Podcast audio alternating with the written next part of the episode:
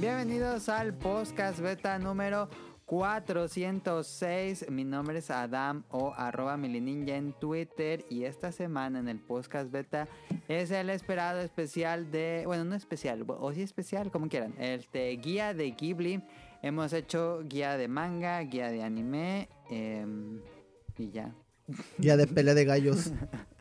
Este, entonces acaba de ser el, la, la, trilogía que van a ser más episodios, pero bueno. Este, guía de Ghibli, estudio Ghibli, somos muy fanáticos y por supuesto, como en otros programas, me acompaña Kamui y Bolo Bancas, que son, ra, iba a decir Rao y, y, y Nol. Rol y Nao me acompañan esta semana para hablar de Ghibli. Este, y pues va a ser programa casi, pues sí, casi todo full Ghibli. Entonces podemos decir que es un especial. Eh, bueno, no sé a quién quiera presentarse primero o les pregunto que juegan la semana y ya se presentan. Dale, dale. Este, comenzando por Kamui. ¿Qué onda muchachos? Pues jugué en esta semana, lo último más bien que estuve jugando es el de eh, Shovel Knight, pero el, la versión de Treasure Drop, que tiene ya lo, los tres juegos hasta el momento. Porque pues quería, o sea, ya lo había jugado en Wii U hace tiempo y dije, bueno, pues a ver, pues para jugarlo y ya las expansiones y que coincida y llegue la cuarta, ¿no? A ver para cuándo y ahorita lo estoy volviendo como a, a jugar por tercera o cuarta vez. Entonces, eh, ahorita ando en eso, aunque lo detuve un poquito. ¿En Switch? Sí, en versión de Switch. Lo detuve un rato por eh, todo el tema de las películas de Ghibli y esto. Entonces, ya eh, sí, terminando, ya retomo. Porque estoy siguiendo el consejo de Mele de no, pues hasta que acabes un juego, le avanzas al otro. Aunque luego estén. Es el mejor consejo. Sí, yo antes lo seguía, pero ya después dijo, ya, vale madre, es juego de todo un poco y no horrible, es lo peor que puedes hacer. Y aunque luego ahí la tentación es mucha, pero no hay que, hay que ser perseverantes. Sí. Ahí está, entonces Treasure, digo, Treasure Drop es el Shovel Knight. Uh -huh. Nunca jugué una expansión, nada más jugué el juego base, fíjate. Ah, ok, ok. No, pues fíjate que, bueno, yo una vez que te viene la última vuelta de Shovel Knight, ya pasaré a las expansiones y pues, a ver qué tal. Pero pues creo que está bien. Creo mm. que cambia mucho el gameplay según el personaje, pero ahí sí. va a estar bueno eso. Sí. Vale. Este, ¿qué jugaste tú en la semana, Roll? Yo, pues, este, estuve jugando Sonic de Sega Genesis, me conseguí un emulador porque pues no tengo la consola. Y este, y qué difícil está, eh, no manches. me está costando un chingo. A ver, un popular opin opinion mía. Ajá. Nunca han sido muy buenos los juegos de Sonic. No, Ni no los originales. Yo los jugué en la colección de GameCube y dije, verga, ¿a poco sí les gustaban a los de Sega? Pero ¿cuál, cuál de todos los Sonic? Bueno, espérate, espérate. Eh, yo el primer Ajá. Sonic que jugué fue uno de... Era esta consola portátil de Game Sega. El Gear... Ah, sí. Ese. Puta Ah, qué putizas me metían. No Ajá. supe. Dije, el mejor juego el de los Simpsons. Ya lo quité y lo puse. Luego jugué uno de Game Boy Advance. No me acuerdo tampoco cómo se llama. Era Sonic and Friends in Game Boy Advance. Sonic Advance. No, eh, no, es Sonic que sí, Advance ajá, esa fue la serie en Advance. Ah, sí, se llamaba. No me acuerdo. Pero ese sí estaba muy chido y sí logré acabármelo. Ah, es que ya estaban ya mejor. Y ahorita pues ahorita con el auge de la película y que Jim Carrey y todo eso, pues Ah. me dije, ah, pues voy a, voy a jugar los otros porque pues me acuerdo que había uno para PC que era el Sonic Sí. CD, que era así como en 3D, estaba Sí. muy bonito. Tenía cinemáticas y todo acá, Ujú. chido. Nunca pude jugar ese, yo nada más veía como un amigo lo jugaba y ya nunca me pasaron el CD y hasta ahorita no, no, más, no se me ha dado por bajar el ISO. Ok. Y ahorita en el trabajo pues estuvo tranquila esta semana porque pues los puentes, entonces los alumnos ni maestros venían Uf. a chingar. Me puse a jugar Sonic, el de Sega. Y vi que pues tiene tres Sonic, Sonic 2 y Sonic and Knuckles, no sé qué otra cosa. Y eh, iba muy... ra- pues, corría en chinga el vato y no sabía cómo frenarme y me caía en los picos y todo eso. Entonces empecé a ir despacito para ir este... Y ya lo Explorando los Estaba jugando como Mario Bros. Ujú. Ándale, ajá, porque para mí era un Mario, pero en azul. y pues uh, tiene buena música, los controles dejan mucho que desear porque te digo, se patina ese vato. Sí. Pero pues nada más era por mame, así de pues a ver si es cierto que están chidas. Y pues como Kamui, ¿no? O sea, no, como dice Kamui, no, no están ni muy chidas ni. Pero pues tampoco están tan feos. Y pues reitero, soy más Team Mario que Team Sonic. Sonic. Ok. Sí. Así que. Yo pensé que iba a estar eso jugando todo. Minecraft, no sé por qué. Mm, he querido jugar, pero ahorita hay mucha controversia porque quiero comprarlo y mucha gente dice, no, pues compra el, el Minecraft versión de eh, la versión de Java, que era la Órale. original, Ah, que se va actualizando. Y otros dicen, no, compra la versión de Windows 10 porque puedes hacer crossplay con los de Switch, Ah, sí. Sí, le Con agregan ¿no? de- cosas nuevas en cada con actualización. los de. Play y todo eso. ya Pero otros dicen, no, pues que con la de Java lo puedes modiar para que se vea todavía más bonito. Le pones oclusión así para que eso se vea como En realista. 4K. Como son cubos, ¿no? Ah, Ajá, en 4K. y yo, mm, pero entonces creo que me voy a ir por el. Por la versión de Windows 10 para hacer crossplay. Aunque no conozco a nadie que ahorita juegue Mi- Minecraft. con, Win- con- en Creo consola. que se puede hacer crossplay con Switch. Ajá, con Switch y con Xbox. Ajá. Y No con si los de móviles también, 3 se ¿no? pueda. Ah, con el de móvil. Ah, también. sí, también con los de móviles de, para iPad y para celular. Pues ya mejor entra en esa Sube tu versión. Canal de pues- Twitch y ahí te puedes streamear Minecraft. Ajá. A- Streamear Minecraft. Ahí tengo un mundito que llevo desde el 2011. Órale. ¿Y lo, lo mantienes? Sí, todavía lo mantengo, lo, lo guardo. Órale. Mm. Lo tengo ahí en una USB y guardado en un chingo de lugares porque pues le metí mucho muchas ganas. Tengo una cueva que estuve este, Y compra la versión de Windows la- 10 y pones tu archivo y hemos borrado todos tus avances para actualizar. Ajá. No, jala, exacto. no, a la vez. Oye, entonces eres, no, eres Minecraftista. Yo, Ah, sí, yo, Órale. yo empecé a jugarlo desde el 2010, 2000, casi desde que salió la beta para navegador. ajá. Y dije, ah, no, mames, esta cosa está chida. Cuando el, Y veía gente ahí que se conectaba. cuando el dueño Tú puedes decir que eres hipster porque decías que, que lo jugaste antes de que fuera popular. Ah, sí, eso sí. Ahí sí puedo decir que, que lo jugué antes de que, Órale. de que fuera popular y, y había munditos así ya prediseñados y la gente iba y, y hacía sus figuritas o, o el modo clásico donde este, nada más había arañas y zombies y creo que un esqueleto ya eran los Ah, sí. bichos que había Sí. Y ahorita pues está este ninja me, me pasó este unos videos de eh, Kaicho Arino jugando Minecraft están divertidísimos Está muy videos. divertido, me los eché todos ya la primera temporada. Y hasta apenas voy en la voy en el capítulo 8, pero me han dado unas ganas de jugar Minecraft, Sí, pero ahora sí pensé. que jugarlo con alguien. Porque Ah, pues ok. para jugar solo pues, sigo en mi mundito ahí. Sí.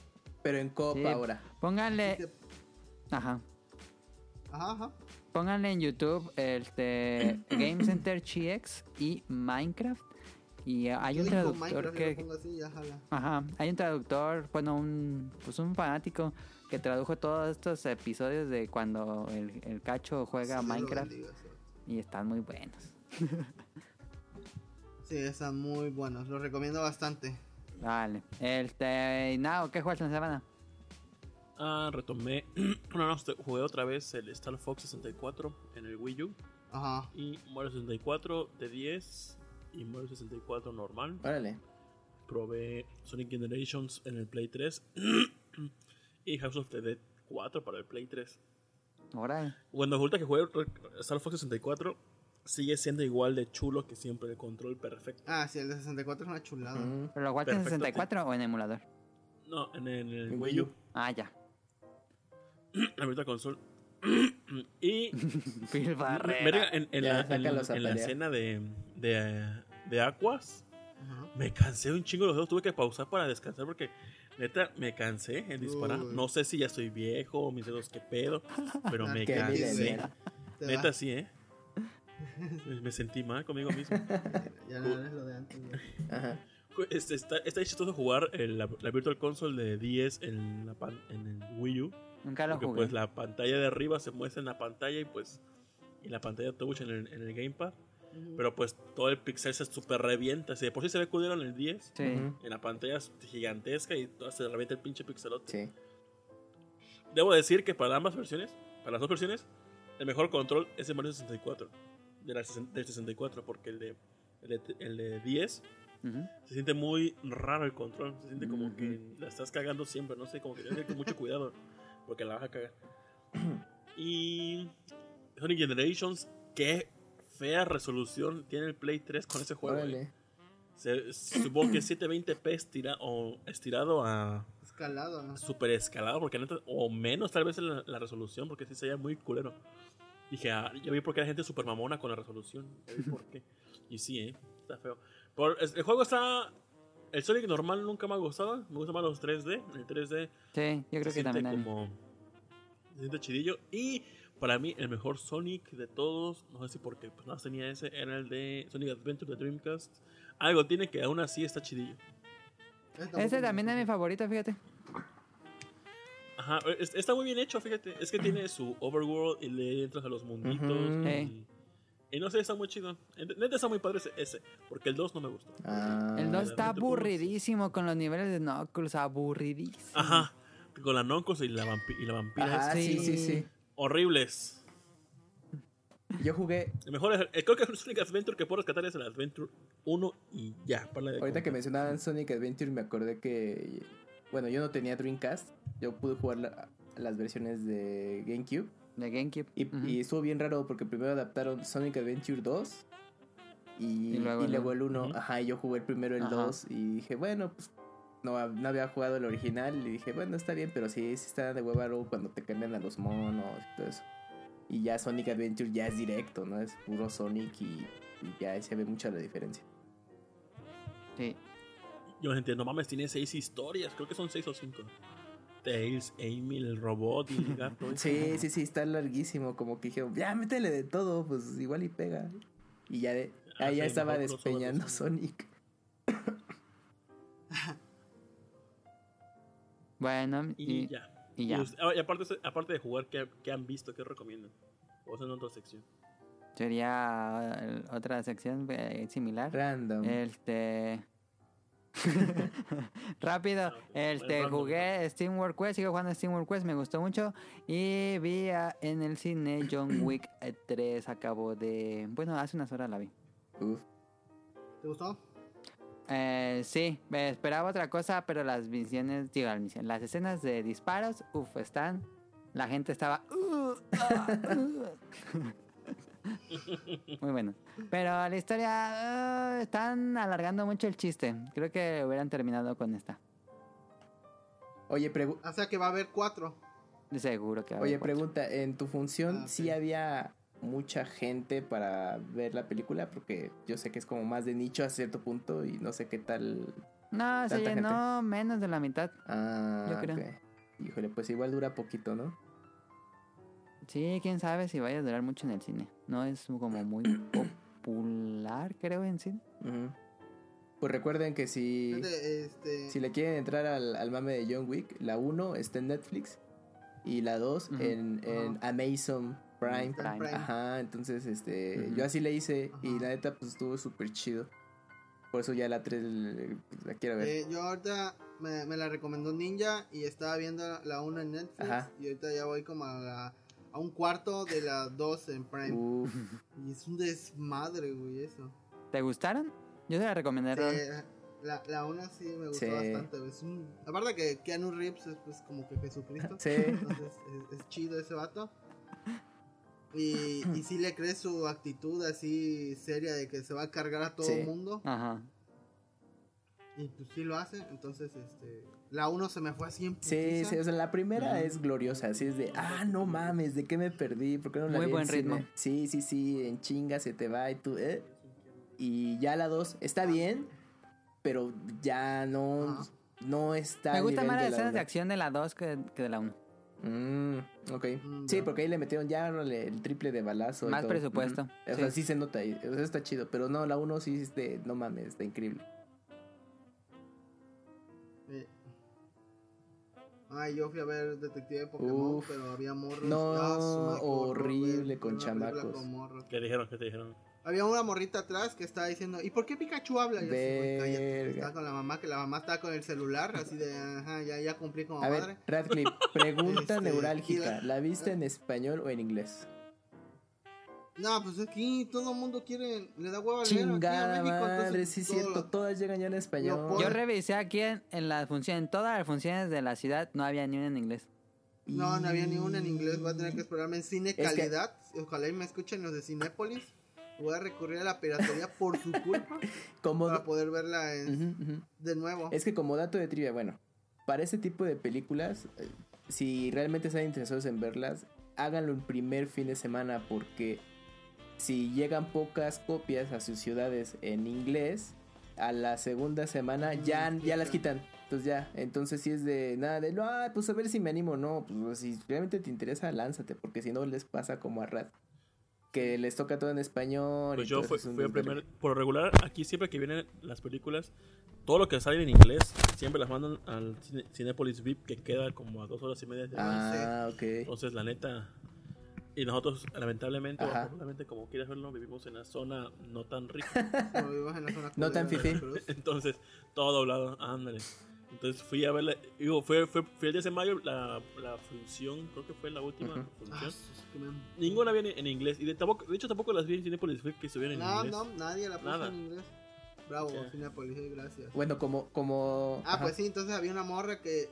Una, una chamaca que decía, ¿y por qué Pikachu este, está triste? Y decía, ay, cállate, morra. Y luego dice, sale un Psyduck y dice, yo sé cómo se llama ese Pokémon. Patito. No, dice, se llama Pato. y así, vete a la verga. morra". Pato, increíble y- nombre. Y otros morros allá atrás así de, ay, ese Pokémon yo sé. co-", Y así de, ah, así de. Yo me hubiera reído más con la niña con la Sí, película, yo creo. eso es chistoso. Pato, o sea. No, a mí, me- chocó, pero bueno. Que saquen No, el, no. el Blu-ray comentado por la niña. Por la niña. Y entonces Pikachu va a decir algo y el otro niño le va a pegar y Pato va a hacer que le duele la cabeza. Así le va a poner un y que media. parto. Sí, Pato. Está increíble. Pero, pero ¿te gustó? Sí, me gustó bastante. Un sólido 8. Uh, la pasaste bien entonces. También le puso 8 Now, ¿no? Creo. Sí, Sí. No me Está- falta yo de ver. Estamos buenas para las calificaciones. sí, 8 bolobanes. Y entonces. Ah, John, John, Sí, véanla. Si no la han visto, John véanla. Wick también llegó mucho en español, ¿eh? Ahí, pues, para que le tanten. Sí, Ah, cuidado. No sé cómo se escuche Keanu Reeves en español. No, ni, ni idea, ahí sí. Me abstengo. ca- Vi la otra vez Constantín y no estaba mal su voz en español, fíjate. Ah, quién sabe sea la mitad. Porque en Matrix se oye bien feo en español. Mm, No, esa fíjate que Matrix la vi, pero en este en subtitulada. Mm. Bueno, ya dejemos el random. Ya casi llevamos 17 minutos. Este. Pues sí, comenzamos guía de Ghibli, primera parte. Vámonos al tema principal que va a ser la guía de Ghibli. Eh, vámonos. A darle.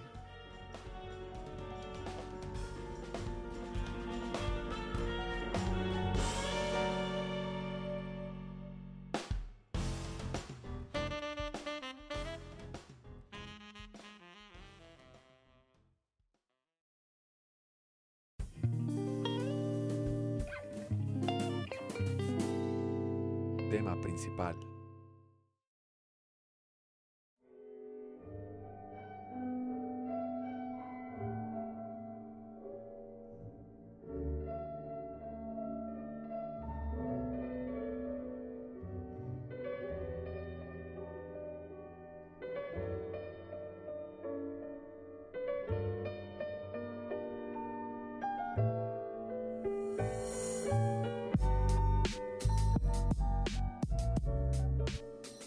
Kabushiki Gaisha Sutaiyo Jiburi, eh, como se pronuncia pues todo el estudio Ghibli.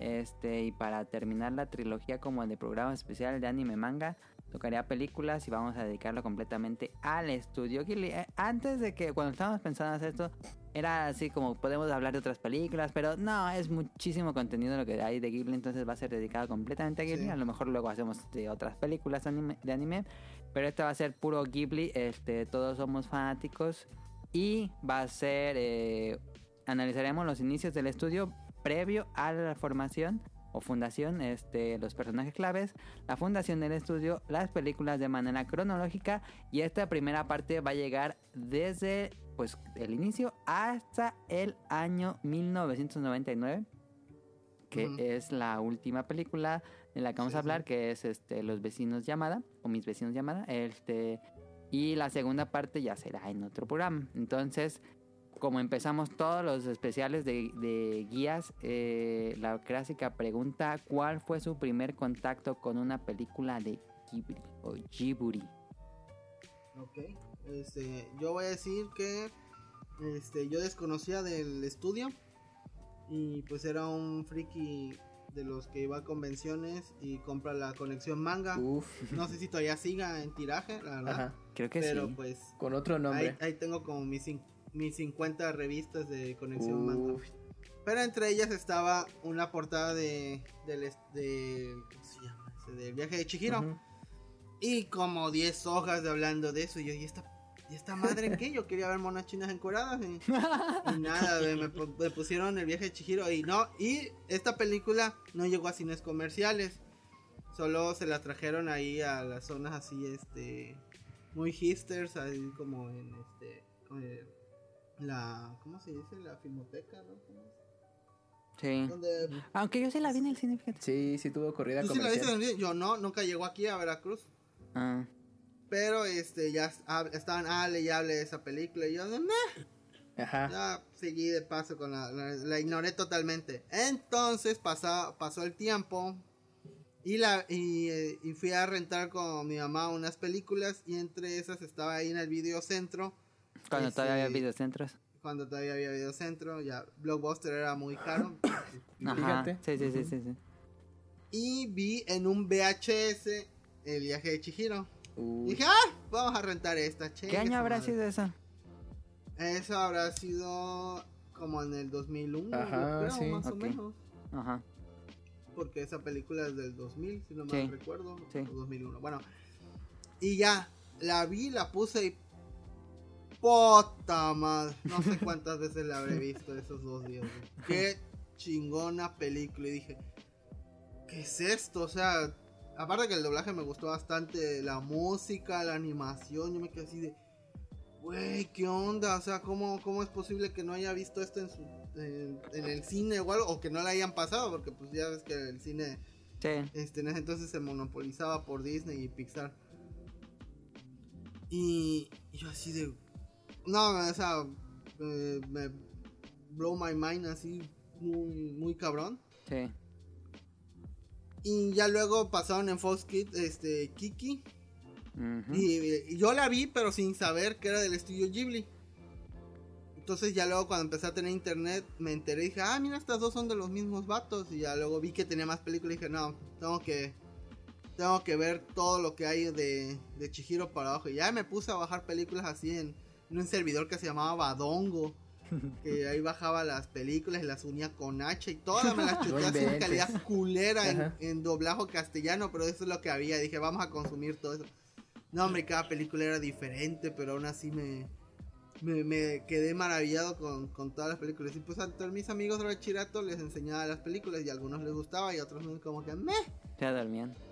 Pero pues este, así fue como que mi acercamiento allí. Ok. No sé quién quiera, ¿no? Yo conocí Ghibli, creo que fue por Chihiro. Ajá. Pero yo cuando la vi, igual creo que fue una conexión manga que la hablaban como esta es la obra, porque, porque salieron los Oscars. Ah, Eh, sí. No sé, no sé si fue primero la, la reseña en conexión manga o fue primero en, en, en los Oscars, que fue como que se dio a conocer. Este, pero yo cuando lo vi, dije- y la neta, la neta, primero pensé, ah, qué fea niña, qué feos dibujos. Neta no me gustaban los diseños. Y Sí, dije, porque eran ojos muy chiquitos a ajá, comparación y yo, de... yo quería mis ojos grandotes, eh, como se ve Mario Night. Ándale, sí. Ajá. pinches ojotes. ¿Dónde están mis ojotes? Y dije, no, guácala. Y ya cuando la vi, pues tampoco fue. No, no, No me- fue tu hit. ¿No te impactó? No, no fue mi hit. La vi porque estaba con el mame del anime. Ajá. Y dije, mmm, pues. voy a Está extraña. mame. Voy- Esperabas voy- otra cosa, ¿no? Ajá, voy a decir que está chida para unirme con mi grupito. Y, pero la neta nunca me hizo así un gran clic. Ajá, en su momento nunca hice, no me hizo gran clic. Y, y a la fecha, ¿eh? No. O sea, me maravilla mucho la animación, Pero no es tu eh, favorito. El arte no es mi favorita. Porque siento que esa historia como que... Pues no te dice nada, simplemente van pasando las cosas como que no te dan... Ah, esto es así porque sí. Simplemente te ma- como eh, a- el personaje que más me saca de pedo y, y tiene, y tiene mucha relevancia en la historia, bueno, en la animación, es el, la sombra negra. ¿Cómo se llama? El Sin sin cara. Claro, ajá. Sin cara. Y sí, o sea, no entiendo la- su razón de existir. y, y luego que es malo, luego se vuelve bueno. No entendí nada. Y dije, ¿qué pedo con esto? Que tal vez porque es tan, tan rara que le dieron un Oscar. No, no sé. Pero no, no fue mi hit. Pero pues yo de ¿Y cuál fue la película que te enganchó al estudio? Ah, su madre. Este, Castillo Vagabundo. Ah, ok. Esa fue la que dije, puta madre, son unos genios.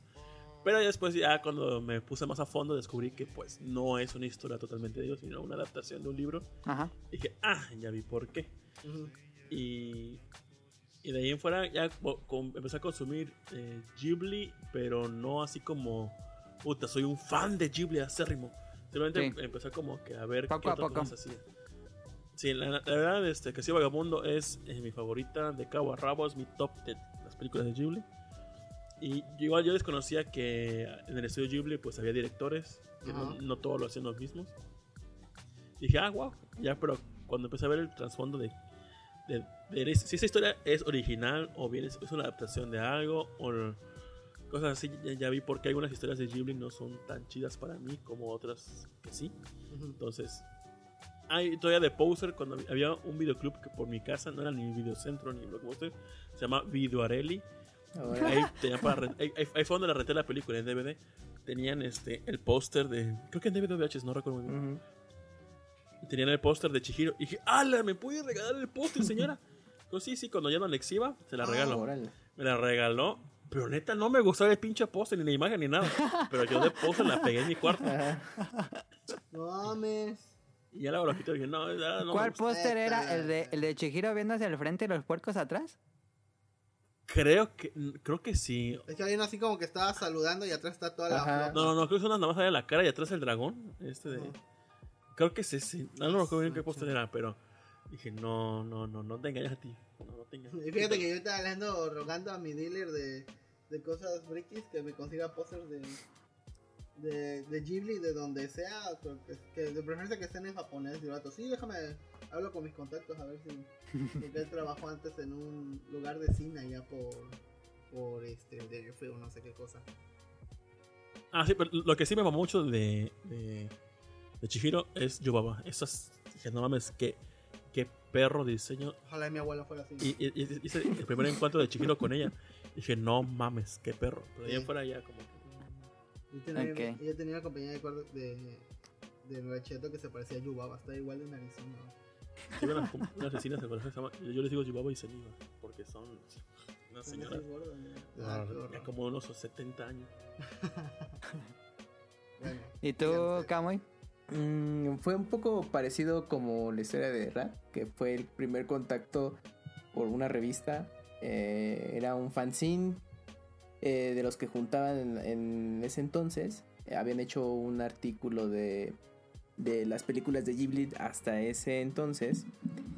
Y ya tenía como referencia. Bueno, no, que me imagino. Sí, algo, sí, justo eh, porque por esos años había llegado a Estados Unidos eh, la película y había llamado a- algo la atención por allá, sobre todo porque eh, la adaptación temían que eh, fuera modificada de alguna manera la, la- Sí. la cinta y es donde viene la, La editaran. Sí. la anécdota famosa de Miyazaki que le mandó a la persona responsable una espada samurái de que le decía un mensaje sin cortes, ¿no? No, cortes. Ajá. Ajá, sin cortes. Con esto te la voy a Ojalá cortar. se hubieran hecho Chiroda y, y Yu-Gi-Oh! y todo el que hacen ahí en 4Kids. A los de, a los de Uh, sí, 4Kids, Pokémon también en su tiempo. Ah, Pokémon también. Y pues ya, y gracias a eso, en- en los fanzines de ese entonces ah, cubrían un poco sobre la historia del estudio. Y ya entonces entre todas estaba eh, Kiki's entrega a, domicilio. Y coincidió que mm, la encontré un día en una comercial mexicana. Me daba mis, mis vueltas a la acción de videos porque de pronto llega, mm, distribuían algunas series de anime. Y la vi ahí y dije, ah, no más, es la de Estudio Ghibli de, de Kirkis eh, entregas a domicilio, ¿no? Y era la versión que distribuyó Disney para México. Disney, Disney. ajá. Y Ajá. esa fue la primera película que vi, que era en VHS. Y pues ya desde ahí dije, ah, no inventes, está increíble, ¿no? Y ¿Todavía la tienes esa versión? todavía la conservo, todavía tengo ahí el, el VHS. Haz haz un Patreon y te pagamos para que hagas un ripeo de eso. Sí, haz un ripeo porque tiene la voz de Cristina Hernández. Sí, porque, em, bueno, cuando estaba eh, brindándole cierta información a Melé sobre la película, solamente en YouTube hay clips porque como sí tiene ahí los derechos la bajan en chinga. Sí, Ghibli tira, tumba Sí, todo lo sí, que hay en sí, YouTube. Es, es muy perro con sus licencias Ghibli. Es lo que hace Hayao en la noche. Ándale, sí, pone los, No lo dudo. las etiquetas, no. Y vámonos para afuera. Fumando. Tumbar. Eh, y, y, pues gracias eh, a esa película dije, eh, ya, pues sí, me gustó mucho, ¿no? Y ya me le, en algún momento contó su anécdota del doblaje de, de voz, que es la misma actriz que era Sakura, y pues ya desde ahí dije, no, man, está increíble. Cristo bendito. Y posteriormente, ya cuando estaba llegando el rollo del DVD, eh, también con esto de las monas chinas, eh, eh, cuando platicábamos en el de anime, les conté que ya ven que había reproducciones chinas de los CDs o películas eh, que parecían originales, pero al final cuentas era piratería oficial, digamos, ¿no? Con una calidad muy, muy parecida a los originales. Y encontré un box set de Ghibli que tenía también Kiki, Totoro, eh, Pompoco, Porcoroso eh, y La tumba de las luciérnagas.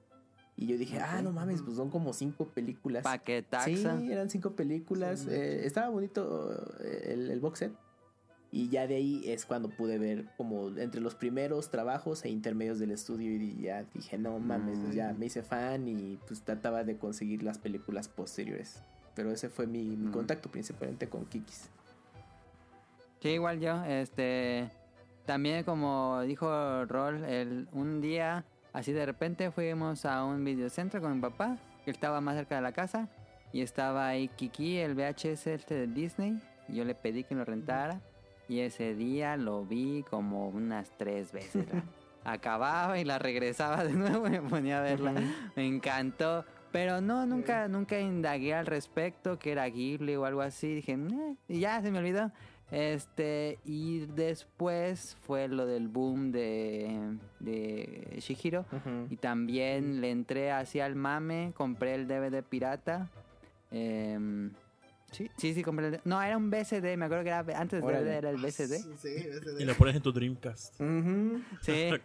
Y Dreamcast ahí lo vi con, con un- doblaje Pones un español. disco antes para que se. Me pasó un poco como. Now, de que no, no así como que me confundió. Yo, yo esperaba algo como más directo y es una historia como mucho más profunda y no entendía muchas cosas. Dije, ah, está, me intriga, pero no le entendí. Este, ya después poco a poco ya después este que era Ghibli, con las revistas también, internet que era Ghibli y ya después fui comprando todos los DVDs. Este, me acuerdo mucho que en ese boom cuando fue lo de los Oscars de Shihiro, vendían un DVD pirata que según decía Shihiro y tenía la portada de Shihiro, pero cuando la ponías era Rapiuta y así también descubrí. Rapiuta. Ah, sí. Porque hasta también Daniel le pasó que él también la compró pirata, con la el DVD de Shihiro.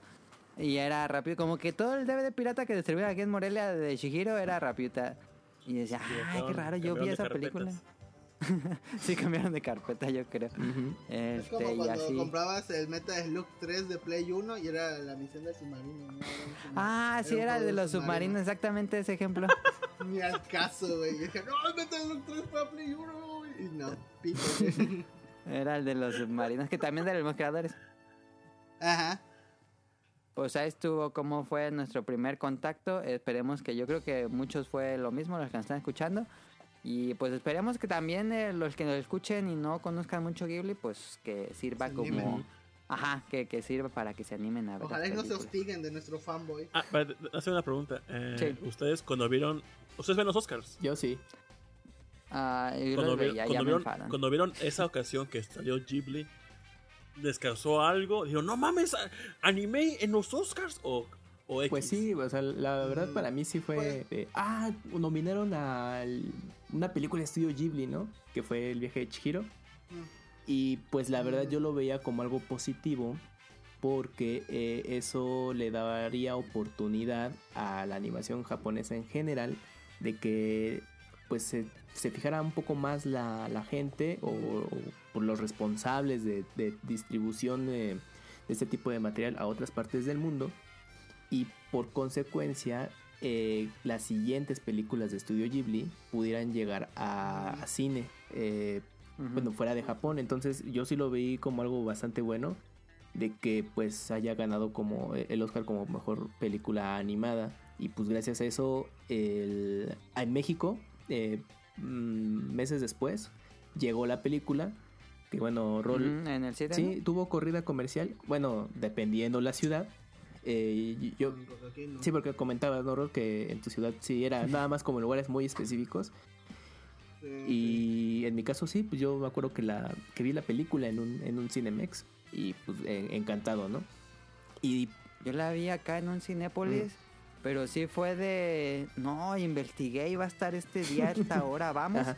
Y fui con otro amigo y éramos como cuatro sí, personas en sí, la sí, Yo sala. también me acuerdo. Sí, lo malo. Y pero gracias a eso eh, también el Castillo Vagabundo, eh, incluso antes de que estuviera nominada o algo, o sea, tuvo su corrida comercial. Ajá. Sí, también Ya la fui a ver. aquí. Ajá, Sí. entonces eso dio oportunidad a que- que llegara el mercado, se ampliara, pues.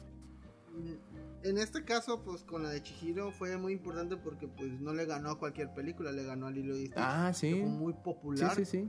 Entonces, la gente me imagino que se va a preguntar si ¿qué, qué le ganó a Lilo y Stitch? Si Lilo está bien bonito Ajá. y pues Ohana significa familia. O sea, qué pedo. Entonces quiero pensar que gracias a eso pues llamó la atención del público. Y ya Que después este, las ignoraron por completo, pero bueno. Pues sí, y, y, ori- y luego cuando salió el, el Castillo Vagabundo y volvió a estar nominada y le ganó. Ay, ay, ay, neta, sí, ahí me emputé y le perdí la fe a los Oscars. Porque le ganó Wallace y Gromit en la batalla de los vegetales. O sea, No, no, esa fue la mames, que ganó. Es como- nominación. No sé, es como comparar cañitas con este Quijote, güey, no mames. Pero pues, ya, o sea, No, es mejor cañitas. trabajo cañita que Sí. Es más entretenida. dice. Sí.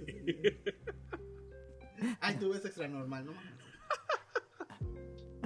Pues esta breve introducción de cómo nos volvimos fanáticos. Entonces ahora sí comenzamos. Inicios. Este, mm, pues el estudio Ghibli no hubiera sido posible sin tres personas. Hayao Miyazaki, que todo el mundo conoce, creo, no ocupa como mucha introducción. Isao Takahata y Toshio Suzuki. Eh, no sé si quieran hablar al respecto. Puse aquí los tres, pero no sé si alguien quiera decir algo de ellos. Y todos somos Tezuka. Pues, Tezuka, ¿qué? Pues trabajaron, ¿no? No sé si habrán trabajado juntos alguno de ellos tres o si habrán o si se habrán hablado, tal vez sí, Ajá. eran personas del mismo medio. Aunque me imagino que debe ser una influencia muy fuerte para todos ellos. Pero pues uno de los principales errores, imagino que de las primeras personas cuando se meten así al, al famo del estudio Ghibli es pensar que Miyazaki es el que hace todo. Ujú. Ajá. porque pues es como que la figura más importante y, y, este y lo primero que asocian y pues como que Toshio Suzuki y Sao Takahata son como los que los que viven así a la sombra pero pues la verdad no es que también son personas muy importantes este tal vez no hayan hecho tantas o producido tantas películas como como Hayao pero este se nota mucho cómo aconsejan eh, bueno, cuando ves documentales de de las películas o los, o- o los así los behind the scenes de cada película ves cómo los tres trabajan en unísono para pues que la película sea mejor porque al fin y al cabo no no, no se vayan por la finta de que lo hacen así por amor al arte, no es cierto, es varo, güey, así de simple. Es- quieren hacer un buen producto para que Sí. traiga más varo. Así de simple, como, cualquier cosa. Entonces se esfuerzan demasiado este, en, en que pues la película sea de calidad, o sea, eh, tanto en los colores, este, escenas, voces, que los personajes sean vivos, porque pues una cosa es dibujar un, un así un bichito así de, de palitos y bolitas, pero que esté todo tieso, que a que lo pongas en una, que sea el mismo muñeco. Pero en una posición donde ya se vea un poco más natural. Incluso al estar parado, que- la forma en que lo dibujes ya va a decir, no, pues Sí. esta es una persona y otro es un muñequito. Entonces esas tres personas trabajando juntas, pues hacen la, lo que, pues la magia del estudio, ¿no? Y no hay que ignorarlos. Y Miyazaki y Takahata fueron como animadores, ellos sí. Uno piensa que Miyazaki y Takahata, este, pues así, son genios y de repente pusieron y se pusieron a trabajar en películas y no, tuvieron más de 20 años No. trabajando en animación para Toei. y otras este, empresas. Y Toshio Suzuki es como la mente detrás, ¿no? Es como... ¿Es el productor? Él no está... Ajá, él, ajá, exactamente, no está relacionado así con los dibujos tal cual, pero es que decide cosas realmente importantes. Él es el- la mente de los negocios, ¿no?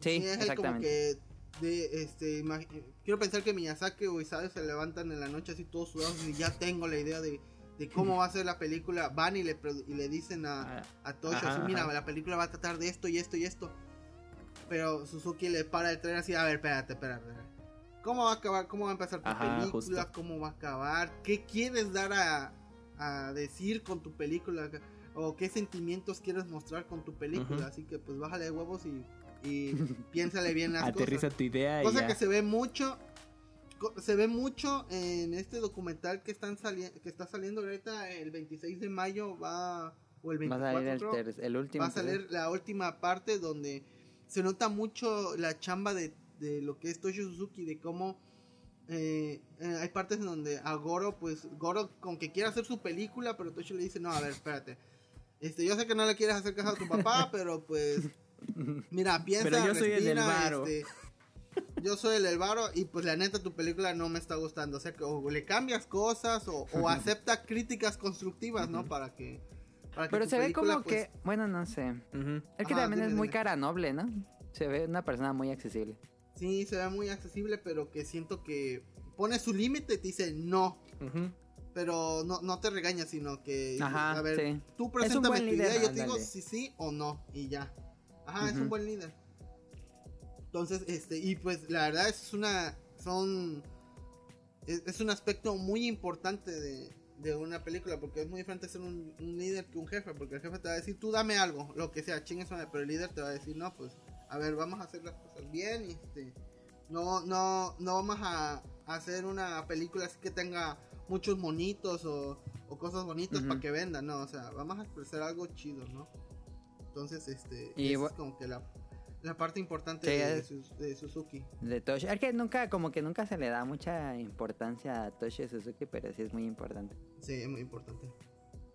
Y bueno, esto, como decía Miyazaki y Takahata, hicieron su carrera en.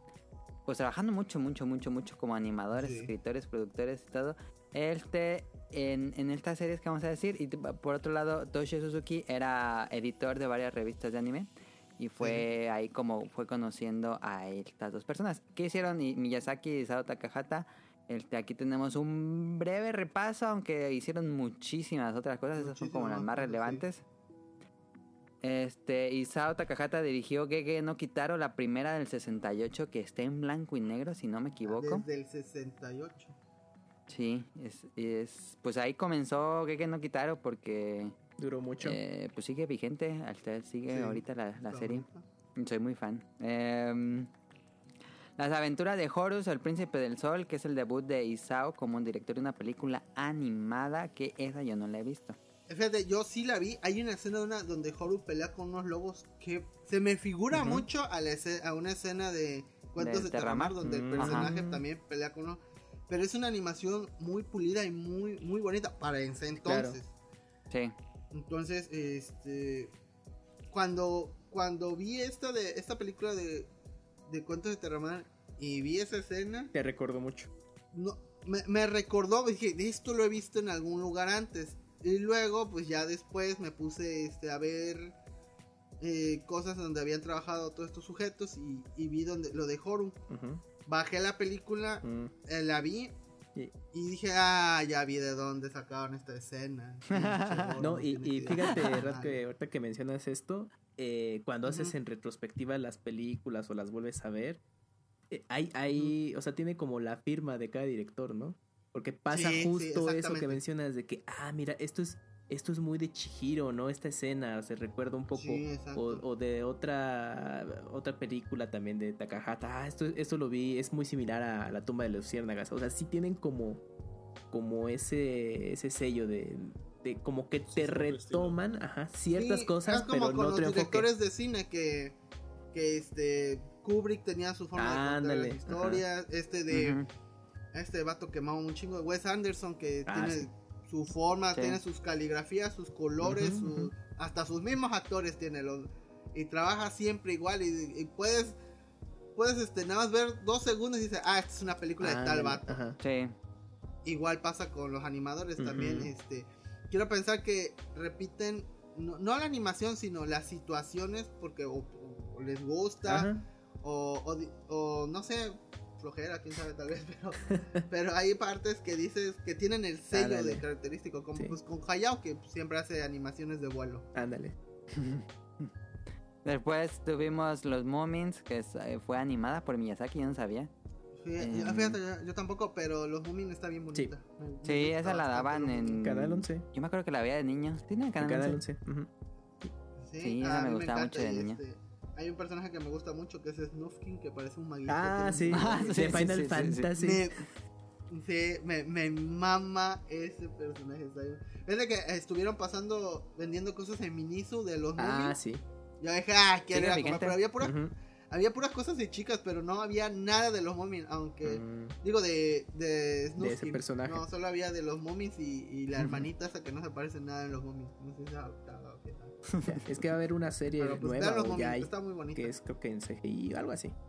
Pero sí va a haber como un Sí. reboot de, de los. Sí. Ah, sí, va a haber, va a haber películas de los Moomies. No sé si ya hay. Sí, en pero sí ya hay. Iban a, iban a sacar una donde este, creo que van de vacaciones a una islita o algo. Oh, O sea, ya. está cabrón. Ok. También tuvimos Lupin en la serie animada o el anime de Lupin que fue dirigida por Miyazaki e Isao entre episodio y episodio. Uno dirigía a uno y otro dirigía a otro. Muy padre ahí Lupin The Third. Eh, Panda Go Panda que es dirigida por Isao y escrita por Miyazaki que esa me parece que es bastante accesible eh, en estos días. Yo no la he visto. Haz cuenta que es como el pre-Totoro. Esta de Panda Ajá, Go Panda. Sí. es muy... Muy Totoro, como que lo, las bases de. Totoro, ¿no? ujú, Justo. Ujú, Son como de bichitos haciendo cosas. Sí, es como una película con aventura, con mini capítulos ahí. Es como una especie de Rilakuma. fíjate. Ándale, Pero- ándale, no, película de hora y media. También tuvimos Heidi, que creo que todo el mundo vio aquí. Todos hemos visto Heidi. Todos Esa la dirigió Fíjate, fíjate, Isao de. Heidi es la como que el mainstream como que la agarran de Ah, meme. sí, sí, sí, justo. Ah, sí, pero este, la agarra el meme porque pues todo el mundo la vio. La neta es, es, este, pues creo que puedo decir que tres generaciones y mi mamá vio Heidi y le gustaba Mi papá también, entonces luego sí. dije, este, luego le dije, no, pues que Hayao, Ujú. porque Hayao, mi mamá asocia a Hayao con Chihiro. Ah, entonces dije, no, pues el que hizo Chihiro también estuvo chambeando y dice, ay, ¿en serio? Ay, con razón está bien bonito yo. Bueno, Pero este, yo, a mí me, a mí Mi me encanta Heidi. no sé. Ajá. cómo la familia de mi papá tenía los cassettes oficiales de soundtrack de Heidi. órale. Ah, Cassettes. Pero, ah, cassettes lo- de- pero de producción audio. mexicana. Yo creo. Mm, Sí, imagino porque pues tenía el opening. En español. Doblado. ajá. Ahorita. Sí, Está bien bonito. Sí, eran muy fans la familia de mi papá. Órale. En un foro de discusión, así como dato inútil, eh, hicieron este. eh, como que fórmulas y, y llegaron a la conclusión de que el columpio de donde se balancea Heidi mide 18 metros. Órale. Porque por la velocidad de péndulo Ajá. Y por la altura donde más o menos llegaron a conclusión. Ahí se ven las fórmulas matadas, llegaron 18 metros. Ah, la verga. Dale, ya pueden continuar con sus ideas. Estaría padre que alguien lo hiciera. Sí, que no se mate. También tenemos Conan, el niño del futuro, dirigida por Miyazaki, que he estado viendo estos días. Y dije, wow, no esperaba esta serie tan compleja para la época. Y bueno, si les gusta Náusica, siento que son las... ba- Yo Ah, ¿lo ves sentí cuando lo vi. Órale.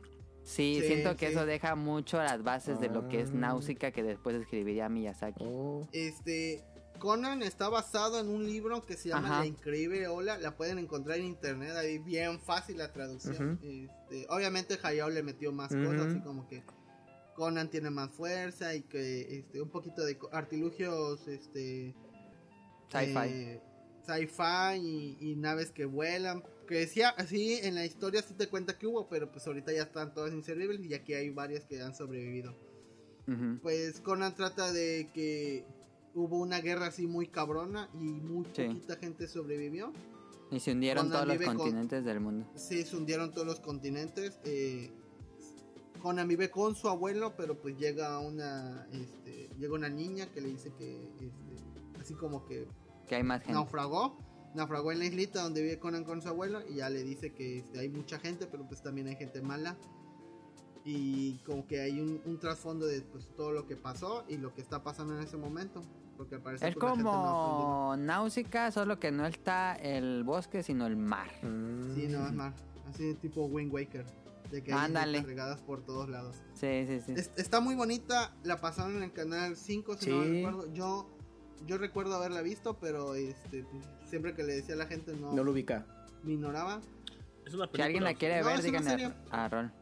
Ah, si alguien la quiere ver, con gusto les paso los enlaces. La subí para que pues... Uh, Sí, Sí, Este, ahí es yo- un trabajo de. ¿Cómo se dice? de Eh, conservación. rec- de Sí, conservación. yo, porque yo la sí. subí, la tengo, la tengo incluso en una USB. Ah, en pero con disco Patreon, claro. No, sí, me, me pasan el.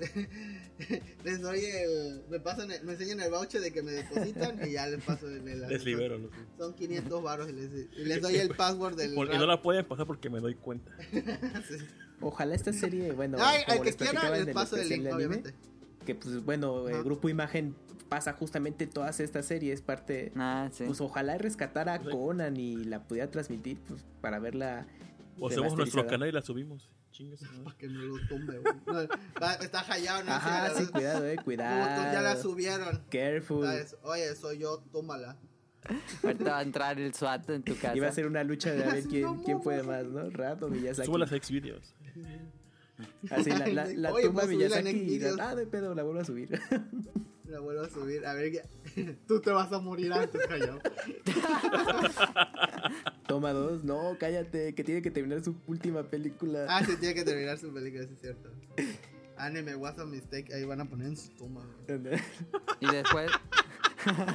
sí, cierto.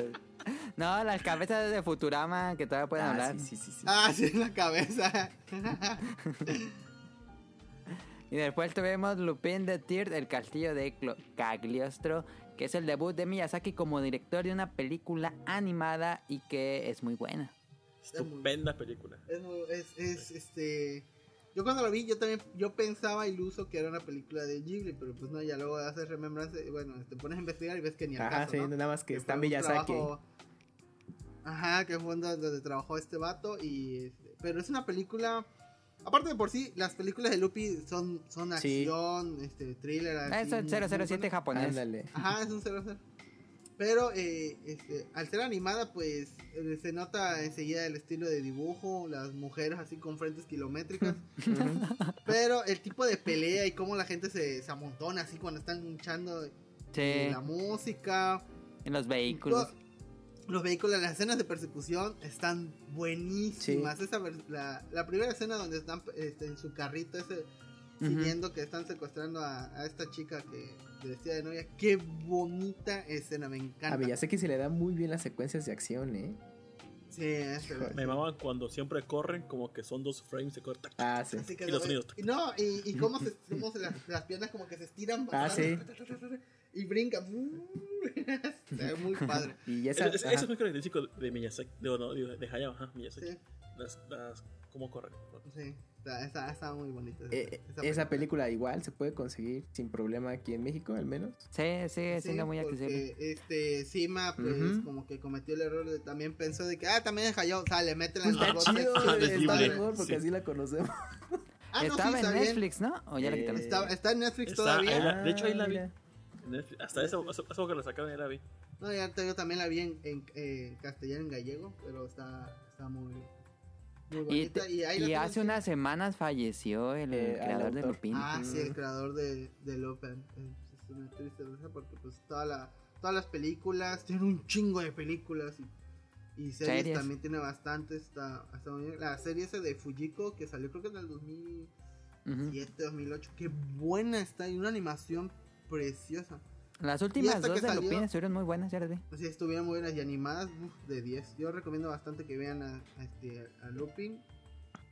No solo esta película, sino todas, sus- todas las que puedan. Y, las series están muy buenas. ¿eh? Y después tuvimos Sherlock Hounds, que son seis episodios que dirigió Miyazaki. Este. ¿Esta llegó aquí? Sí, no sé. sí llegó eh, a México. Y, pero- y la pasaban, yo me acuerdo que la llegué a ver cu- cuando tenían sus ciclos de vacaciones. Que luego te ponían como, como películas animadas. Y entre esas como que luego se aventaban cosas de anime. Y así fue con Sherlock Holmes. Y sí me acuerdo eh, haberla visto ahí pues, en aquel entonces. Pero ya así en una repetición reciente o algo, no. Ya también está como, como muy underground. de su, su transmisión en que yo no, yo no la he encontrado para verla y los pocos episodios que he encontrado así en una calidad decente Sí. O están en japonés subtitulados en inglés, pero no hay problema, Ajá. pero hay Player. muchos hay muchos en gallego Oh. y otros en subtit- este, doblados en inglés. La verdad no soy muy fan Sí. de- del doblaje en inglés, Sí, no. así que pues no, no he optado por, por verla pues, ni, ni seguir más así. eh, Mm. por intentar buscarle. Así que ojalá hicieran una versión, no sé, en DVD o Ajá, Blu-ray sí. de, de esas versiones, así en un paquete. Así creo que hicieron eso con con Heidi en, en este, no sé qué editorial. Sí, o- sí hicieron eso con Heidi. Las publicaron, ¿no? sa- sacaron así todo, toda la serie de, de Heidi, Sí. pero la portada estaba bien culera. ¿sí? Y también la de Candy Candy. Sí, sí, Sí, sí. Como que nada más así copian del VHS y ya vámonos. Sí. Pero y también después, eh, se- ah, eh, ah, no, en sí, Sherlock sí, Holmes eh, también hay escenas de persecución y se nota bastante que Hayao metió mano. Sí, eso está muy chido. Mm. Y pues después de eso, eh, Toshio Suzuki lo convenció de que escribiera una historia original, hiciera su propia película. Ujú. Eh, la escribió, lo llevó, hizo el pitch, le dieron dinero y se hizo Náusica, que eso ahorita vamos a Ah. hablar. Pam, pam, Ah, pam, pero vámonos a la fundación del estudio. Tengo una pregunta, tengo una pregunta. Todas estas Sí, sí, sí. son de, de Toy Animation, pero alguien de casualidad hizo algún- una tarea extra para puntos extras de quién fue el que en México decidió traerlas, con quién hizo los deals, los convenios, por qué estas Eh. obras sí están en México. Oye, sí, no sé. Pues en su momento, buena pregunta. eh, en México llegaban muchas cosas de Toei. O sea, era de directamente Japón, México. Porque O sea, ya viene el paquete incluido de todo lo que trae. sí, y quien se encargaba de eso, pues era Televisa realmente, porque pues, no, no existía un TV Azteca, no existía un grupo imagen, nada. Entonces, eh. O sea, ¿cre- ¿crees que Emilio Azcárraga, padre, era otaku de closet? no, yo creo que lo veían más como de tráete caricaturas, así. Sí. y entonces como de lo que Ajá, hay. entonces probablemente ahí alguno dio con, ah, mira, es que estos, los, los chinos, bueno, no, los japoneses hacen también de esto, a ver qué tal. Y pues como eran otros tiempos, yo creo que todo es de, ah, pues te vendo si quieres tantas series y te salen así súper baratas y llegaban. Y pues por eso Ajá. haces la memoria y dices, no mames, ¿a poco llegó esto, esto, esto, esto, no? Entonces yo creo que sí era yo, yo más siento, por Televisa. yo siento que, que aparte de que fuese eh, los, los- los convenios y demás sí, con Toy, Ujú. siento que también como que permeó mucho en el mainstream de aquella época porque la animación y los, los diseños como que eran no eran muy de tipo anime, no eran ni muy ojones. ni Ah, sí, porque Ujú. sean- Bien podías confundirlo por animación de otro país. Justo- tú porque- en Europa hacían querían hacer sus producciones de series animadas de historias de novelas etcétera o cuentos clásicos de allá y pues en Japón bueno eh, les hacían la, les hacían la mano de obra de mira yo te puedo hacer la animación y tú pues te encargas de la distribución y ya de Europa llegaban acá y muchas historias eran eh, de anime por ejemplo Heidi Heidi era como una producción que, que pidió alguna algún país europeo y pues ya estuvo a cargo eh, pues y, eh, bueno Miyazaki y compañía y ya llegaban de rebote por acá También estaba la otra esta de la niña que le hizo Isao, pero no la puse en la lista. Ah, este, Ana de las Tejas Verdes. ¿no? ándale Exactamente, sí. sí. Sí, Esa la pasó. estaba viendo porque primero vi este Perrine El Monogatari y Ah. luego salió este, creo que el mismo estudio. Después de Perrine salió este Ana de las Tejas Verdes, pero Ana de las Tejas Verdes pues está entretenida, sí, se nota que es un shoyo muy este muy para niñas, pero está está bonita. ah por ejemplo los Mummies también era, era producción También. europea pero toda la animación es japonesa Ah, sí, pero pegó mucho. en exactamente sí sí sí y muchos es guys que es anime bueno sí pero realmente era para una producción de europea para un público europeo. Y ya llegó acá y Parece Sandy Bell. También Sandy Bell creo que era producción europea. es que- o incluso había cosas gringas también. Mandaban a producir a, a Japón, a series animadas. Ah, por ejemplo, la de... Si no mal recuerdo, creo que Disney también se trajo se trajo las películas de dos películas de, de Ghibli que pues en el- fue Náusica y este y y Kiki creo que se las trajeron. Y Kiki. Pues, Que, que fue la Aquí primera. fue ahorita llegamos. Aquí fue que llegó la este la versión esa, pero bueno. Sí. Va. Pues ahí está, fundación del estudio. El estudio Ghibli toma de nombre dos elementos de la palabra italiana Ghibli, que se puede decir dos veces, pronunciar como Jiburi, que significa aire caliente del desierto, y puede decir también dice el, el Ghibli, como no sé, creo que la, la forma correcta debe ser Jiburi. Este, y, y era ese nombre porque querían darle como nuevos aires a la industria de la animación japonesa. Querían tener como la revolución. Y aparte el, el avión italiano Caprioni K39 309 que es el Ghibli, así se llama. Ah, aquí está un dato de, de Rat. este, Ah, sí, sí, sí, de sí. Bueno, este obviamente pues todavía el estudio Ghibli no se había formado, eh, como dijo Ninja eh, a Hayao le dieron dinero para hacer este esta película, pero primero se hizo el manga. Ah, de sí. esta película eh, ganó popularidad el manga incluso ahí hay varias este fotos donde está un Hayao así todavía con cabello negro autografiando que yo que doy la vida de por, por conseguir un manga autografiado de Náusica pero no, no se va a poder este en- esta ya después de que pues tuvo su, su fama este manga y se hizo la película esta película fue hecha este pues ahora sí que con la ayuda del estudio Topcraft Luego el estudio pues se fue a la quiebra. Hayao y compañía. Ah, el estudio Topcraft también hizo varias películas. Entre ellas también fue la de este, Macros. Oh, ya. No me acuerdo el nombre de la película de Macros. La de pero, Do You pues, Remember, ¿no? fue Una que... Ah, Esa mero. Uf, esa es buenísima. Y este, entonces pues se fue a la, a la quiebra del estudio. Eh, Hayao y compañía compran la mitad del estudio y se funda Ghibli con la mitad de los animadores del, del estudio Topcraft. La otra mitad, es algo, oh, un dato interesante, la otra mitad del trabajo se fue a hacer este anime, anime americano, por así decirlo. Sí. Porque este, hicieron los halcones galácticos y Thundercats. Oh, ya sí, sí, sí. Ah, y Truckstalkers americana. Eh, no, es una porquería la de Tokyo americanos. Este, luego el estudio lo compra Disney para hacer este Disney Animation Japan. Y la mayoría de los animadores dicen, ah, ya no voy a trabajar con el ratón. Y se salen y van a mendigar trabajo con Ghibli. Y pues ya Ghibli los, les hace que pasen por el corredor así, este, Cuando Homero regresa. Ah, sí. cuando Mero regresa. y ya se, este, tosiendo. se- así todos tosiendo así, y ya regresan y ya este y ya se forma o sea que ya un full Ghibli. Ajá, gracias el al estudio se de fundó el 15 de junio de 1985 y pues, pues, gracias a estas tres personas tenemos estas películas. Ujú. Ah, y obviamente todo eso gracias al dinero que se recaudó por la película de Náusica. Que sí fue un éxito. Sí, fue un éxito. Y este y también hay que este, aclarar que eh, la música de Náusica fue compuesta por Yoichi Hisaishi, que pues más adelante seguirá, siguió contribuyendo, trabajando de mano con, con las películas de... Sí, de Ghibli. Hisaishi es un compositor japonés muy talentoso y muy prolífico, pero este, siempre tenía su agenda llena. Pero o sea, salía una Sí. película de Miyazaki, Ujú. quitaba todo lo que había en su agenda para hacer la de Miyazaki, porque él mismo se declara fan de sus películas y le, le encanta como todo el tema y la forma en que maneja las emociones. Entonces él como que al ser tan fanático se siente agradecido de poder componer sus películas. sí, qué chido, poder trabajar de alguna forma. Yo sería el mandadero. Y- ahí. Y pues ahora sí comenzamos con las películas. Este.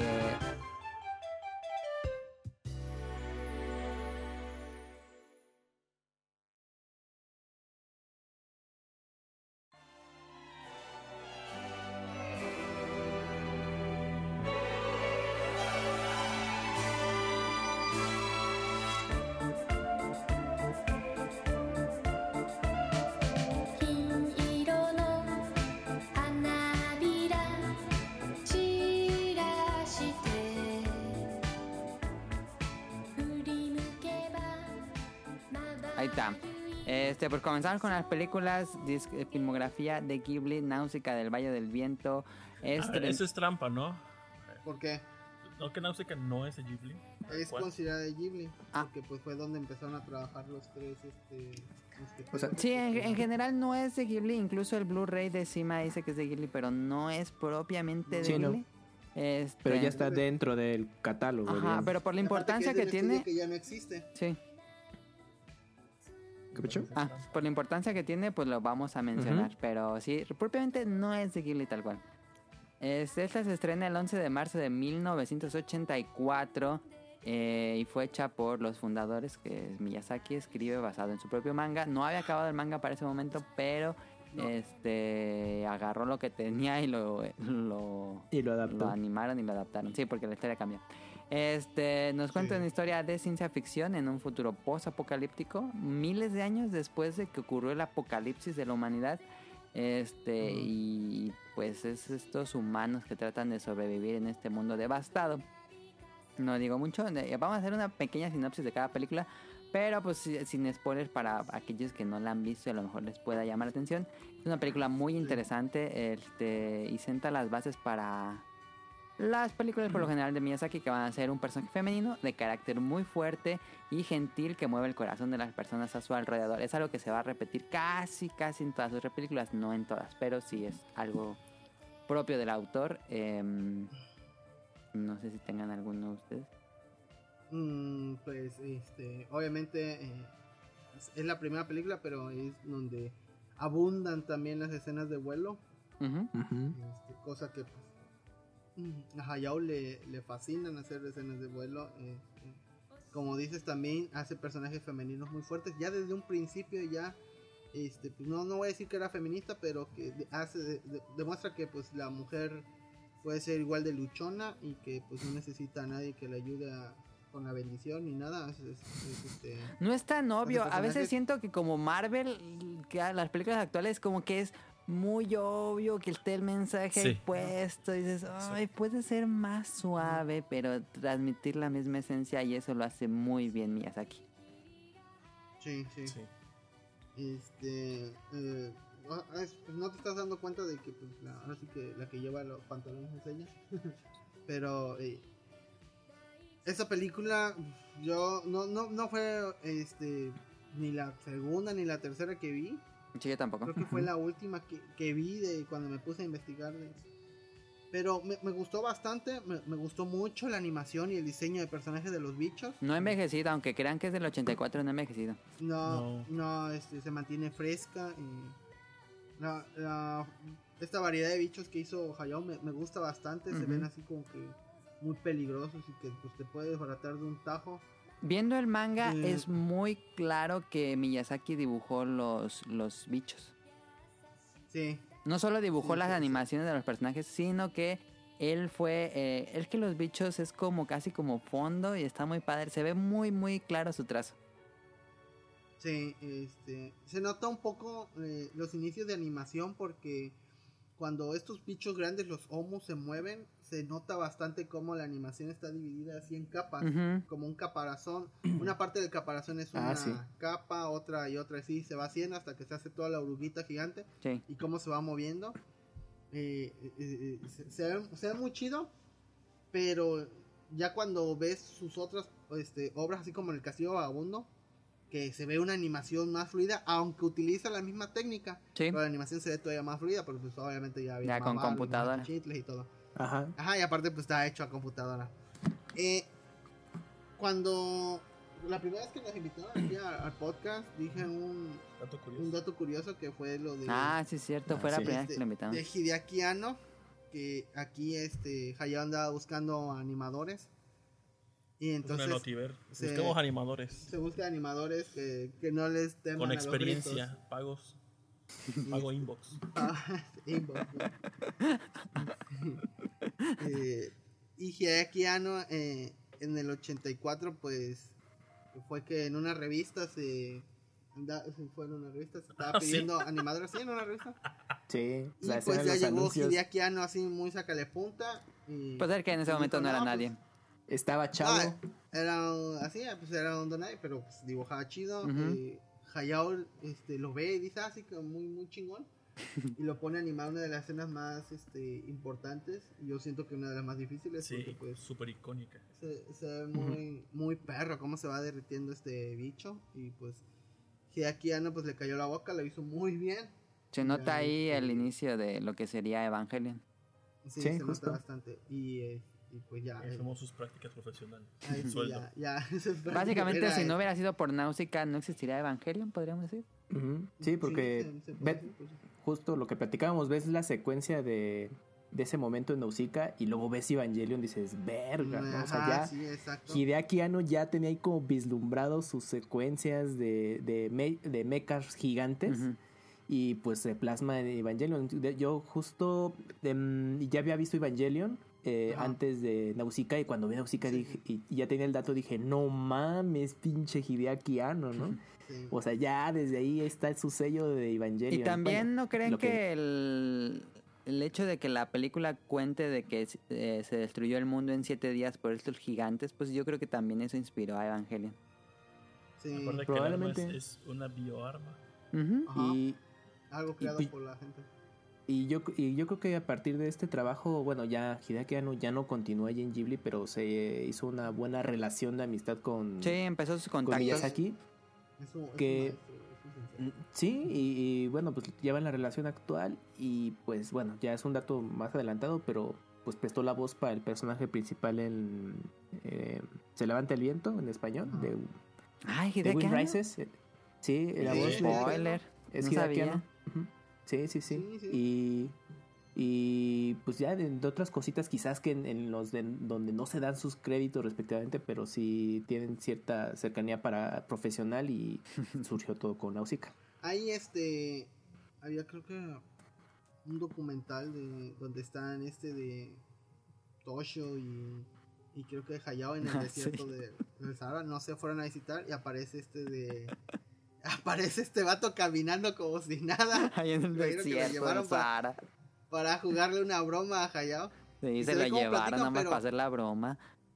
pero se nota mucho en su relación donde este de Hideaki le tiene un pinche respeto guion mie- miedo a, a Hayao y este de de Hayao le tiene respeto pero también lo, lo tutea y de chamaco cagón Lo no lo chamaquea. baja sí lo chamaquea No, como le, escena- le dice lo de Evangelion, dije, ah, sí, sí, le- paso. le- le dice, yo sabía que tú eras un buen animador hasta que hiciste Evangelion y yo así "Oh".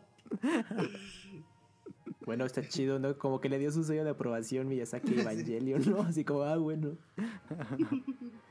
Sí le gustó. Y pues Nausicaa tiene muchísimas este, influencias en toda la pues cultura japonesa, obras que llegaron después. Este, yo sigo diciendo con el episodio donde estuvo Eric, este, que Final Fantasy tomó los chocobos. Yo digo que ahí los tomó.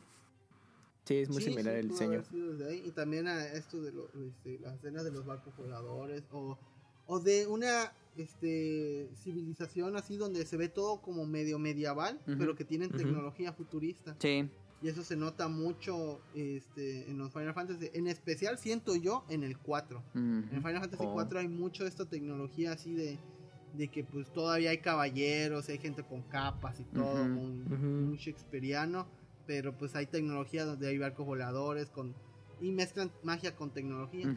Sí. Sí, incluso eh, así de pronto, eh, pues personas eh, en el medio, ¿no? De videojuegos, es- anime, manga, etcétera, que crecieron viendo Nausicaa, Ujú. o sea, en su momento de juventud, sí se sintieron muy inspirados e influenciados con, con, con Nausicaa y lo han así expresado, ¿no? En alguna entrevista, ah, sí, pues es que mi película de anime favorita, pues Nausicaa, ¿no? Y pues lo puedes ver así en los trabajos. Entonces, como que marcó a una generación de, de diseñadores, animadores japoneses eh, este trabajo de, de- de Miyazaki y pues ya lo que es Ghibli ahora. Ayer lo estaba viendo y Y- la nave roja de Pellité eh, es muy similar a la de Kobe Vivo. Sí, Mira, Sí, se un homenaje. Sí, yo creo que sí. un homenaje. Este, otra cosa, este, la película eh, pues sí recaudó, pero a los fans del manga no les gustó porque cortaron algunas partes que son importantes y que tiene un final muy abrupto así. Termina Ah, de sí, sí, sí. machetazo. Sí, no te, no te explican eh, qué les pasa realmente. no, no explica así, al fin acabó ya, y lo demás pues nace, tú piénsale ahí, imagínatelo.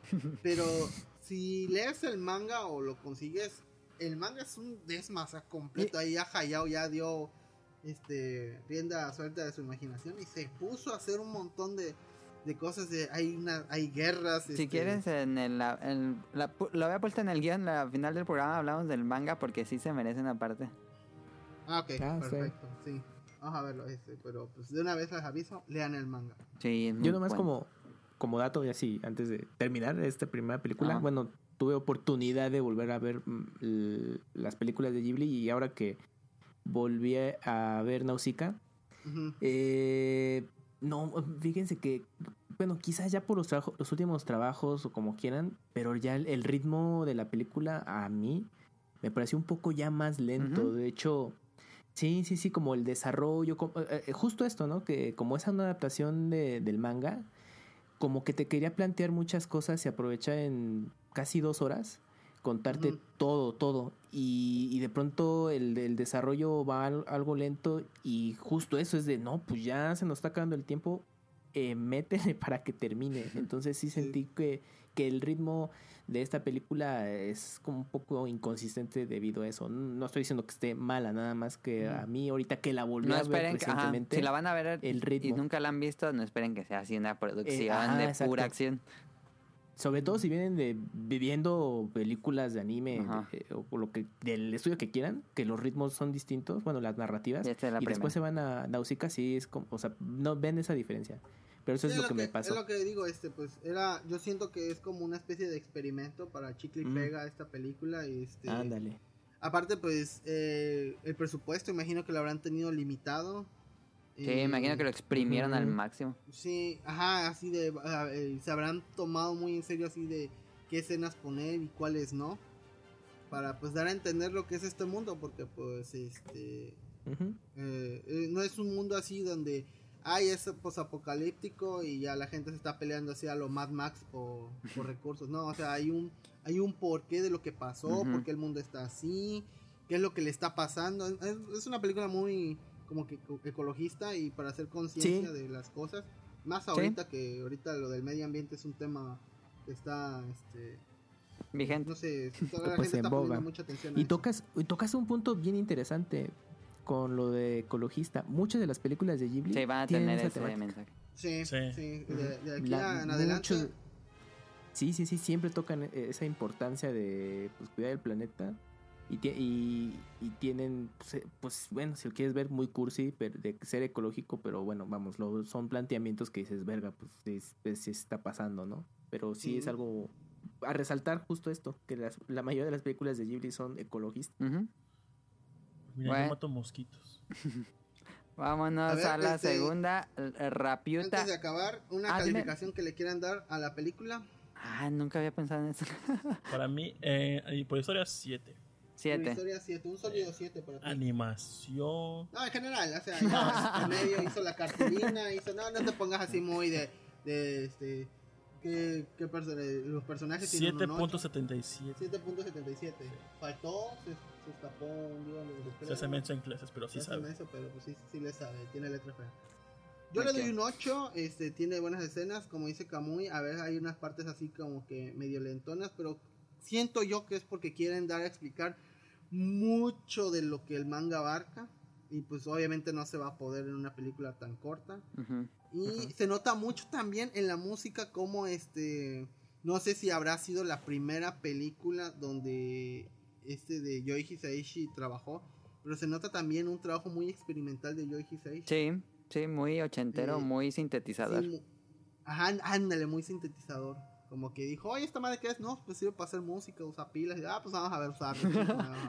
¿Qué se hace? Muy Vangelis. Este, a mí en lo personal tiene una de mis personajes favoritos que es Náusica porque la gente mama a Mulan. Yo digo, tú eres un pendejo, no sabes de lo que es una mujer guerrera. Porque Náusica es un, o sea, se papea a todos, no, nada de hombres de acción, no, no, no, no. Sí, no, y luego en el manga una- no se pone más. No, Náusica Sí, el es desarrollo es guerrera, científica, ama a los animales, los Ah, animales sí, la aman sí. a ella, piloto, diplomática, Sí. te rompe la madre. No, hombre, chingón este personaje. Ah, pero Elsa de Frozen lo hizo primero. Ah, sí, sí, sí. sí, siempre, siempre dicen, no, es que Mulan, ah, no. No necesitas a Eugenio Derbez para esta pendeja, chingón. ¿Cuándo le darías calificación yo- tú, Kamui? Nada más le faltó ser morena. Ah, dale, sí. Interracial, una cosa así. ¿no? Y lesbiana. ¿sabes? Sí, sí, desde que dices eso, creo que no recuerdo algún personaje negro en Ghibli. Porque Haya odia a los negros, obviamente. los negros y judíos los odian. No, no sé. Pero a Bueno, ver, pues, calificaciones ustedes. De dos? calificación, yo también le coincido, le pongo 7 por lo que ya platiqué. Digo, no, aclaro, no es mala, simplemente que ya también el tiempo sí le ha pasado un poquito la factura, Sí. pero recomendable de ver solo con este, con esta precaución, ¿no? De, de que es una película ya de, de Del 84. 80, Véanla de los como 80. si fuera en los 84.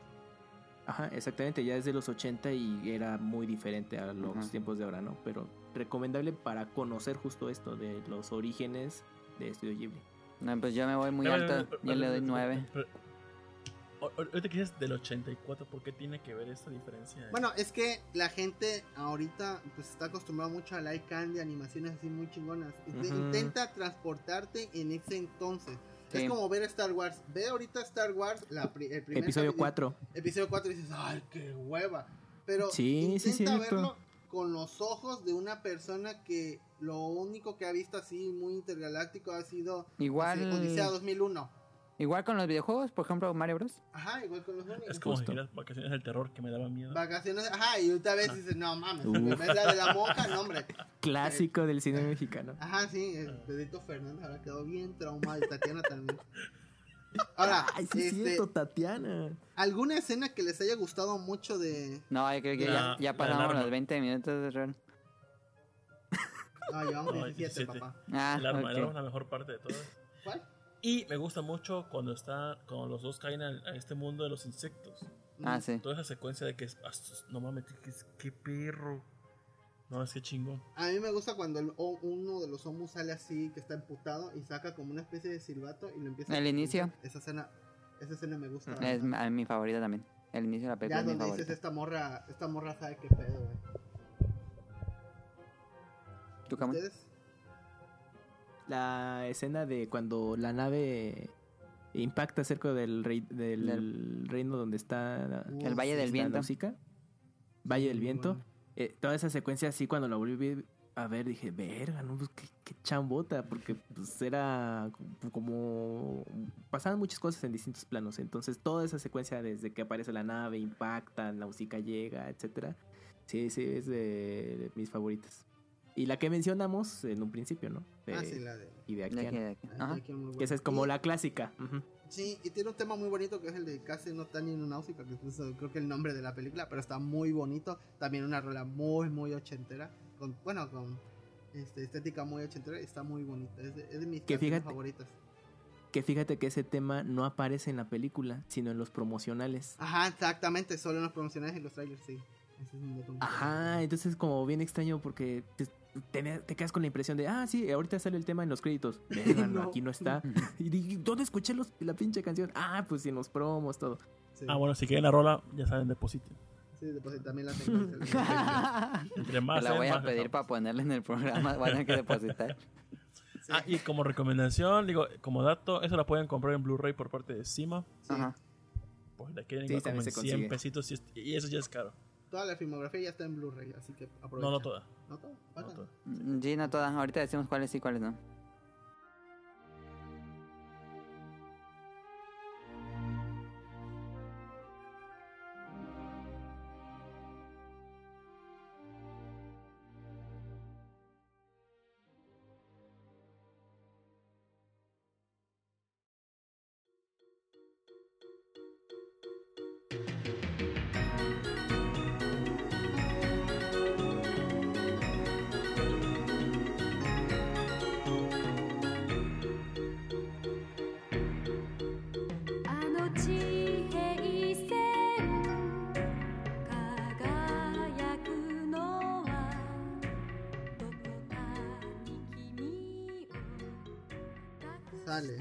Película. Náusica. Vámonos a Rapiuta o como La se dice. puta. Así dice El exactamente. castillo Castillo en La el cielo. puta del Castillo. En el cielo.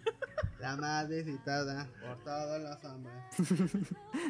Se estrenó el 12 de agosto de 1986, dos años después de Náusica. Primera película es la película debut del estudio Ghibli, director Miyazaki. Y esta sí es una historia de aventuras completamente, corte fantástico Sí. con sci-fi. Eh, sigue manteniendo como estos reinos medievales con tecnología avanzada. Nos cuenta la búsqueda de una región como leyenda, el castillo volador, el castillo en el cielo, por si se llama así, que cuentan las leyendas y pues vamos a ver a dos, como una carrera, a unos piratas espaciales tratando de llegar a esta región leyenda y por otro lado la milicia de un reino como bélico que quieren buscar los secretos que hay en el castillo en el cielo y aparte dos niños que están también inmiscuidos. La clave de todo esto es una niña. Este y es pues una de las películas más importantes del género steampunk, estaba viendo.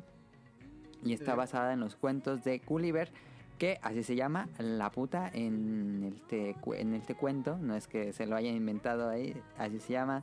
Em, y pues aquí toma Hironobu Sakaguchi, toma lo la idea de los barcos voladores para Final Fantasy. Ahí, él dijo, él, Sí. él hace. Órale. Y pues el nombre lo cambiaron por obvias razones en Occidente. Sí. Ah, sí. Solo se llama chingo. Castle in the Sky o el castillo en el cielo. O, o más chivi, la putita. Que No, aquí le ponían este, la puntua, lo decían como en francés, algo así. La no, en francés. Yo la vi en gallego primero y le decía. Yo también. punto. Y así, La "Ah, sí. chingada, ¿por qué? Y es que no me acuerdo si en la película lo dicen, pero es porque en, en el libro de los viajes de Gulliver, Gulliver viaja Ajá. a un lugar donde hay una isla con mucha tecnología.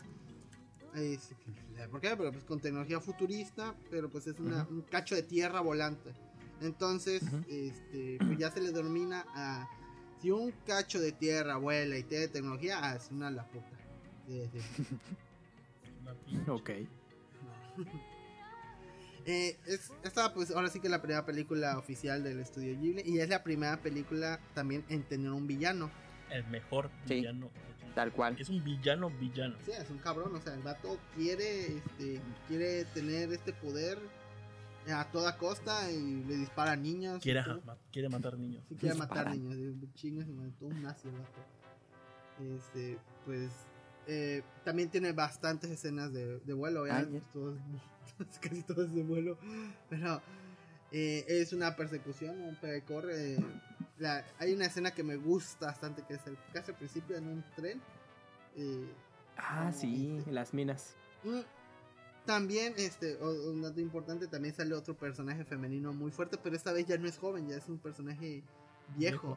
Y que está hacia el sobres y tiene a todo su séquito de, de este, achichincles, así también al sobres y todo, y la respetan hacia a poder. Ujú. Que eh, esta de la, la- el castillo en el cielo, me- de lo que me gusta un chingo, es que sabes qué pedo con la historia, como que te cuentan hacia dónde van. Ajá. No es como que es contemplativa y te deja mucho la imaginación o qué sé yo. Ujú. Esta sí va de pe a pa y todo lo que tiene que ver en la historia eh, se desarrolla muy bien entre los bandos que hay.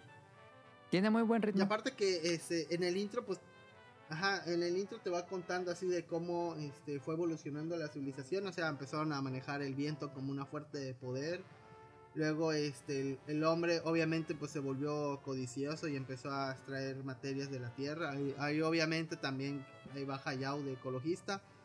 Y cómo eh, empiezan a resurgir estas este, naves y luego ya es una tierra voladora y luego por X o Y, no sé, codicia el hombre, la, esta estos, este, tecnología se pierde y vuelven a sus raíces a- con un molinito. Sí. Eh, todo eso te Tiene, lo tiene cuentan muchas escenas nada más. Uncharted, podemos decir. Ajá. Sí, sí, sí. Eh, Oigan. a, ah, a mí en lo personal me, me gusta mucho esta película. eh, tiene escenas que, que cuando las vi uf, me estremecieron bastante. Eh, es muy bonita. Este, Joy Hisaishi vuelve a trabajar con, con el estudio y ya también también usa bastante como que sintetizador este, y pero le, le queda bien.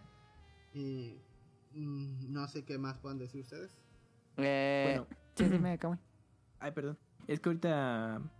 eh, Esta, esta película, no, bueno, sobre todo ahorita Mele, que lo tiene muy reciente. ¿no les recuerda a Conan, el niño del futuro? ¿Por el niño? Mm, O sí, por la- sí, No, por los personajes, por, por bueno, Conan Por lo que pasa. y Lana. Ajá. Sí, sí se parece. Y por los eventos, eh, es como, bueno, tú, tú decías, no, es que a mí Conan se me hace como un pre-Nausicaa. Ajá, por el setting, pero a este es más por los punto- personajes. Ajá, y el desarrollo de la historia que es como más Sí, el aventura. secuestro justamente y todo eso. eso. Y yo... cu- Ujú, Y romance, porque puta- pues se, se Ándale, los dos justo eso. personajes rápido. Yo, yo creo que tenían, ajá, como ya, mm, cuando yo la vi en su tiempo tenía como esa impresión de que, ah, creo que, digamos, las bases de como de del esquema de, de personajes y de, de desarrollo de trama y- ya estaba con Conan a cierto punto. Y, y también eh, eh, esta película, el, el ritmo contrario a Nausicaa, ¿no? Digamos, es, eh, es, es estrepitoso, ¿no? De que te plantean qué está ocurriendo, es, eh, eh, pasa, pasa algo desde que da comienzo la película, luego eh, cuando piensas que todo va a tener un ritmo más lento, pues no ocurre otra cosa. Y la película no, no te suelta hasta que No. termina y, Ajá. y yo creo que si la ven al día de hoy, igual, eh, te la pasas muy bien. Yo creo Muy que esta, Indiana esta Jones. película de... Sí, yo creo que esa Sí. sí Ujú. conservó bastante bien el paso del tiempo. ¿eh? La vi, me encantó y, y también se perfilan mucho el- los diseños de personaje de, eh, por ejemplo, mm, el, la líder de los piratas. eh, Sí. em, e- ese perfil de personaje ya también se empieza a mantener en los siguientes trabajos de Miyazaki. Sí. y también hay, hay otro personaje que es un mecánico, que, eh, que es muy bigotón y con unos lentes. Ah, sí. También ese tipo de personaje Sí, lo mantiene en, en trabajos futuros. Se y- me figura un y. Dices, ándale, ajá. Que es Eh, o al personaje que aparece en, en Chihiro, ¿no? Que es el que, El que pone ayuda- las, las inci- los inciensos. las hierbas, el hierbero. Ajá. Ándale, ajá, sí se parece mucho. Y yo creo que esta película ya había agarrado como mucho, muy bien el equipo de cómo trabajar y pues, se nota, se nota en general en todo el, todo el trabajo. Como dato curioso, eh, ¿recuerdan la parte donde... Es que en Japón cuando dan esta película en la televisión abierta es todo un suceso. No sé por qué, pero en Japón es Mm. todo un suceso cuando dan esta película en específico. Y todo el mundo, todo mundo, todo Japón se pone a ver eh, Rapiuta cuando la dan en la tele. Y lo que pasó una vez, eh, hace unos años, es que ya ves que la niña hace una palabra mágica que es Barusu. Ah, ajá. Entonces todo Japón tuiteó Barusu y tiraron Twitter así, ¡pam! Se cayó en cuanto ¡Ah, pasó la la escena. bestia! Órale. Y entonces eh, la corporación de Twitter no sabía que, por qué todos tuitearon, nadie sabía por qué, por qué Japón había tirado Twitter. Ah, qué chida, eh. Oh, ya. Algo así como Drake y... Sí, es algo, curar. un fenómeno muy japonés, pero eso pasó hace unos años. Ujú. Tumbar. Tumbar Twitter. Ay, qué chido. A mí, este. Ah, como dato, la voz de, de paso es la voz de, de Luffy de One Piece. Ya desde ese Ah. entonces ya estaba trabajando la doña. Ah, esta japonés. Tanaka.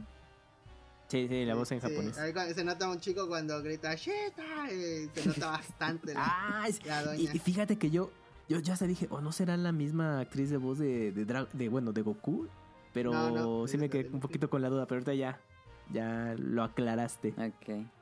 ¿Cuánto le dan que de también fue calificación esta? este, Yo Ah, un 10. mm, Ah, sí, le doy como. ¿Un 10 le Ah, dan, no? eh, nueve. Yo sí le doy un 10.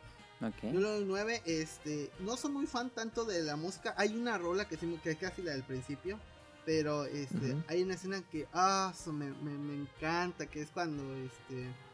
Cuando sale este primer robot que se está desbaratando. Sí. Y, y tiene agarrada a, a Shita. Entonces Pazu está controlando este avión mosca.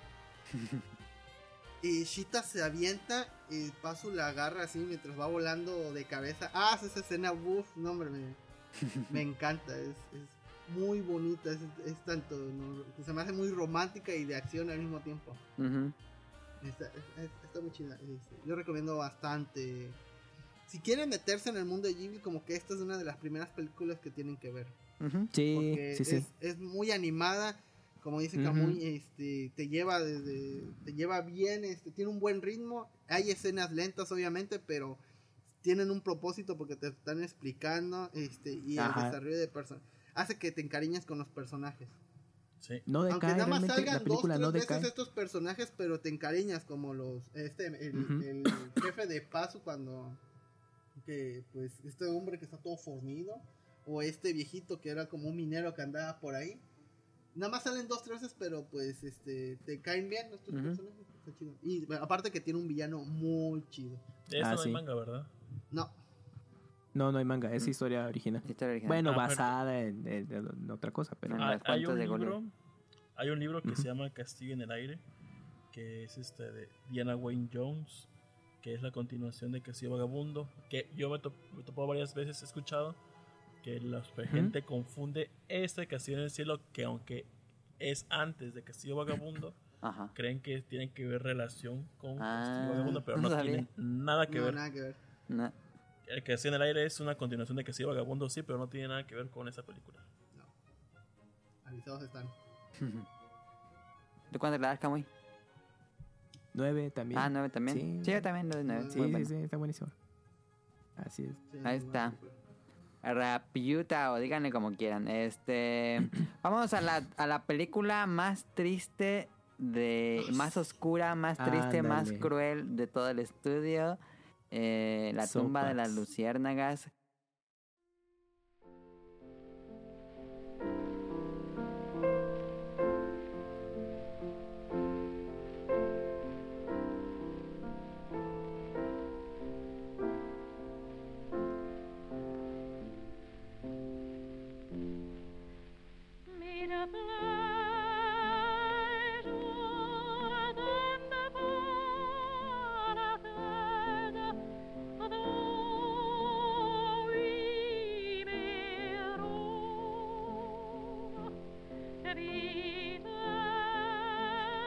Se estrena igual que la que sigue. Entonces, bueno, empezamos con la tumba.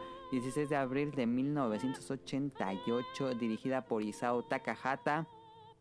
Y, y, bueno, esta es una película muy personal de Takahata porque él Sí. plasma sus propias experiencias porque él sí fue uno de los sobrevivientes a un bombardeo en la ciudad de Okayama junto con su familia. Él sí le tocó así vivir en carne propia en los ataques de los bombardeos de Estados Unidos. Entonces, esta es como su forma de expresar esa experiencia y nos cuenta la tragedia de dos niños que mm, sobreviven a la bomba atómica eh, y a diferentes ataques bombardeos. No, no exactamente a la bomba atómica, pero a los ataques bélicos de la Segunda Guerra Mundial por parte de Estados Unidos a Japón. Y pues sí es muy así de, ay, yo no la he visto una vez y no la Sí, quise ver de nuevo para el para el especial. Eh, Lo hubieras vuelto a ver. No, Yo siento que es mucho como- sufrir y no disfrutar. Sí, es mucho sufrir. Yo la, yo la vi una vez y dije, no Ajá. puedo con esto. No, Yo, la yo neta. sí lloré. Yo sí, a mí me hizo un nudo en la este, garganta. a mí, a mí se me hizo así muy trágico. Dije, ¿qué pedo? Ajá. O sea, yo, yo ya había visto este Chihiro, este Kiki, por Ah, y luego veo esto y Sí, dije, también. no mames, o sea, ¿qué pasó aquí? ¿Qué, qué- quién estaba tan enojado como para hacer esto? No sé. Pero eh, es, es algo muy triste. eh, no, mm, no tanto por este, por la, la- la, este, lo que le pasan a los personajes, sino el momento que están sufriendo ahorita, porque, pues, es un, es un Japón que obviamente fue bombardeado y no solo eso, sino que ya habían perdido, o sea, ya, Sí. ya se, este, se habían rendido y eso ya fue un, fue, siento yo que la rendición les dolió más que las pérdidas. Sí, tanto es de una gente baja como- moral. o de estructuras o monetaria. Fue una baja moral muy cabrona. Ya Japón ya estaba con la cabeza y con la cola entre las patas. Sí, eh, Entonces, pues sí. todo lo que está pasando y pues la forma en que estos niños están sobreviviendo esa, esa parte de la historia de Japón sí está muy cruel, muy es, es muy triste. No, no puedo hablar mucho de esta película porque te digo, nada más la he visto una vez, no la quiero volver a ver. Yo tampoco. Tiene como 14 años que la vi. Lo que me gusta mucho de esta película es que toca temas eh, bélicos, súper tristes, y no necesita ser tan gráfica Ajá. para causarte molestia. Sí, sí, te... te- Como por ejemplo, ves gore de anime, como Nah, sí, es, ese es de bebés. Comparado, o sea, me, me provoca repulsión y "Ay", pero esta sí te, sí te llega a sentir mal. Sí, la, la parte en Dices, donde... ¿qué, qué, qué es que es muy humana. con, lo- ¿qué pedo No, con la humanidad? No, Ándale. ajá, dices, ¿cómo, ¿cómo le dimos la espalda a estas partes? O sea, obviamente pues siempre hay violencia en toda parte del mundo, pero cuando la ves, Así dices, alguien está sufriendo esto, dices, o alguien lo sufrió, dices, no mames, otro pedo. Este, cuando se ve la gente pues que tuvo quemaduras o por lo de la radiación. La mamá. la, la forma en que la mamá este muere, oh, oh, spoilers pues, pero es algo que pasa los primeros 15 minutos este y cómo este muere la mamá el hijo pues tiene que hacerse cargo de la hermana ya tiene que hacer Ujú. y todavía este Los familiares los, los mandan a la verga. sí los familiares la mandan a la verga porque pues era un había crisis este De ración. obviamente este pues la mamá dijo no yo voy a cuidar con, a los a los míos no a mis sobrinos si bien si sobreviven bien si no pues también pero hay una parte en donde tiran a la mamá a la fosa este, común con un cientos de cuerpos. Dije, a la... No, y se ve la mamá con el cuerpo agusanado ya. Dije, Ujú. a la verga con esto. Yo me imagino a los animadores llorando y este, y Takahata también llorando y dando latigas así, apúrenle porque hay que acabarlo. ¿Sabes para mí qué es lo más triste? Hasta tan, ahorita siento, siento feo. Sí, no. El optimismo de la niña. Ah, Eso sí. es lo que lo hace Sí, más. sí, Ah, sí, porque no, es desgarrador. es como, fíjate que es, es parecido a la, la, la vida es bella de este director italiano, no me acuerdo cómo se llama. Ajá. este, donde el papá no quiere que el hijo se dé cuenta de lo que está pasando. Y siento que el morro es, es exactamente lo mismo, o sea, como que quiere quiere que este que la niña no sepa pues que la mamá se murió, que pues que los corrieron y que pues todo el pedo que está pasando. La niña pues nada más quiere quiere reír, quiere jugar y, y, pues comer, obviamente esas son sus funciones básicas. Pero pues obviamente en esos momentos ni lo más básico podía cubrir el hermano. Y se nota la desesperación. Este. Eh, Ahorita lo estoy sintiendo muy mal. Sí, no, no llores, por Ah, favor, no sí. te voy a abrazar, estás todo sudado. Este. eh, lo que tiene que hacer el, el hijo. Hay, un- hay una escena también muy importante porque este. En Japón estaba siendo todavía este bombardeado. y- pero no eran bombas, eran este como que estos este como tanques con queroseno.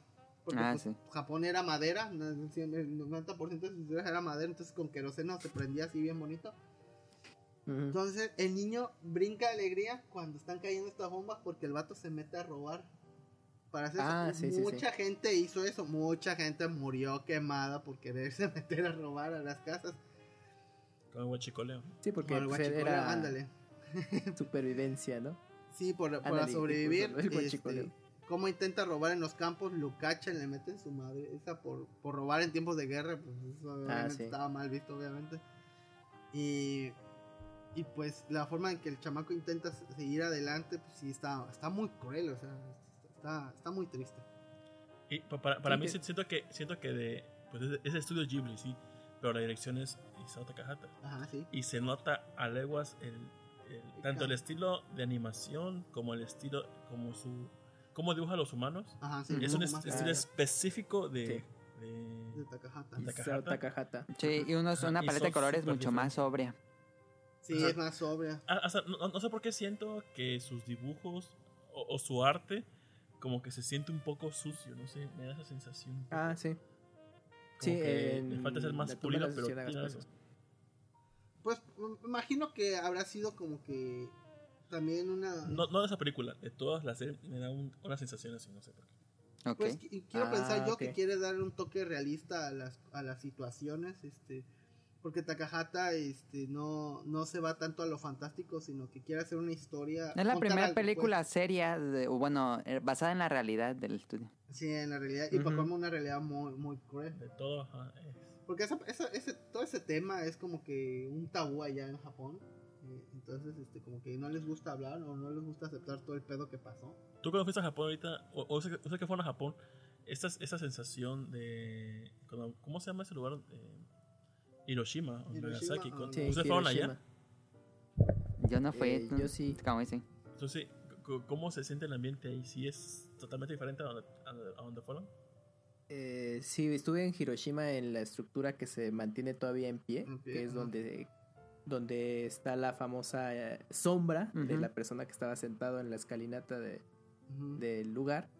Y eh, pues sí, em, es como tomando un poco de referencia lo- los documentales que hacen la mención de los campos de concentración que llegas ahí, es como demasiado solemne y todo esto. Lo mismo ocurre eh, en, ahí en, al menos en, eh, ahí en Hiroshima. Pues hay como una como un ambiente muy pacífico de que siempre está ese recuerdo de aquel momento, ¿no? Y la gente que va, los turistas, pues como que en automático saben que esa situación fue algo muy serio y para Mucho para respeto pues, en general. Es como una Ajá. ciudad cementerio. Eh, mm, es que aquí, fíjate que contrasta mucho esto. Porque en donde fue el impacto de la bomba, es actualmente es todo un parque. Y, el, y, y obviamente hay eh, estructuras que conmemoran toda esta situación. Y tú llegas a ese lugar y sientes eh, un silencio eh, brutal. Y contrasta porque alrededor de ese punto está toda la ciudad. Es- estás en, en el centro de la ciudad de Hiroshima, donde tú nada más caminas y llegas a la avenida principal y empiezas ya a notar todo ese movimiento o el bullicio de una ciudad como japonesa. Pero cuando llegas ahí es, es ese contraste de silencio y es, es tremendo. Y, y resalta mucho esto porque pues alrededor la vida continuó y es una ciudad con movimiento, turismo, etcétera. La vida, eh, yo llegué, y ya era eh, casi prácticamente en la noche y pues tú ves toda la vida nocturna como si nada, ¿no? Pero justo ese punto sí tienen como ese el respeto de que bueno, aquí ocurrió esto y, y hay que respetarlo tal cual, ¿no?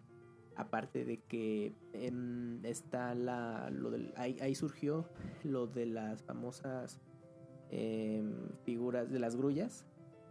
Eh, eh, el- la- surgió ahí ese movimiento y ves mu- muchas grullas hechas de papel, de, de origami, que hacen toda esta representación de lo, del suceso que ocurrió. Eh, hay una hay una llama que siempre está en- eh, encendida y no va bueno tiene ahí la leyenda de que de- no se va a apagar hasta que termine toda esta guerra de bombas atómicas y pues yo creo que desafortunadamente va para muchísimo tiempo Muchísimo. y, y pues sí y justo cuando luego ve- ves este la toma de las luciérnagas pues reciente que la vi pues no podía evitar relacionar eso no es un capítulo que ocurrió para Japón y es como yo eh, como alguien ajeno a todo esto es como un, una pequeña mirada de lo que ocurrió no Sí, porque te, te da una pequeña idea de, de cómo ellos pasaron estos eh, es- esa recta ya final de la guerra. Y pues sí la verdad es que es bastante impactante. Y como ya lo que estaban platicando no o sea pues vienes de otros trabajos de Ghibli o incluso no si te vas en orden vas de, de Castle in the Sky y luego ves eh, Grave of the Fireflies y verga no o sea es todo Sí, es muy un- muy muy diferente Sí, hay un dato curioso Y- después de eso, Ujú. pero este. Hay. eh, hay muchos documentales de cómo fue la vida después de, de las bombas. Y, y sí, este, hay señores que, pues. Bueno, en ese entonces, cuando hicieron los documentales, así en los 80 y en los 90, cuentan Sí, cada sobrevivientes todavía. catástrofe y todo. Y no, sí, es, es, es muy cruel. Y, y podemos decir que no es nada comparado con lo que nos, te muestra la película. O sea, lo que te muestra la película solo es una puntita de lo que de Sí, todo lo sí, que sí. sufrieron. Y sí, sí, estaba muy culero. Que yo considero, pues me van a odiar, pero pues se lo merecen porque pues, sí, el ejército japonés es muy culero. No esa gente, pero pues se lo ganaron a pulso. Ya es como que mi- un popular opinion, pero bueno. Ah, Eh, por cierto, bueno, en, no sé que fueron a Japón, no sé si ustedes vieron, pero en a Miami, en la sección que tienen de Ghibli, también venden los Ah, dulces. Sí, venden los dulces. Este, Ah, aquí lo tengo al lado de mí. Sí, ¿qué tal saben? Sí. Saben bien ¿Son ricos. como Halls o qué? Sí, están Sí. ricos. Sí, ¿Saben están bien dulces y saben exactamente a la fruta que deben saber. O sea, yo digo que saben mejor que las frutas reales.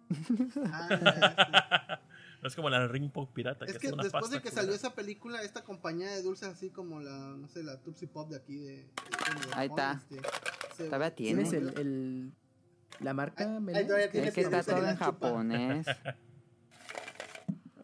Sí, en, en Ah, no, Miami está y todo en creo que japonés. hay una creo que se llama J List, este, también hay, hay venden. Es, Hay una con la lado- con la niña que se va, no, cierto, con la niña ¿No se llama este, Milky? La, de la que saca la... Ah, sí, Milky. Milky, sí. Es que hay una, Es una la- con la que es la clásica de que sale en la película y, y lo volteas y está la niña de la y película. la volteas y está la niña. ya en un estado bastante, bueno, ya Ya, sabes. sí, Que fíjate que a mí no me encantó que incluyan al personaje de la, de la película. En el Yo sé que lo hacen por fines comer Sí. Ajá, lo, sé- lo hacen por fines comerciales. comerciales, pero es que en la película "Ah, es- sale tanto que. uf, es lo que sale en la película. eh, Pero Sí. bueno, creo que hubiera estado bueno que conservaran el diseño tal cual. Bueno, de un lado está el original y del otro la niña. Sí, ya, lo volteas Pero y ya olvidas tus problemas, ¿no? Pero sí, no, no, no, no fui fan de, de esa, de esa versión de, de los dulces. Pero sí. ¿Recuerdas eh, cuánto te costó esa, esa dulce, eh, Mili? Ah, es que se los compré antes de ir a Japón. Ah, A ver. Ah, ya lo tenías. Sí, ya lo tenía. Allá los vi también que los vendían. Pero no. Y por la película, esos dulces se hicieron populares, eh, pero en general para distintas marcas de, mm, que hacen dulces allá. Pero no creo que estén caros, Sí. ¿eh? A lo mucho que. Te costaron 500. Fíjate, Qué bueno que. Nah, qué bueno no, que la lo mucho no 100 comió yenes, yo ¿te creo. No, yo creo que está muy, muy barato. ¿Sí? L. ¿Unos 200? Sí, 300 yo yenes. creo. Pues una chipileta a la niña. Una chipile, la manita, ¿no? Se voltea, se va a morir tu Va- mamá. vas a morir. Aguas con la Bueno, radiación. ¿cuánto le dan a la tumba de las ciénagas? Yo 10 también. Un die- yo le doy Diez también. un, un 9, porque si la película, su objetivo es hacerte llorar, lo logra re bien. No, Mi hacerte deprimirte. privaron. Sí, está súper deprimente, güey. Sí, porque Sí, no si puedes llorar en la deprimido, no la película, pero se acaba la película y todo ese día vas a estar deprimido. Sí. Eh, Qué gran Es dirección de ese vato. mm. Imagínate poner esa película de pabellón de quemados en el Yo, la, la primera vez que la vi, la vi como a las 11 de la noche. No Solo inventes ya antes de dormir. Y sí, me, eso me dio. Sí, duermes, duermes mal, Sí, la güey. depresión así horrible. Sí. Pensé en la niña que el día siguiente era pobre niña. Fíjate, yo, yo no Sí, lloré, sí, pero sí me quedé así de, ah, la bestia. ¿no? Pero cuando se las puse a mi mamá y mi hermana, sí, era fue un mar de lágrimas, güey. Sí, estaba, Ujú. estaba muy cruel. Me dijo mi mamá, no me vuelvas a poner esta nuevo, porque- Pasaste verga, Rolando. Sí, pues sí está, sí está Es algo feo, que güey. todo el mundo debe ver alguna vez, pero Sí, yo no lo recomendaría repetirlo. Ajá, es, es algo de una sola vez. Así y ya. O sí, para video reacción. pues este, está. ¿Tú, ¿Alguna parte que les haya... impactó mucho. eh, La mamá, tal vez. sí, a mí lo de la mamá también. Sí, está muy, muy cruel. De No, animación lo de la niña. Ah, sí, perdón. este... hubo un aspecto que no tomas en cuenta que aquí escribimos en el guion, que es este... que que aunque parece una película antibélica, su, su director menciona que es más una crítica de la sociedad por no proteger a sus propios ciudadanos. Sí, es lo que dice la cajata. que este que- y, ma- y- y puedo, pues, puedo apostar que Takahata lo habrá visto lo habrá vivido en carne propia tal vez no se le murió un pariente pero sí pudo haber visto Sí, amigos que estaban desesperados y pues, Ajá. no pudieron hacer nada Sí. Y pues es algo que pues todavía se vive no Pues, aquí en México cómo se no no Con cuidamos los a los indocumentados fueron hace poco. a los ah, indocumentados Venezuela. comunidades indígenas que, pues, vale más. ahorita con los incendios que nadie da ni tres pesos por los incendios y hay comunidades Sí, indígenas que están es, es una crítica social vigente hasta ahorita para cualquier época. Eh, Sí. Pero bueno, véanla, véanla con sus familiares a la hora de la comida. Lleven a la abuela, en vez de ver Coco, mejor vean esto. Con esto sí van a llorar. Y desde ahí ya Isao, Isao Takahata se... Ya te das cuenta que su estilo de, de dirección Ajá. Es, es totalmente diferente a lo de Sí. Miyazaki. Yo veo hasta cierto punto que Miyazaki, aunque bueno, no, no precisamente va con esa idea, pero quizás sus películas son un poco más accesibles, más comerciable- Ujú. comerciales. Más fantasía. Y ajá, y Takahata sí es más como el lado B de Ghibli, ¿eh? Y eso lo, lo vas viendo ya en sus siguientes películas. Sí. Un contraste interesante. Sí, y, sí, y- sí. y aunque tengan un tema fantástico, los hace muy humanos.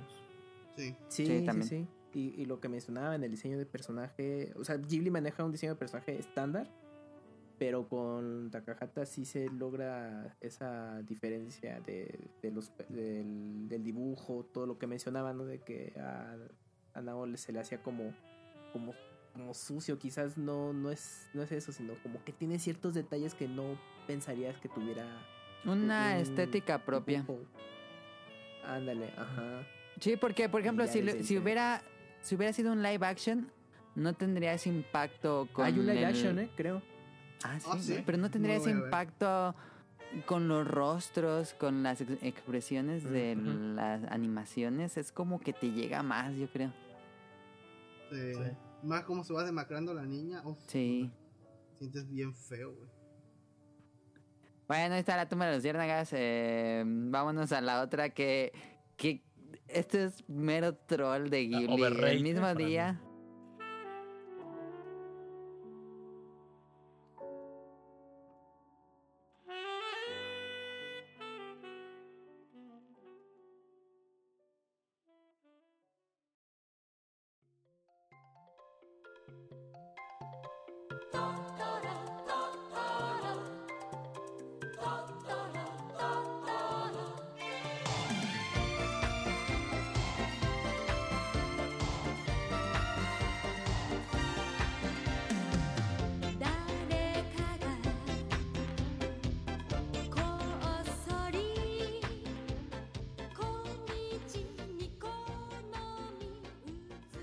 Doble función de cine. eh, a veces ponían una primero, a veces otra segunda.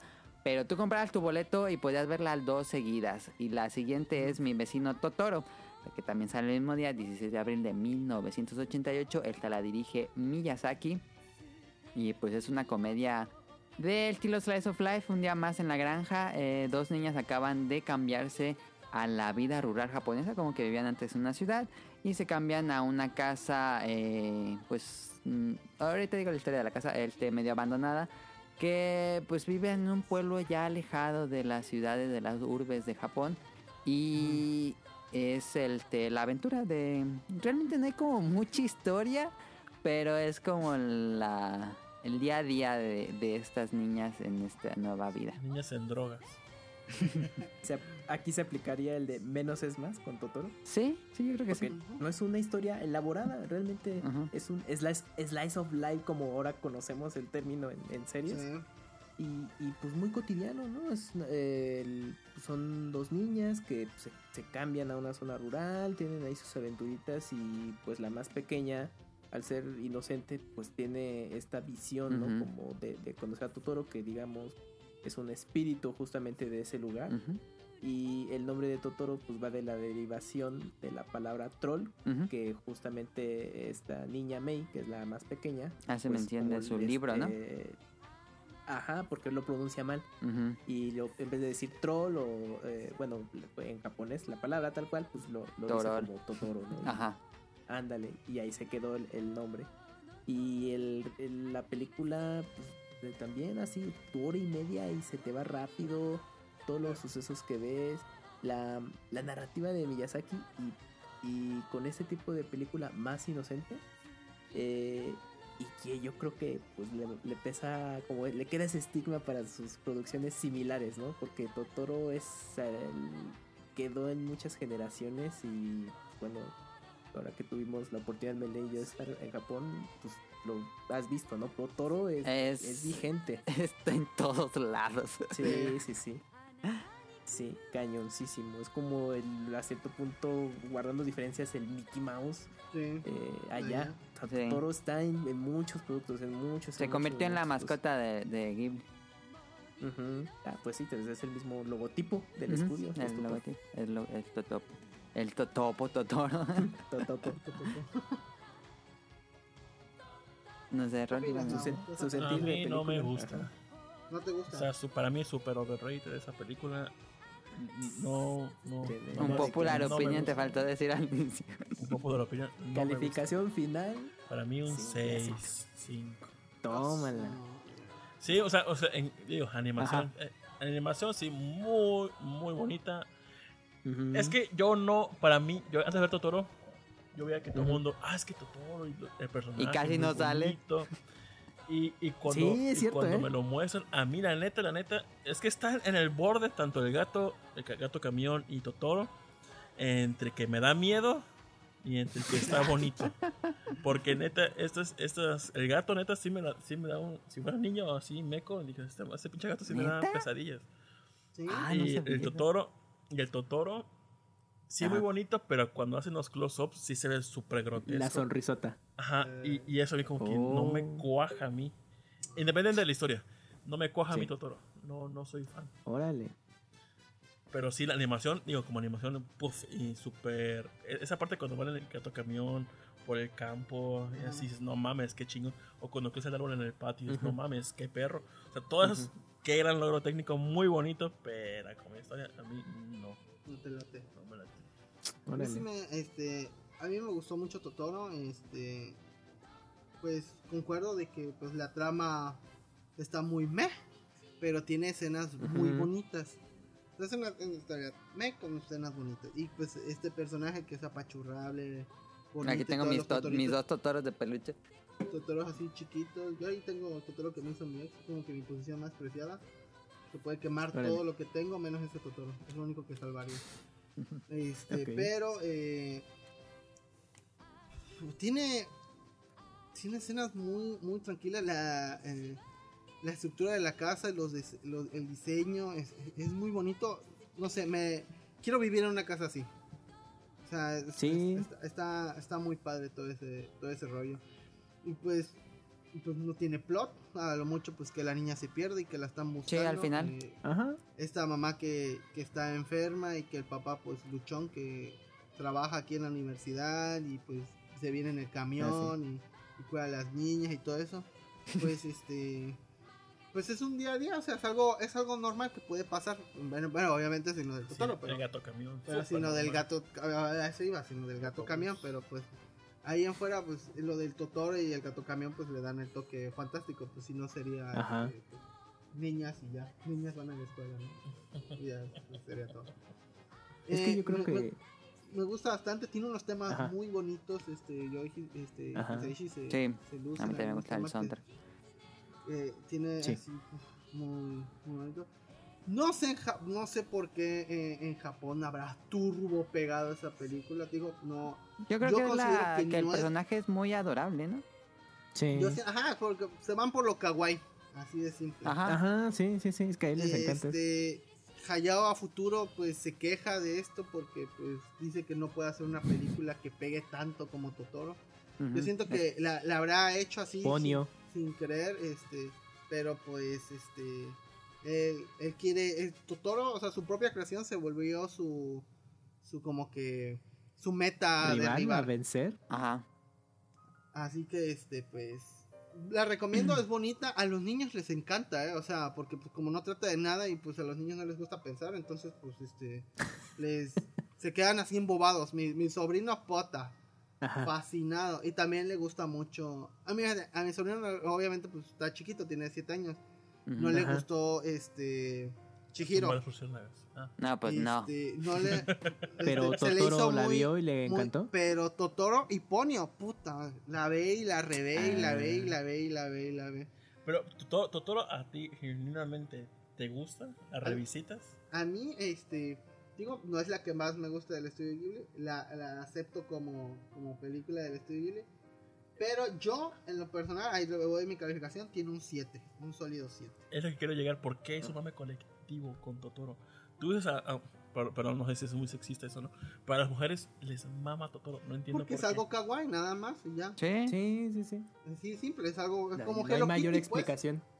No, ándale como Hello Kitty. Ándale, Pues, exactamente. imagínate que en Sí. vez de Totoro pones a Hello Kitty. Las mismas situaciones, pero imagina que al lado de la casa de donde vive este Satsu- no me acuerdo cómo se llama la chavaca Satsui, creo. Tatsuki. Este, Hello Kitty tenía su casita. Puede ocurrir exactamente lo mismo y, el, y el resultado va a ser lo mismo. O sea, va- habría Hello Kitty por todos lados, ¿no? Así que, pues, o sea, o, o chance, no sé, entre mis teorías, necesitaban varo y dijeron, ¿sabes qué, Hayao? Haz algo bonito. No trate de nada, pero así hazte un, un osito, no sé, un cuerpo spin, chingas, algo que sea pachurrable y tenemos un chingo de fieltro gris. Trábate, haz algo con fieltro gris. Y el vato va, órale, a ver. Y ya, eso fue. Es, es Pues mi mira, teoría, es mi. En datos curiosos tengo algo similar Ajá. que A ver. originalmente iba a ser un Japón se quedó sin cortometraje. fieltro gris. Y tuvieron como que que no. llamar a las parisinas. No veían el potencial para que fuera una película así normal. y Iba a ser un cortometraje. eh, de hecho, antes de que se fundara Ghibli, él ya tenía ideas para hacer Totoro. Pero había presentado como su idea a los inversionistas y dijeron, nah, eso no. Y no lo guardó hasta, hasta Ghibli. Y lo hizo. Fue una historia que conforme más le metía, más metía personajes, iba creciendo la historia y llegó hasta que dura 90 minutos con todo el desarrollo al final de la trama. Eh, y originalmente iba a ser solo una niña, eh, no iba a ser como Mei Ajá. y Satsuki, sino que era una niña Una como... fusión. Ajá, exacto, una fusión como una niña entre la edad de, la- de ellas dos con las dos las personalidades. ajá, sí. Y, y como que dije, no, no queda. Entonces se la separó y Satsuki Mei. Eh, y la historia de la casa donde, a la que llegan, eh, de acuerdo al libro de arte de Totoro, es que su residente original estaba enfermo de tuberculosis y falleció y no acabó por completo la casa.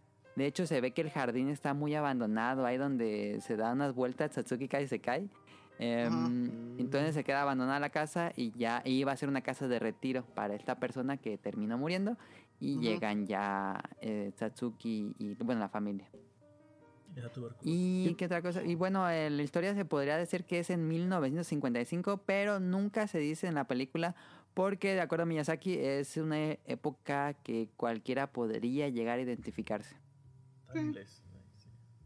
Sí, yo también cuando la vi dije, pues igual es como finales 70, Ajá. principios de los 80. Como es una zona rural, a veces luego hay como... La tecnología No lugares- Telcel ni nada. Ajá, como que el tiempo celular. ahí avanza diferente. Sí. Yo tengo la teoría de que quizás le, bueno, confío en el proyecto de Totoro por, por la producción que se estaba llevando en paralelo con la tumba de las luciérnagas. Entonces yo creo que, pues bueno, tener una historia muy cruda y, y, pues también para impulsar Totoro han de haber dicho, oye, pues es que esta historia pues está, está tremenda y, y, pues necesitamos como contrarrestar de alguna forma. Muy Y por eso contrastante. incluyeron, ajá, incluyeron Totoro y yo creo que pues a esa generación que les, que les tocó ver la película en su momento, pues digamos que Totoro era como un alivio de lo que habían visto con, con la tumba de las luciérnagas, ¿no? Y yo creo que por eso también resaltó, porque sí, la película no es la gran cosa en cuestión de guion, Ujú. pero si tú veías así... Pero como Slice of Life funciona muy bien. Totoro, Ah, sí. está bien. Sí, es que, bueno, híjole. Tiene que, tiene que pues me gustarte el gusta- género. Sí, Ay, en ese tiempo ni sabías que era Slice of Life. No, sí, pero si la ves ahorita. No, no sé, no sé por qué pienso que. A ver, pensaron, mira, mira, Hayao, si ponemos su película solita, no va Ajá. a gustar. Pero si la metemos en combo con esta, es que contrastes, sí, mira, sí. te va a pegar. Ojalá la metemos ahorita de una vez. ¿Qué te parece? No, pues sí. Y es que este, Sí, es hay que otro dato también. Este, a veces Hayao y Takahata se metían a los cines y se ponían a ver.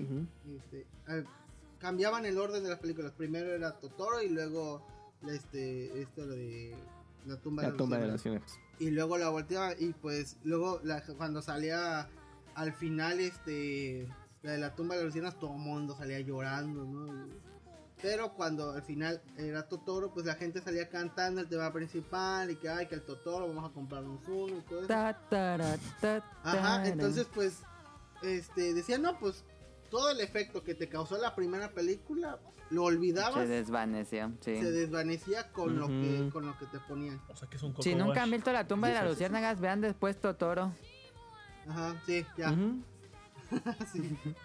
y quedan curados. Sí, se les olvida. Y dato curioso, la voz del padre de las niñas es Shigesato Itoi. De acuerdo al libro de ¿Qué, arte, qué? Shigesato Itoi es el de esa- bueno, el creador de Earthbound y la serie Mother.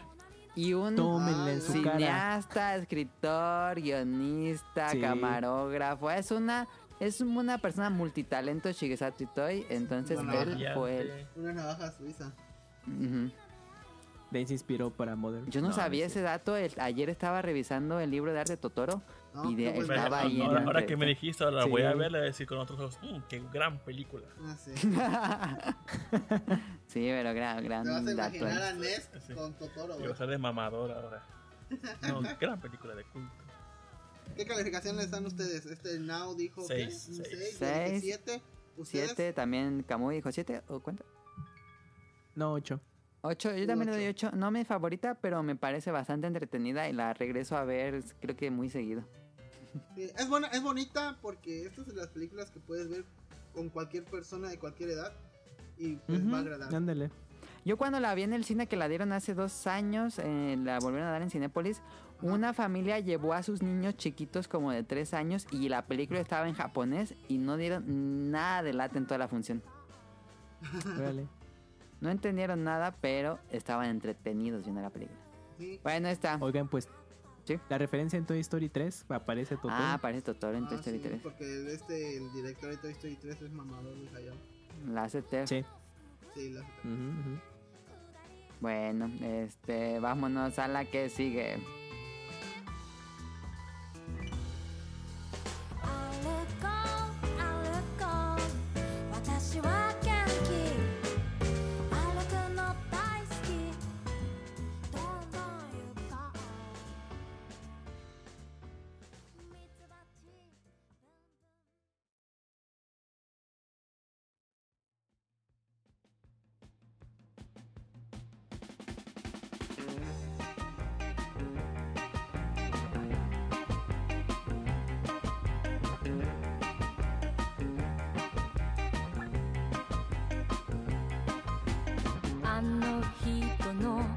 間に合うために。今一人列車に乗ったの。黄昏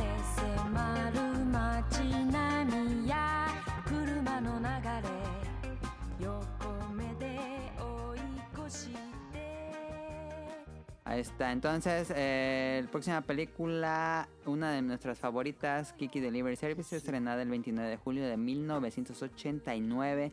Otra película que también es dirigida por Miyazaki. eh, está basada en una novela japonesa que tiene ya siete secuelas. Casi cada año estaban publicando un libro. Este, ya lleva siete secuelas. eh, y también es otra, otra historia Uber Eats. Es Uber Eats. Sí, eh, sigue vigente por Uber Eats. Este, es una historia de corte coming of age, donde, bueno, historia del coming of age es donde hay una, un desarrollo de personaje de inicio a fin de la película, una maduración más bien, este, y es la vida de una bruja de 13 años que debe entrenar. Como parte de su entrenamiento de bruja, debe pasar un año fuera de su casa, como lo dicta la tradición de las brujas, y al cumplir los 13 años se comienza a hacer como sus preparativos. Un día claramente viaja a un pueblo europeo que se llama Kokiri, si no me equivoco. Co- Kokoro, Kokiri. Bueno, algo así. Aparece el mapa. Este. Y ahí llega para buscar un trabajo de, que tenga que rela- relacionado a sus dotes de bruja. Y inicia un servicio de entregas a domicilio como Uber Eats, aunque no se delimita solamente a comida este con su escoba voladora. Y es una historia muy bonita, muy agradable, muy inocente, pero también nos habla sobre crecer y madurar y lo difícil que puede ser la vida en unos momentos. Nuevamente un personaje femenino eh, más, eh, ¿cómo dicen? Pues un- una niña de 13 años, este, fuerte, eh, decidida, que también tiene muchas dudas. Te gana, el personaje te gana a los sí. al dos minutos que empieza la película, ya te gana Ki- este, Kiki. Y bueno, que en, que en España, dato curioso, se llama Nikki porque son raros. Y bueno, este. Y como está basada en una novela de japonesa, la autora eh, vio como, bueno, dio los derechos eh, emocionada porque hicieran su obra en una película. Y llega Miyazaki y dije, nah, eso no me gusta, vamos a poner esto y esto y esto y esto. Y le puso sus cosas y sus toques. Tanto que enojó a la autora y dijo, no, esto es otra cosa, no son mis libros. Este, voy a quitar mis derechos. Y quitó los derechos y tuvieron que volver a invitarla al estudio, volver a convencerla de que no se perdiera todo lo que habían hecho. Eh, y fue, al final la convencieron y se logró hacer Kiki Delivery Service, la película que como dije, la, la que inició conmigo el gusto por, por el estudio. Y me encanta esta película, me encanta muchísimo. Así que Kiki- es la película de Ghibli que más he visto. Sí. Eh, creo que es la tercera tercera que he visto y visto y visto y visto y visto. Yo te una vez esta. ¿Sí? Sí. Ay, ay. Pero la vio es lo importante. Bueno, eso sí. Sí. La, la vio. Este. ¿Qué calificación le dan? 8.5. 8. 10 de 10. Yo también, 11 es de la- 10. Es de las pocas que van a tener un 10. Pero sí, es- es- si yo tuviera una hija, quisiera que fuera como Kiki. Porque Sí, a- es una niña muy inteligente. es, es inteligente, es femenina, o sea, pueden que las feministas me, me tachen, pero este, es femenina. Me- gusta cómo eh, eh, respeta a los adultos. O sea, es, este, se ve como este siempre que hay una parte donde una viejita le da dinero y como que hace una pequeña reverencia así, pero como es, es algo no es no es la no es a lo japonés de que se se dobla, sino como que baja un poquito lo- los pies así, ¿no? No, no, eso es algo raro de, Hace una pero me, genuflexión. me mama que haga eso. Ah, sobecha, se, se me hace tan femenino, tan, tan de niña bien eso. Ay, me- desde que hizo eso me ganó. Eh, me, me gusta cómo, pues, es un personaje este, seguro de sí mismo. O sea, dice voy a hacer esto y, lo- y lo intenta, aunque falle, pero Ajá. lo intenta. Eh, ay, no sé, qué, me- me- el diseño de la ciudad me encanta. Es como, como- Sí, en Las Mediterráneo fueron a. Suiza sí. a tomar fotos y regresaron con como 60 rollos de fotos. Bueno, Ah, mecha, qué bonito. Es, es, es- está muy- La música, aquí estoy yo y Hisaishi se pule. No, hombre, Ujú. casi todas las canciones, bueno, las melodías que En salen, los antros me, me gustan. Capecio está todo el día de esa. Pero es. eh, no sé, eh, mi, mi película es de 10. eh, tienen eh, eh, la escena este final donde este pues ¿cómo se llama este vato? Tombo Tombo. Tombo. este, se cae y cómo quitan todo el audio ah, sí. Ah, sí. este quitan todo el audio y, y lo salva ah la primera vez que Spoiler. se ah ya tuvieron que haber visto chavos ya, ya, pónganse a ver esto no ya deben de haber hecho su tarea este uf, no hombre me se me pone la piel chinita cada vez que veo esa escena me, me encanta Que nada de eso sucede en los libros. Este, de Ah, hecho, no. la trama del libro inicia igual que la película y cuando llega a la ciudad ya todo es diferente, todo sucede de manera diferente. Eh, y bueno, la datos curiosos, la pintura que dibuja a Úrsula, su amiga que encuentra ahí en la Mm, casa sí, del sí, bosque. Fue dibujada por un estudiante con una escuela para niños con discapacidad mental, con retraso mental. Mm. Este y esa esa pintura fue le gustó mucho a Miyazaki y le pidió permiso, usaron la Mm. pintura y nada más la única edición que tiene es que eh, en la pintura al lado del caballo se ve como un rostro de una niña. En la película se dice que es Kiki, pero el, el rostro pintado al lado del caballo es este la, la niña que hizo el, la pintura original. Mm. Y, y bueno, otro dato curioso es que la voz que hace Kiki también es la voz que interpreta a Úrsula en la versión japonesa. En la versión mexicana tuvo dos doblajes y uno lo hace la que es fanático Ron. Ah, Cristina Hernández. Es que la versión que trajo Disney y que pasaron en Fox Kids o Jetix era la versión que trajo Disney que era este Cristina Hernández y ah, bueno, no digo que la, la nueva versión pues sea mala, pero pues es que no le puedes ganar a Cristina Hernández. Entonces, No, ah, no le llega. No, hombre, le queda perrísimo. Y recuerden, chavos, ya saben, Sí. depositen y ya, que muy el DVD RIP. Como ya lo tiene. No, ya que, eh, sí lo tiene. Ah, sí cierto, hay que usar el, el de RIP. Yo te coopero. Este, porque yo buscaba en internet esa película, aunque estuviera en calidad culera, Ajá. pero no, no la encuentro con ese doblaje. Mira, hace varios la vendemos con DVD celofán afuera del, Afuera de las del convenciones. Es que eh, no, hubo, Sí se agota. no hubo versión, no, bueno, un relanzamiento en DVD de esa, No, de esa de versión. esa o sea, versión no hubo. se quedó en. VHS y ya, porque ya Disney no renovó derechos, lo que quieras, y se quedó así. Como le pasó a todas las clásicas de Disney. Sí. Ah, bueno, un dato de ahorita que mencionaban de que Miyazaki cambió la historia, pues eso es como algo muy característico de él. Que siempre hace. Sí, ya sí, más adelante tocaremos un tema parecido. Pero sí, como Hasta en sus propias historias. sí, como que toma la base y me dijo, esto, esto sí me funciona, ya. Y yo creo que ya empieza a estar ahí escribiendo el guion. Dijo, no, ahorita le voy a meter esto y esto, esto, porque va a estar mucho mejor.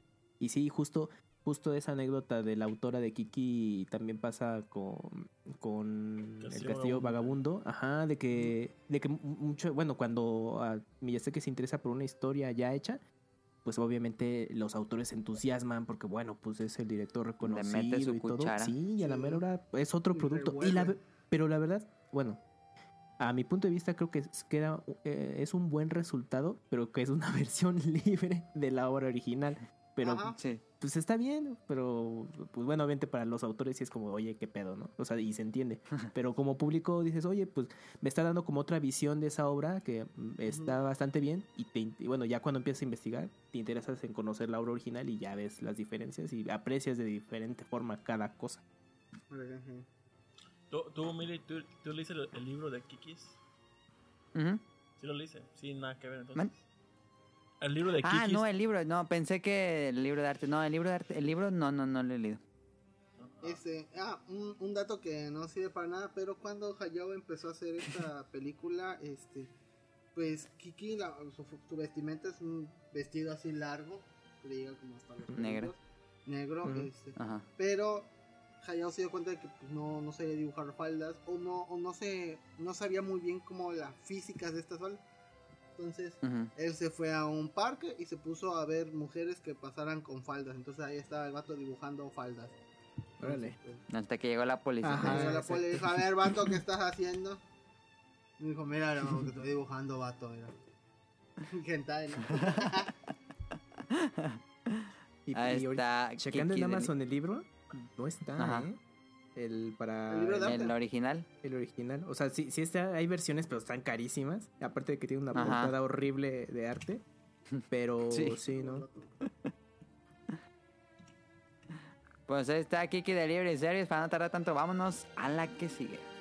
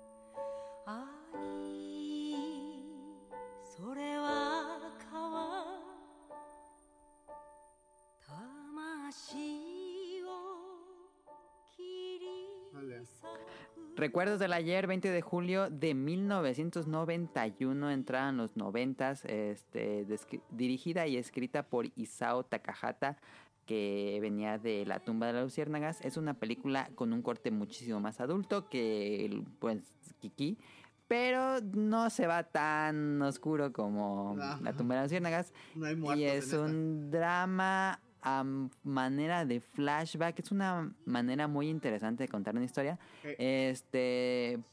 Y es muy diferente a todo lo que había hecho el estudio. Es un slice of life nostálgico con algo de drama. ¿De qué trata Recuerdos del ayer? Es la vida de una mujer de 27 años que trabaja como oficinista en Tokio y eh, decide, así inicia la película, pedir 10 días de descanso para pasar unas vacaciones en una granja con unos conocidos porque desde niña siempre le ha fascinado como la vida en la granja.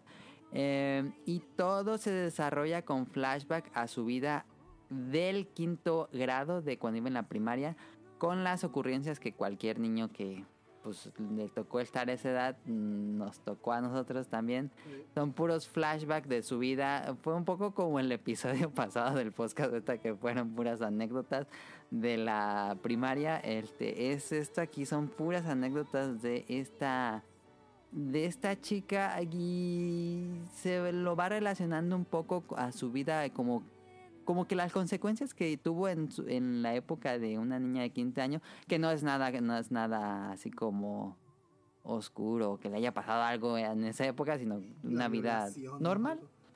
No, no, nada de eso. Es una vida normal de una niña. Este, y está muy. Me gusta mucho. Yo soy fan ¿Sí? de un popular opinion de el. De los Slice of Life. No, sí, de esta película. pe- pe- ajá, exactamente. El, el Slice of Life de Ghibli. El Slice of Life de Ghibli es muy contemplativo, es muy Ajá, hecho sí. de estética, de fondos. No, una "Se historia embaraste, mamá". muy tranquila, eh, que es muy nostálgica. Soy muy fan. Eh, Podríamos decir que la trilogía es Recuerdos del Ayer. Este, después tenemos Ocean Waves. Después tenemos eh, Susurros del Corazón. Es como esta trilogía de Slice of Life mm, que me gusta mucho. Es como una cinematografía muy japonesa y soy fan de esto. Pero yo creo que no es nada popular estas películas. Fíjate, Mele, que ah, yo cuando la vi, dije, a mí se me hace que Mele no le va a gustar. Y me sorprende ¿Ah, que ahorita sí? tu reacción. Sí, yo Sí, también pensé eso. Yo dije, es que es, es muy difícil la película. Tiene un ritmo. Ah, ok. O sea, vienes de. Habla- hablando de, de Takahata, vienes de la tumba de las luciérnagas, una trama difícil, pero el ritmo es muy bueno, la narrativa. Y con recuerdos del ayer, o Only Yesterday, es, es, un- es lento, la verdad, es muy lento. Sí. Está- Sí. Creo que pa- a mi gusto las, las escenas de cuando son los flashbacks de, del personaje cuando iba en la primaria, creo que sería lo más interesante. Yo sé que es una película Sí, que pues refleja una parte, ¿no? De, de la del Tokio de 60. de los 60 y la zona rural campesina de Japón. Y, y sí, Ujú. o sea, está, está muy bien, pero justo eso, el, el- aunque tú asimiles que el cine contemplativo en general, del país que quieras, Ajá. en, en esa película eh, yo creo que sí es, es difícil para muchos, sobre todo si te estás ya yendo con las películas de Ghibli en general y vienes de ver Kiki's Delivery Service que tiene un De ritmo cosas, aventuras y cosas así. exactamente muy muy muy bueno y luego ves Only Yesterday y me pasó eso y dije, verga, no, no, no sé. Ahí sí, para mí, este, el segundo trabajo de Takahata, no, no es mi favorito, Sí. pero es justo lo que, muy fan. lo, lo- justo lo que les platicaba, es el lado B. Y aquí sí se fue muy, muy como experimental Sí, por la línea de tiempo y todo, y de pronto te cambia el ritmo de, de la, de la película con todas estas secuencias. sí, de- a la mitad cuando campo. llega a la, a la granja, ahí cambia el ritmo. Cañón, cañón, porque eh, si tú llegas sin saber nada, bueno, ahorita ya los escuchas, ya saben de qué va, pero si tú llegas sin idea de qué trata Only Yesterday y nada más ves como la pequeña sinopsis o algunas escenas del- de los flashbacks, eh, yo pensaba que era justo eso, que era como los recuerdos de, de toda la primaria y así se iba la trama. Sí, justo, ¿no? Y no, y de pronto es de, no, pues eh, te voy a contar otra historia.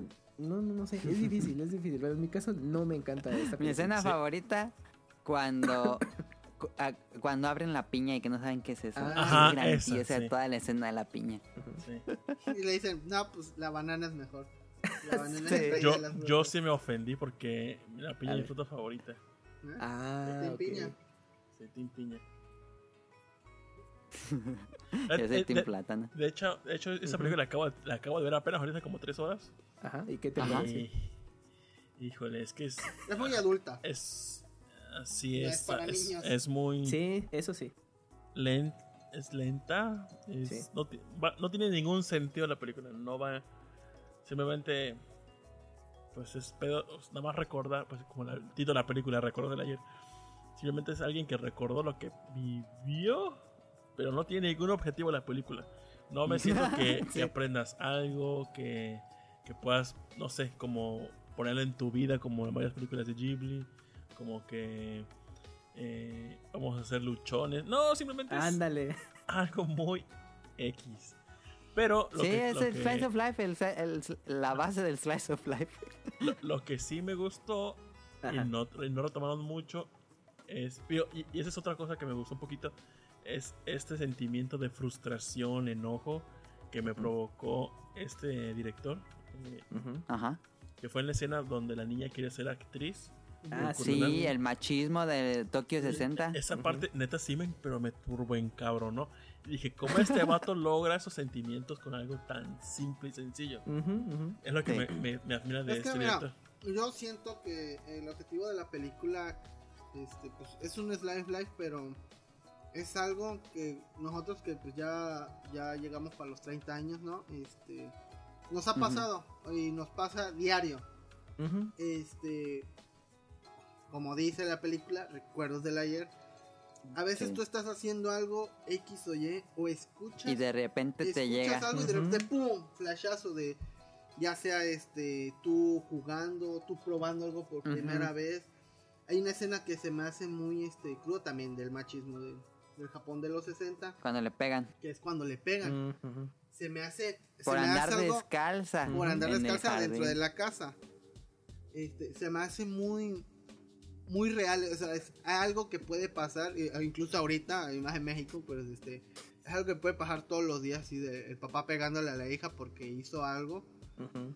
Este, y pues yo siento que ese es el objetivo de la película, de, demostrarte que eh, todas las cosas que tú haces en tu infancia, aunque sean muy, este, aunque las olvides, va a llegar un momento de tu vida adulta que estés haciendo, Ujú. X, aunque estés así chambeando, llenando formularios en Excel y de repente, aunque pase alguien, no sé, que este, no sé, una señora con un perfume en específico, recuerdas, Ujú. Sí. Aso, mi, tengo una tía que usaba ese perfume y me acuerdo que un día con mis primos me llevó a no sé, a tal lugar, a la playa, a comer pizza y me acuerdo que la primera pizza... Ese, ese, ese es exactamente el mensaje ese que es el mensaje hace de muy esa bien. película. Este, esa película la he visto dos veces así y, y me acuerdo bien. la primera vez también la vi en gallego, tenía como 16 años, obviamente dije, me, Ujú. o sea, pinche película Sí, de no es una película que los jóvenes puedan no lo, no, lo, no lo van a aceptar, pero ya de adulto, ya que estamos pepones y peludos, ya dices, dices, te sientes identificado con la película, aunque sea Ajá. lenta. Te llega la nostalgia. Te llega la nostalgia y creo que ese es el mensaje que Takahata que pasa. ¿Sabes qué me gustó? Bueno, no sé si ustedes, pero yo tengo familiares de ranchos. Ujú. Entonces, ese pedo de que la chava fue. Y, y me, me gustó que va Ujú. Y, y no. O sea, es tan normal que no cambia nada. Y, y cuentan las historias pequeñas de que no es que mi papá me pegaba y cosas así. Y tú vas y lo comparé con mi vida real. Que cuando voy a esos ranchos, o tengo primos que pues nunca se van del pueblo ese. Entonces, como que lo, lo máximo para ellos es la feria de Ándale. lo que sea. Que, el- que va la banda a tocar. Ajá, y- y me da ese sentimiento como de, de, de- de comparar con eso. Y me gustó un poco. Ejemplo, es- igual, no sé si la película actualmente sea políticamente correcta o no, pero ese pedo del machismo, como dice Emily, que lo mencionan como en dos, tres ocasiones. En primera, cuando el papá le prohíbe, aunque todos estaban de acuerdo, el papá le prohíbe hacer, hacer actuación. Y era lo que diga el papá. Ajá. Se jodió. El- la niña Sí. ofendió al hermano, con el pedo de la bolsa, la- ofendió a la hermana, Ah, sí. a la mamá. Pues a el, todos, el solo el hecho de que nadie, le- él, la mamá le tenía que servir la comida. Ajá. Sí, es, Japón en los 60. güey. Va la niña, investiga de la otra hija cómo partir la piña y es, es ese momento en que, que van a comer la piña. Y, y luego cuando van al campo que le dice, no, pues mi papá me pegó una vez. Ah, pues me, le, le dice su primito, qué sé yo. Ah, mi papá me pega muy- muchas veces seguidas. Sí. Tú como que, ¿qué Sí. pedo? sí. Y luego la- con la escena de los niños, cuando levantan la falda a las niñas por menstruar. Ajá. Y es que Ah, esto sí. como que tan- o sea, es una película de su época que la puedes apreciar ahorita por lo políticamente incorrecto que es. Pero dejando el tema de eso, digo, es este. Pero es también una crítica. Ajá, Sí. es una crítica, pero eh, insisto, es como algo que, que este, tal vez de niño te afectó, ya no lo recuerdas, pero hay algo, un, un trigger que te regresa en ese momento. Pero así como este, esos recuerdos ocupan de cuando es niña, ocupan dos, este, no sé, 10 minutos de película. Cuando te pasa a ti, son 2-3 segundos. Y recuerdas todo eso Ujú. así, pero momentáneo, como en, en un flashback Vívidamente. vívidamente así rapidísimo. Y pum, termina y sigues haciendo tu, tu chamba o lo que estés Sí. haciendo. Entonces, este. mm, Pues esa película, repito, no es para niños, pero este es, es- muy bonita. Véanla si tienen más de 25 años. Sí, véanla si tienen más de 25, ya no viven con sus padres o si su papá era machista y les pegaba. Eh, eh, Es, difícil, pero sí, véanla con mucha atención, no la vayan a ver que tengo, me voy a ir a dormir y la voy a ver, nada, pues te No, quedas no, quieto. no, no, Eh, no, no. Tienes que algo con algo que me hizo muy extraño de esa película, solamente de esta película que hizo de Ghibli, es en los rostros que los hacen como...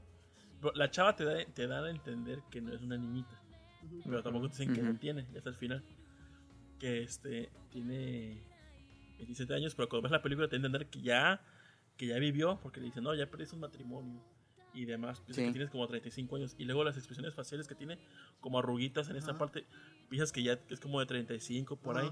Ajá. Pero ves, ves, pero ves que los otros personajes Sí. también tienen esas expresiones faciales que no he visto otra vez en alguna película de Ghibli. Son como muy Aquí están los datos curiosos de por qué pasa eso, Now. Ah, a ver, a ver, Dale. dale, dale. Es una película muy expresiva, se ve muy muy bien las expresiones del rostro de humano porque eh, en la parte de cuando son animación de vida adulta primero se grabaron las voces y los animadores vieron los movimientos de la boca y el rostro de los actores y después hicieron la animación. Pero ellos estuvieron trabajando primero en los flashbacks. Por eso los flashbacks donde se ve la niña es más como anime, más Ajá. el estilo Ghibli. Este, entonces ese contraste entre el flashback y la realidad. Ajá, y aparte lo- los personajes, aunque ya son viejos, por ejemplo, lo- la ancianita, los tíos y demás, en, en la, en la etapa adulta, este, no tienen esas expresiones faciales como los protagonistas, la chava y su noviecillo nuevo. Sí, O sea, ellos tienen esas expresiones muy marcadas. Y se me hizo muy raro esto. Sí, es raro, es algo que salta. ¿Y ¿Cuánto le dan? Yo le doy un 7. Yo le doy un sólido 8, pero te digo, porque pues. Digo, la primera vez que la vi, yo le pude haber dado un 5, un 4. Y dije, ay, no, qué hueva. Pero ahorita que la, digo, las ves con ojos. Con otros adulto, ojos. Con otros ojos, este, yo sí, un 8, un buen 8. Eh, sinceramente, en su música no, no destaca, la verdad. No, no recuerdo, no recuerdo ni una rola de, de esa película. Pero en todo lo demás es muy buena. Es, este, es un Life of Life bien hecho de los que le gustan a Ninja. Este, es tranquilo. y pues, digo, no, no esperen nada mágico de Ghibli, no, es algo de Takahata. Entonces, pues, Ujú. llévense la relax, ¿no? Y, y fíjense, no sé si se dieron cuenta ahorita. Creo que el objetivo de- del director es como que dices tú recordar cosas del pasado, tema de conversación. Y creo que hablamos más de esto que de Kiki. Ah, sí, Sí. lo logré. ¿Tú, Camuy, cuánto le das? Eh, no, yo también coincido con la un 7. O sea, No por demeritarla, simplemente es difícil de, de la película De apreci- apreciar. Ajá, y justo lo que mencionan, o sea, son cosas que a lo mejor eh, sí puedes tú relacionarlo con tu día a día, pero cae en ese punto en de que para unos puede ser algo muy significativo lo, lo que cuenta en la película y otros simplemente es de, ah, pues es una anécdota que también me pasa a mí todos los días y se acabó, ¿no? Nada más es, es justo eso. Se me hacía mucho más interesante la vida de las hermanas, que una era diseñadora y la otra era Ah, sí, sí, sí. Mm, Sí, ah, hippie o qué sé yo, pero ese se, se me hacía más interesante. Sí, porque el principal es como que muy sobrio, o sea, muy, muy me. Exacto. Tú me 10. Como dato curioso, en Estados Unidos fue estrenada hasta el 2016 con una recepción de 100% en Rotten Tomatoes. Está rarísimo eso. Sí, está raro. Yo le daría un... Yo le puedo dar ¿En un nueve. serio? ¿Qué? No, estás Sí, no. Mele. Me gusta mucho. Este, bueno, vamos a la que sigue.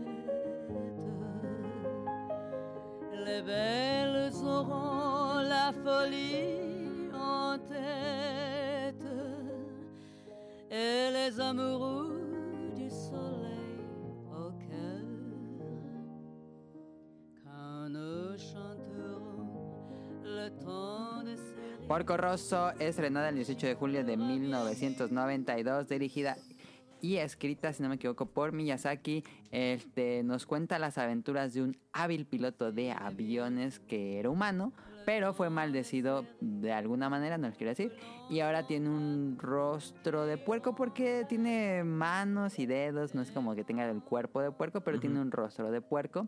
Este, y ahora vive así, realmente es muy despreocupado y sigue dedicándose a volar aviones y es un mercenario. Cosas que le piden, encargos y cosas así, lo sigue haciendo. Este está basado completamente en un manga escrito y dibujado por Miyazaki, así como el esbozo, porque pues no es así algo, un manga tan manga extenso, pero tal, fue la idea que dio a, a Porco Rosso y originalmente era un cortometraje, también iba a ser un, iba a ser un- algo corto. Como el manga era corto, entonces dijeron, vamos a hacer algo corto, una- media hora, a lo mucho. Entonces iba a ser una, un cortometraje que sería de forma exclusiva en Japan Airlines, pero al final se canceló el proyecto y Miyazaki lo rescató y hicieron ya por fin el, el- la película completa. A ver, no. Qué gran película. Me cago a rabo. ¿Ya- ya calificación? Ah, un 10, un absoluto 10 Cien. esta película. Yo concuerdo, para mí es un 10. Es, es de esas películas que no me canso de ver. Ujú. Es un 10 en todo, animación, escenas, personajes, música. La música de Yoichi Sashiki brilla bastante. Tiene unos temas, el, de- el tema de Madness. Ah, Sancho, me, uf, me, me encanta. Eh, Creo que de las películas esa es la primera como que el protagonista es un hombre ajá. y, y ahora sí no le quita la importancia de los de personajes mujeres. ujú. Se complementa súper bien. Ah, sí, sí es cierto. Eh, Sí, todo este, encaja bien. y, y me gusta que no te tienen que explicar qué pedo con su maldición ni nada. Simplemente te dejas llevar y todo es La Ujú. gente lo acepta. natural. Ajá. La gente Ujú. dice, ah, sí, es un vato que se transformó en cerdo. No es como que lo vayan a llevar a un laboratorio para estudiarlo. No, o sea, Ajá, Nadie se espanta de él. De hecho, es tan común ajá. como que, o sea, Y realmente nunca mencionan qué pasa. con- Ajá. No, No, o sea, no, le hacen la no. mención como de, ah, de Solo... que le pasó algo, pero como muy normal.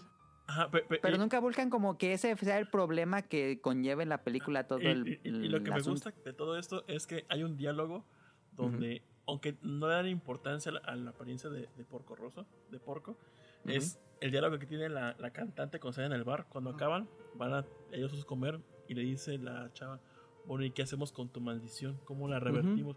Y Ujú. le da un, un- o sea, te clavas, o sea, oh, sí es cierto, o sea, hay alguien que sí se, se clava en ese tema, pero no te lo explican, o sea, como que te lo dejan ir, pero no te vamos a decir qué pedo. Y eso, y eso me encantó. Sí, este... Tiene unas escenas de vuelo preciosas, o sea... eh, me, mm, me gustan los aviones, pero ahí, este... La forma en que están hechos, sí, porque hay es- aviones de todo tipo ahí como con, con 10 alas, este... Hay uno que parece una- un avión así todo largo, que tiene como siete vatos ahí adentro, parece un bombardero.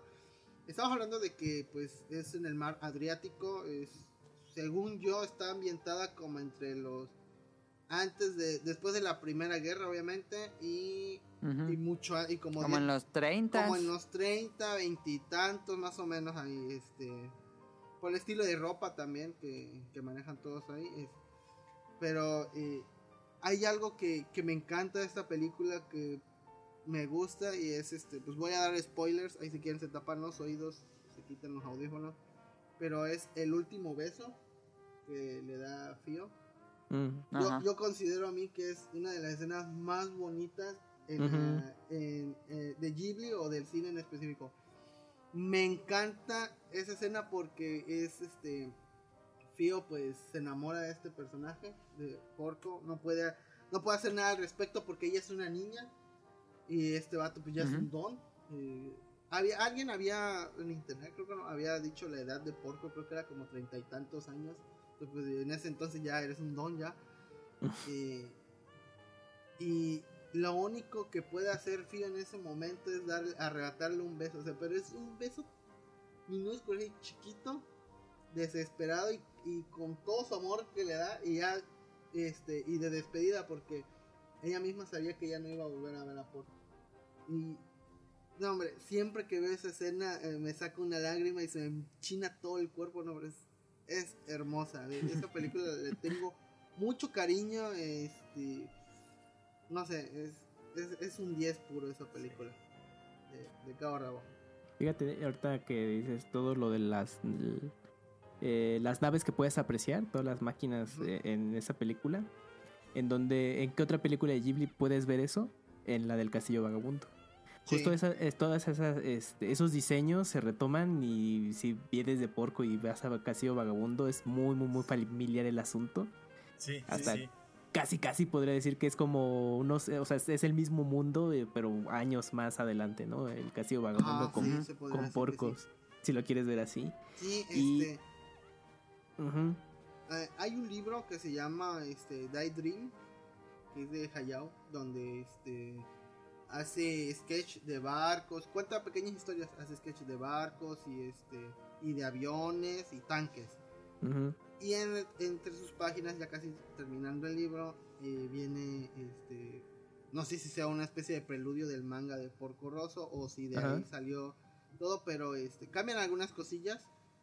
Pero hay muchas escenas en las partes de vuelo que son idénticas, o sea, de, de ahí fueron las bases para la película. Mm. Eh, también tengo el enlace por si quieren verlo. Está todo en japonés, por desgracia. si lo quieren, ahí se los puedo Patreon. Ahí me pagan el Patreon 52 baros lo que cuesta el. Yo, yo esta, esta película la, la veo hasta cierto punto como que la interpreta Miyazaki, porque él siempre se dibuja como un cerdo. Un cerdo, ajá. Y si te fijan en las en otras películas de Ghibli, siempre está presente una imagen o, o un animal que sea un cerdo. Y yo creo que de alguna manera, mm, pues como que Miyazaki se refleja en Porco, ¿no? En, en tanto en el, en el diseño y todo lo, lo que le pasa. Yo siento que ahí proyectó parte de su personalidad con, con esta película y yo creo que es lo que también la hace muy significativa. Y sí, yo también es, es de mis favoritas. Es Porco, ya después, tiempo después la pude ver y dije, no, esta yo creo que ya, después de Kiki's, es- está en mi top de, de Ghibli. Sí. Sí, eso es- Se nota que Miyazaki estaba contento, ¿no? Sí. Como que siempre tiene un aura positiva a la película. sí. Ima- imagino que él le tiene un cariño muy, sí, muy grande porque pues ese avión es algo que le gusta. Se ven algunos aspectos Ajá. técnicos. Sí, la, la escena que cuando van a reconstruir la, Ah, sí, qué bonita la escena. nave, que le hacen las, las- Con las mujeres. Todas las Ah, mujeres. sí. Ah, no, qué, qué chingona Me gusta cómo están las viejitas todo. así pegándole con un ma- con el martillo de goma al metal. Ahora, para darle- ah, ándale. Qué bonita parte. Entonces, ¿10? ¿Todo le dan 10? Sí, yo sí. Ah, no, no me acuerdo si sí o no. Creo que en esta Ajá. película es donde el motor de, Ah, sí, dice Ghibli, ¿no? Ghibli, Sí, se llama. Ghibli. Siempre va a haber una especie de easter egg casi en las películas de Ghibli donde aparece la palabra Ghibli. Ajá, sí. Aquí No todas, pero hay muchas que tienen. Sí. 10 de 10, recomendada. La pueden comprar en, Pues- en- por, en Blu-ray por cima. Igual como en menos de 100 pesos. Ah, sí. Sí, este. Muy buena, véanla. El doblaje en español latino no está nada mal. Es ve- excelente. La voz de la nunca la he cantante visto en me español latino, fíjate. Ah, ah, sí, el tema de Gina, qué bonito es. Cu- Cuando, la- cuando habla en español, la, la- esta- digo, la, la- la escena que cuando le pregunta que cómo revertir su maldición, ese diálogo le pone tanto énfasis la actriz de doblaje. Ujú. que cómo me turbó esa escena. En Sí, español es, latino. es una voz muy bonita. Este, Que es la voz de Brie Van de Camp de Esposas Desesperadas. Como, ¿ah, sí? para que lo ubiquen. Ah, sí, pues todo el mundo hemos visto después de Desesperadas. Es- es- este, véanla, la recomiendo bastante. Es, es una chulada de película. Inténtenlo. 10 de 10 perros. Ahí está. Porco Rosso, una de las favoritas de todo fanático de Ghibli. Eh, vámonos a la que sigue. 一枚残った写真をご覧よ。ひげ面の男は君だね。どこにいるのか今ではわからない。友達も幾人かいるけどあの日のすべてが虚しいものだとそれは誰にも言えない。今でも同じように見果てぬ夢を描いて走り続けているよね。どこかで。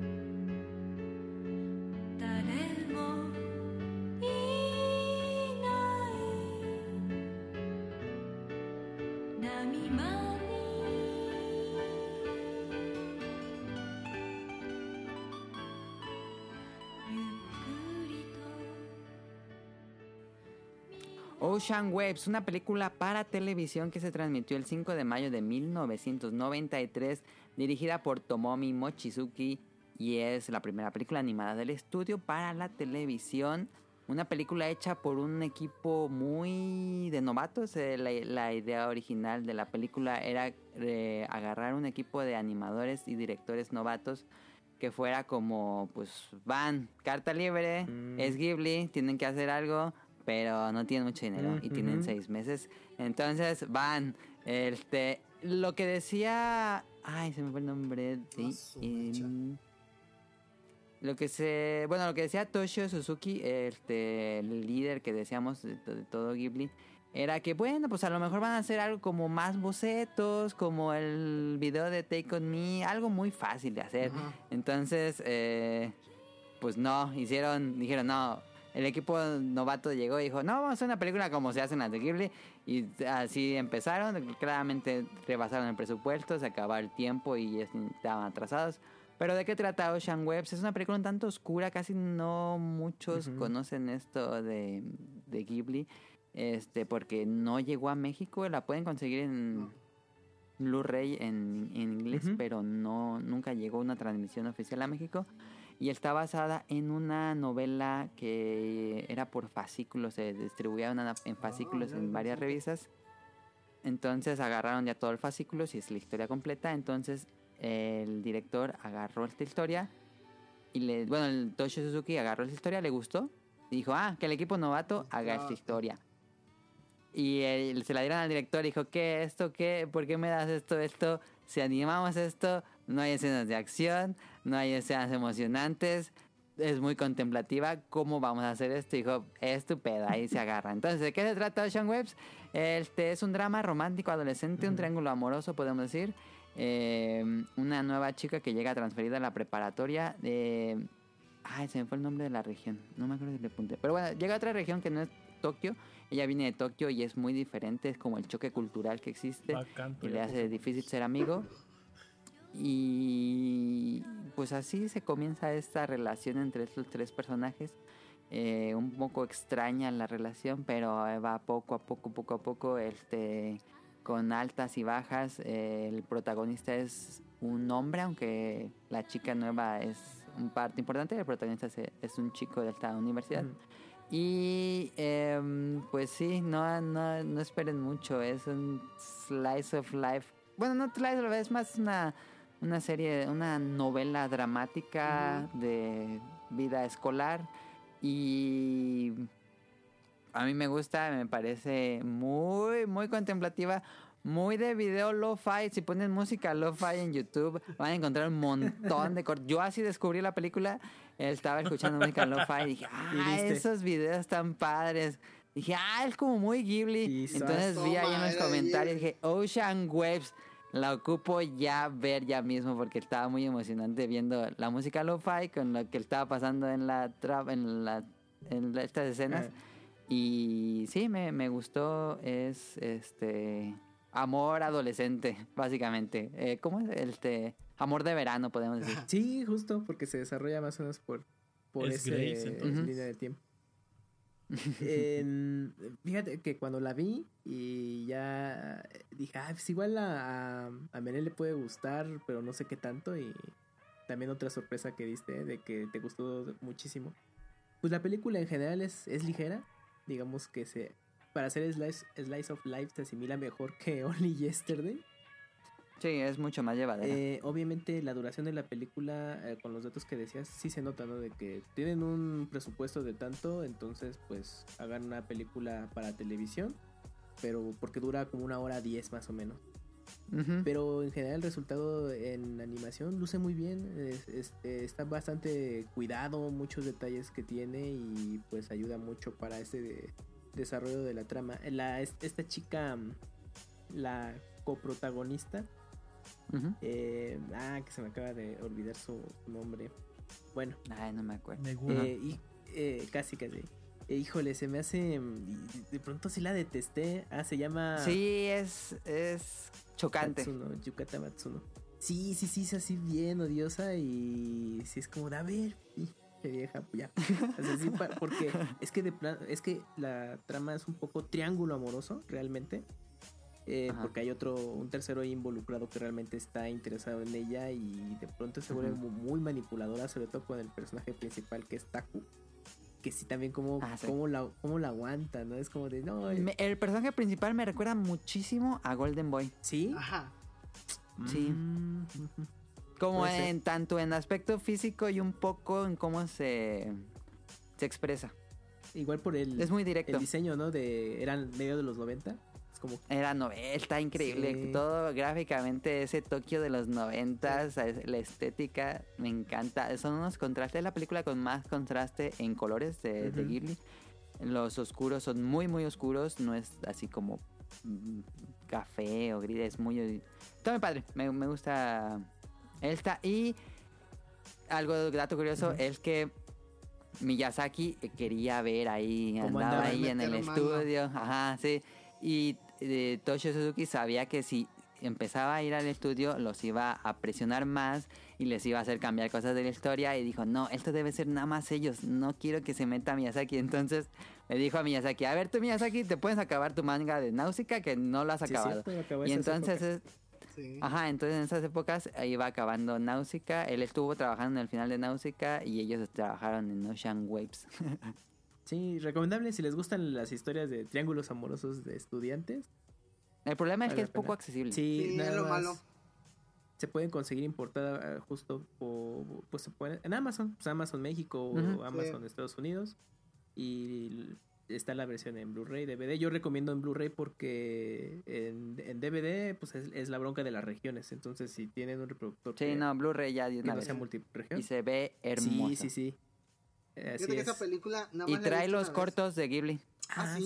sí? ¿Quieres hacer un paréntesis con los Ghiblis? No los vi. Bueno, yo sí. Eh, Les platico rápidamente. Dale. Eh, entre todas las producciones de Estudio Ghibli tienen su lado B, que aparte de las películas de Takahata, eh, pues los nuevos talentos de pronto les dan esa oportunidad de hacer cortometraje.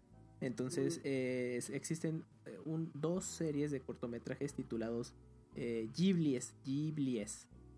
Y se trata de un grupo de, de trabajadores que en, en teoría te, te, su- te dan como mm, el guiño de que son empleados de Estudio Ghibli, pero no es algo muy explícito, es como sugerido. Y les Ajá, pasan ambiguo. Ajá, y les pasan cosas rarísimas, así de que eh, en, en los corto- en, lo- en la serie de cortos que viene en Ocean Waves hay uno que se enfoca en, en que van a comer ramen, es un grupo de tres empleados, ah pues vamos a comer ramen, ¿no? Muy normal. Y de pronto es así un concurso de, ah, bueno, pues hay distintos eh, sabores de ramen y, y entre más eh, picor le agreguen, les, les va a salir gratis. Y, el, y aquí el, el chiste es las técnicas de animación que utilizan para cada capítulo. Porque van desde el, el CGI, eh, animación por computadora, tradicional, como, pero como medio surrealista, unas cosas así bien, bien extravagantes. Sí, y, o sea, si, si, si tú, ve, tú los ves y no nada que ver con los trabajos de Ghibli, nada que ver, esa es una cosa rarísima. Em, se dividen en dos capítulos. Eh, estos cortometrajes no tienen una continuidad como tal, o sea, los puedes ver en un desorden. En cualquier orden. Ajá, y no pasa Son nada. como los cortos de Pixar. Pues, de alguna, de alguna manera, sí. Y- pero esos cortometrajes los ponían en algunas proyecciones de sus películas y actualmente se incluyen ya en, en los DVDs o Blu-rays. Eh. Pero No los de Cima. sí, no, no, man, no los incluye. No es lo malo. En esta película de Ocean Waves, en su versión de Estados Unidos, solamente te incluyen el segundo capítulo El de segundo. cortometrajes. El primero ah, estuve checando y todavía no, no está No incluido. ha publicado. Ujú. Mm. De hecho, este, este segundo capítulo, eh, eh, sumando todos los cortos, te dura como 20 minutos. Y el primer episodio dura 10, 12. O sea, digamos que aquí le metieron Ujú. más historias. Pero de eso van, son cosas muy experimentales del estudio. ¿eh? Entonces, sí, cuando los ven es de, no mames, pues, ¿qué, qué es esto, no? O sea, cosas así. Sí, así que si quieren sentido. ver Si quieren ver, cosas que no sabían de. Ghibli, compren Ocean Waves. No, Patreon, Patreon. Patreon. Ahí está Ocean Waves, no sé si alguien tenga alguna... Pues esa película no- yo nada más la he visto una sola vez. Este, Yo también. la, la encontré así en una calidad bien culera en internet. Ajá. pues así me la eché. este, ¿Qué te pareció? Me ¿O qué, pareció. bu- qué recuerdas de ella? me- me- es que me hizo algo romántico y eh, es un slide of life romántico con triángulo amoroso y todo eso. Eh, se me hizo muy extraño porque pues en ese entonces pues ya estaba, ya sabía que existía Takahata y Hayao. Y dije, ¿y esto quién chingados lo hizo? Pero ya fue cuando me dijeron, no, pues fue la novatada, o sea, es algo que le encargaron a los becarios. Y, o sea, lo acepté porque dije, obviamente, pues, no, no, no les voy a exigir a unos becarios algo que hace ya los, los masters, ¿no? Pero no tiene una calidad así mala. No, no, no es mala, no es mala, pero este, digo, obviamente se nota que ni Takahata ni Hayao metieron mano. O sea, es, es Ajá. como que, como este, la sangre nueva, ¿no? De- del estudio. No es mala película. Y mal porque era gente joven y es una historia de Ajá, jóvenes. que era es, es el punto de vista de los jóvenes, ¿no? De, de la juventud por, por chavos, ¿no? No es mala película para nada. eh, es algo, yo la considero no lenta, pero pues no, eh, no tiene ni, ni, ni partes crudas, ni, ni, ni te Sí, um, muy este, plana. Es, es como una novela, pues. Y Ajá. Ujú, está bien, es una película, le pongo un sólido 7. Está, está chido. ujú. no, no, no es mala. ¿Tú? ¿No? ¿Qué No la he visto, la estoy viendo No, no, apenas la estás viendo, sí, ya la está viendo. Ahorita en este instante En la vivo. está viendo él. En, en vivo. en Eh, animechingón.com. Una Fíjate, hora con me- 12 minutos. Fíjate, Mele, que, bueno, que, que el director se nota eh, ese, su experiencia en este tipo de, de historias porque estuvo trabajando para Ratma eh, Ah. y, y para Kimagura, Kimagure Orange Road. Entonces ahí tenía ya como su escuela de este tipo de, de historias romanticonas problemáticas. Y pues ya, ya se ve reflejado en esta película. Pero sí, el, el director venía ya haciendo este tipo de trabajo. Sí. Pues esta vamos a la que sigue, que es Pompoco o la guerra de los mapaches, como se llamó aquí.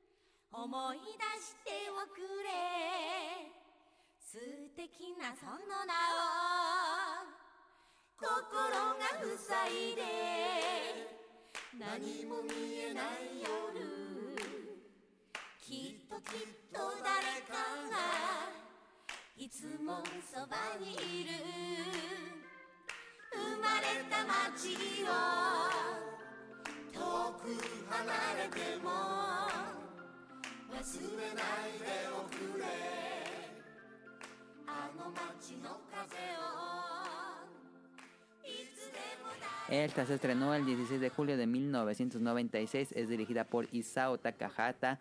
Este, creo que es la primera película de corte fantástico de Takahata. Este. Y es una historia muy interesante. Es un mockumentary, podemos decir. Este. O este documental falso que todo se narra como con un narrador, como esos documentales de la época de los noventas. Que y ahora vemos al león pasar. Entonces es Ah. exactamente lo mismo, pero es con un grupo de tanukis o mapaches, este, o esta versión de tanukis que son mágicos. Y entonces narra poco a poco, año con año, eh, estación por estación, qué le está pasando a este grupo de mapaches. Porque pues vivían así en el bosque normal, era la montaña de Tama en Tokio. Ajá. Y pues comenzó el desarrollo urbano, Tokio comenzó a crecer muchísimo y fueron removiendo pues las, las los montañas, los prados, las áreas verdes para poner más casas, porque pues eh, se exigía la sociedad poner pues más lugares para vivir. Entonces que al- van perdiendo el territorio los mapaches para vivir, cada vez es más difícil encontrar comida, eh, entre más tanukis haya, cuando es época de reproducción, pues va a haber menos comida en las próximas eh, temporadas. Y es eh, un poco esto es como parte natural, pero después nos cuentan que realmente los tanukis tienen poderes mágicos que pueden transformar en cosas y tienen como todo un proceso y son inteligentes y nos van dando como el el área de todo el plan que hacen los mapaches para evitar que esto suceda. Y me gusta mucho. Un poco también es una gran, gran película. Ay, me, me gustó mucho. Sí, ¿Calificación? un sólido 9. Un solo y nada, ¿por qué te gustó? Porque. mm, mm, Ujú. Sí, es bueno. sí. Exacto. La, la verdad, al principio me sacó mucho de pedo en ese momento que es- pues, primero son pues mapaches normales. Luego son mapaches Ajá. como muy cartoon, dije, ¿qué pedo con esto? Ajá. Y luego son mapaches muy grotescos. Furry. Ajá, ajá, muy furry. Y luego otra vez vuelven a hacer mapaches grotescos. Yo, ¿qué pido? O sea, son mapaches. su forma. ajá, no sé si cambia el, el aspecto físico por mama del director. Al principio no lo entendía así. O porque ya después como que pues, son mágicos, no cambian. Pero no sé si todos cambian Ajá. por su estado de ánimo o por... Yo creo que por la situación. Y, y- eh, eh, ese me- Sí, me mucho de Y por. Y, y no sé, ejemplo, yo, yo la estaba viendo y el hombre estaba arriba en la cama escuchando.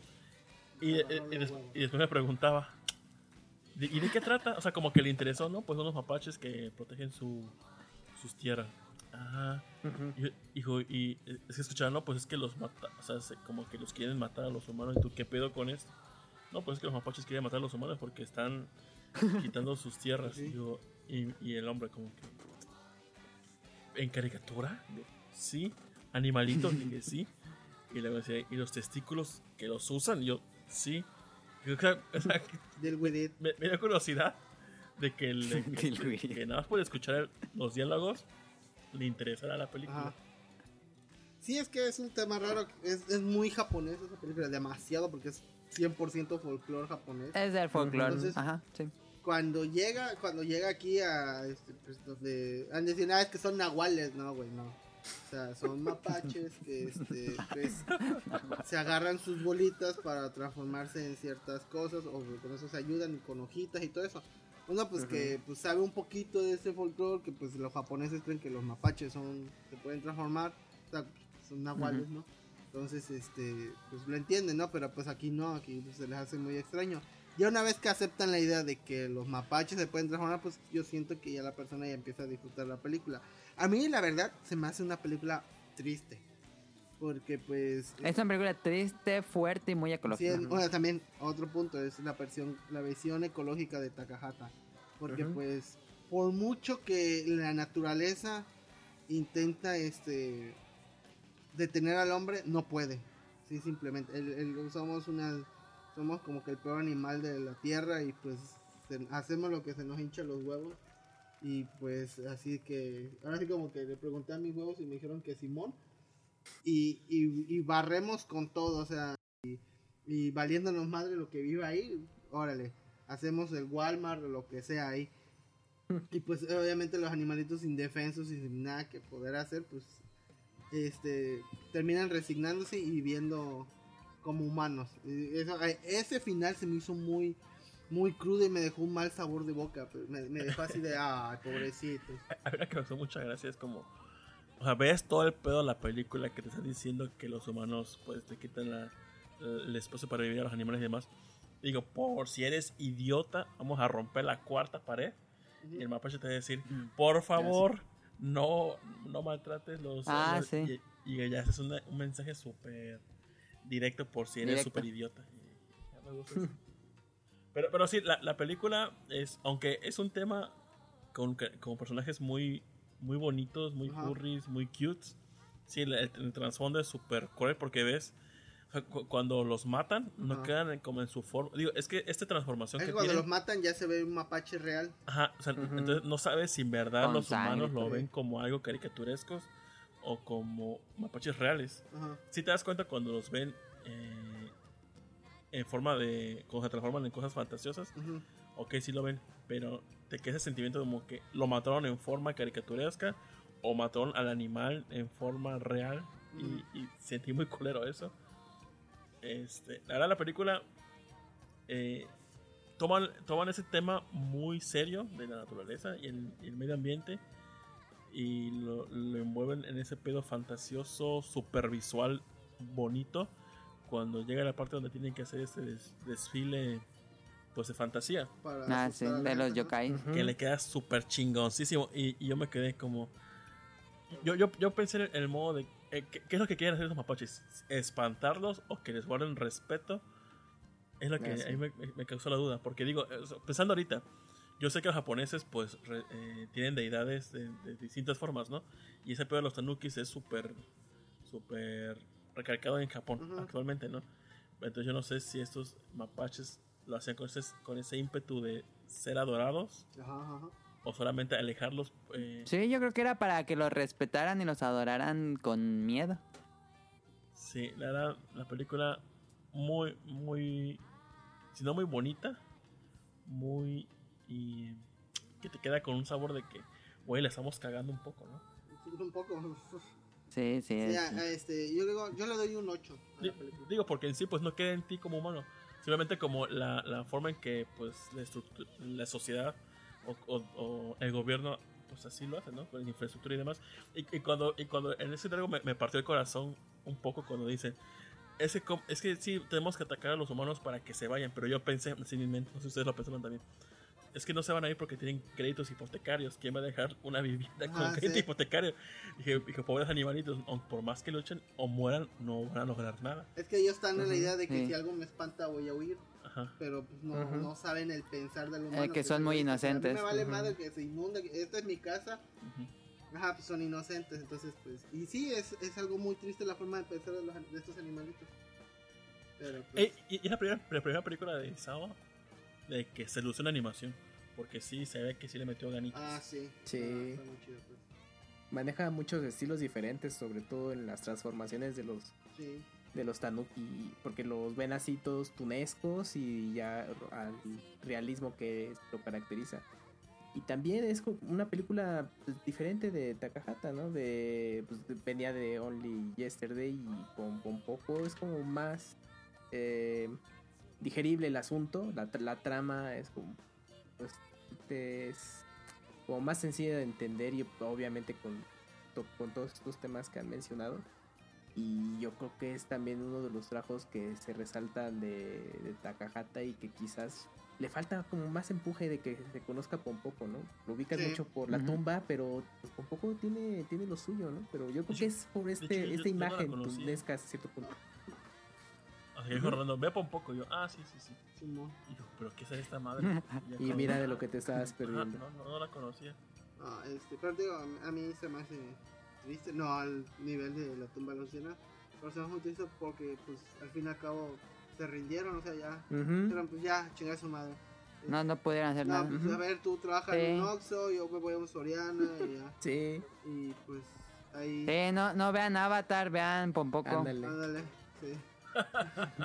Y, y digo, al final, digo, ya spoilers, eh, sentí como que, que, que doble moral, porque pues les pedían antes de que hicieran toda esa revolución, traer el varo, ya sea que se transformaran en humanos y trabajaran y demás. Pero cuando Ajá. la plantea el zorro la situación de que conviertes en humanos, sí, no hay también. pedos. Ya cáiganle ya con esto. Digo, ya lo han hecho, ¿qué les cuesta hacerlo ahora permanente? No, es que no podemos. Y Yo como que... Como que todavía estaban este, aferrados a sus convicciones, o sea, como que no, o sea, Ujú. Ujú. Y pero los zorros, Es que realmente los, los tanukis pensaban como niños. Ajá, Sí. eran necios. Y, y los zorros, no, los zorros ya habían convivido con los humanos este, y pensaban como ellos. O sea, no dejaban de ser zorros, pero ya sabían, así ya saben como más que la iguana, o sea, ya, ya saben qué pedo. Y pues los nanukis no, eran todavía muy inocentes. A- a- Una escena que no entendí muy bien y me sacó mucho de pedo es esos mapachitos que se transformaron en humanos, tuvieron hijos y yo no entendía si, porque recuerdo que mandaron la misión a tres, si este se juntó con una mujer humana normal y los niños eran una mezcla de esperma tanuki y óvulo humano. No, Ese pero, no. Pero al final eran tanukis todos. que ¿no? eran todos Sí, tanukis. todos son tanukis. Chance, de esa parte. este, Porque la, la, la humana se transforma en tanuki. Ujú. Sí, yo digo que entre tanukis nada O, más. o digo, o, o- o- o digo, esos, los tanuki son nega, neganahual- nahuales. Y sé que la mapache, la que se transformó en mapache, era una nahual real. Dije, ¿qué pedo con esto? Sí. No, no, yo, yo, yo, tengo la teoría de que nada más se juntan entre mapaches. O pues, Ajá. si cochan con un humano, nomás no cuaja. Entonces, pues ya.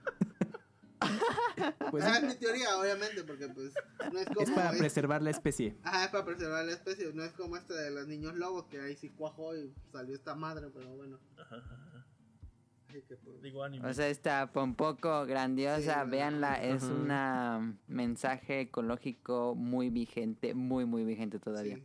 Este, muy antisistema. Vámonos a la que sigue. Corte.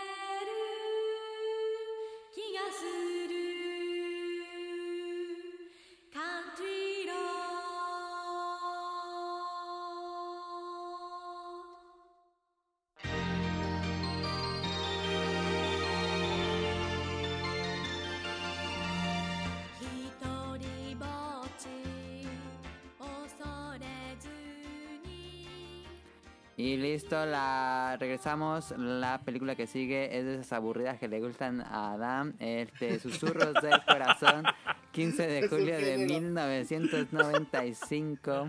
Género. Eh, que esta debió haber estado antes, me equivoqué porque un poco es del ¿Eh? ¿Qué 96, pasó? pero bueno, no importa. Ah, no importa, tú sales, tú sales. ¿no? Esta es dirigida por Yoshifumi Kondo, que también es un debut en Ghibli, y está basada en el manga de Aoi Hiragi. Es una película de corte romántico escolar. eh, sí es romántico, pero no es este meloso, podríamos decir. Es muy por encimita lo romántico, es más la amistad, yo diría. Este nos cuenta la vida de una niña que va en el último año de secundaria y realmente no sabe a qué se va a dedicar. Sus papás son muy, eh, ¿cómo decirlo? Se esfuerzan mucho en que ella estudie, en que siempre esté leyendo libros. Su papá trabaja en una librería y su mamá está haciendo como una tesis en una universidad. Su hermana ya está, va a entrar a la universidad. Entonces ella está en, el, ay, ¿qué voy a hacer con mi vida? ¿A dónde voy a ir después de pues ya voy a acabar la secundaria, ¿qué, qué, qué quiero hacer de mi vida realmente? Entonces no sabe, pero es una fanática de los libros, devora todos los libros que encuentra en la, en la librería, de- bueno, en la biblioteca de su escuela. Muy, muy lectora. Cañitas, que Este- video rosado. La guía de Salvador.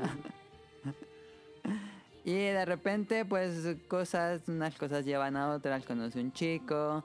Eh, y hay algo ahí con una tienda que vende antigüedades. Este, no quiero spoiler mucho, no hay muchos spoilers, pero es mucho. eh, la historia trata mucho sobre no formar una, una relación. Eh, formar relaciones, este, amistad y realmente pues saber a qué te vas a dedicar en la vida. Es, habla mucho de la madurez, creo.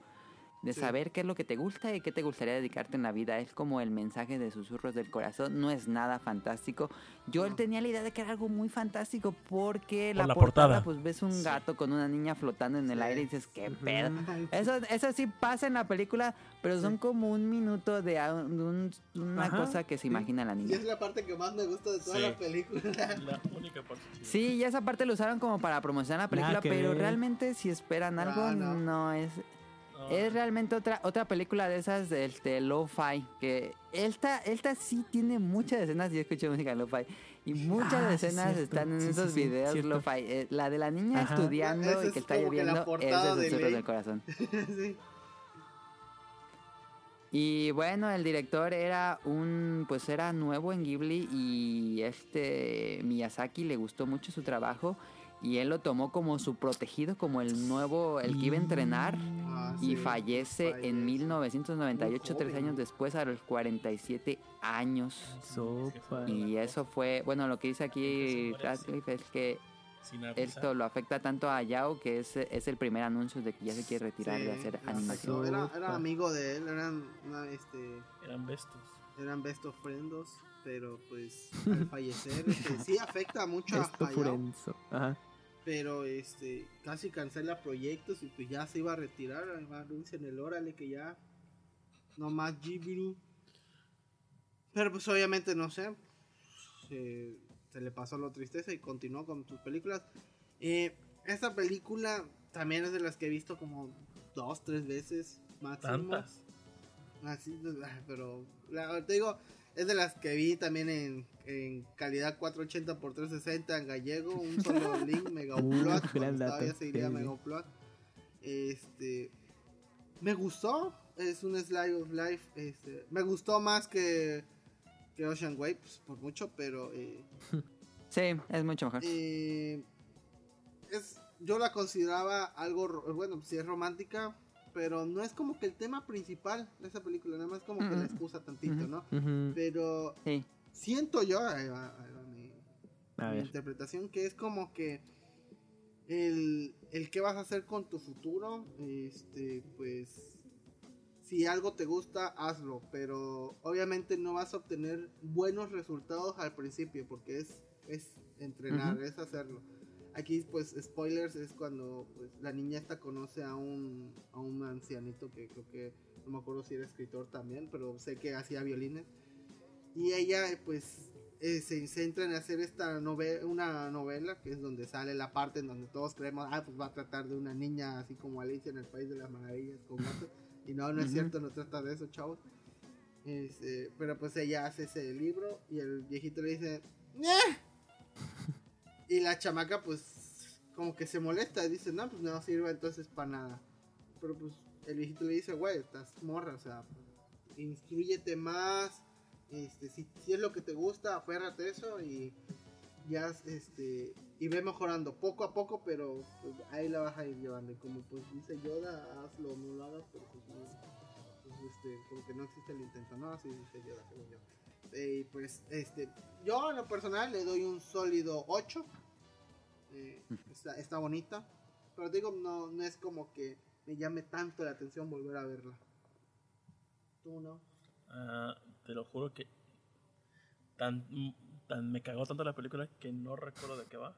Lo olvidé de mi mente. Sopa. Solo recuerdo que me enojó un chingo y ¿Te enojó? sí, porque ¿Por yo creo que porque me agarraron de pendejos con Te dieron gato portada? por. Ah, ya, por. neta que se hubiera ido al Ah, cine ya, hubiera ajá. Profeco, oye, esas son chingadas en el, en el una cosa, no sé, el pedazo de, de la animación fantástica.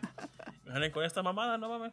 Quiero mi dinero y daños a la moral. Quiero mi indemnización. Eh, no, neta, ya no me acuerdo. Eh, sí, ahorita que dijeron que trata de un pedo amoroso Ajá. y de- ya no me acordaba de eso, no recuerdo que estaba muy imputado. Yo so- so- les pongo un sólido 5. Sin derecho a repite. Sí, no. Ya fuera de la carrera. Sí, neta que. Perdón, Mili, pero yo sé que te gustó mucho este pedo.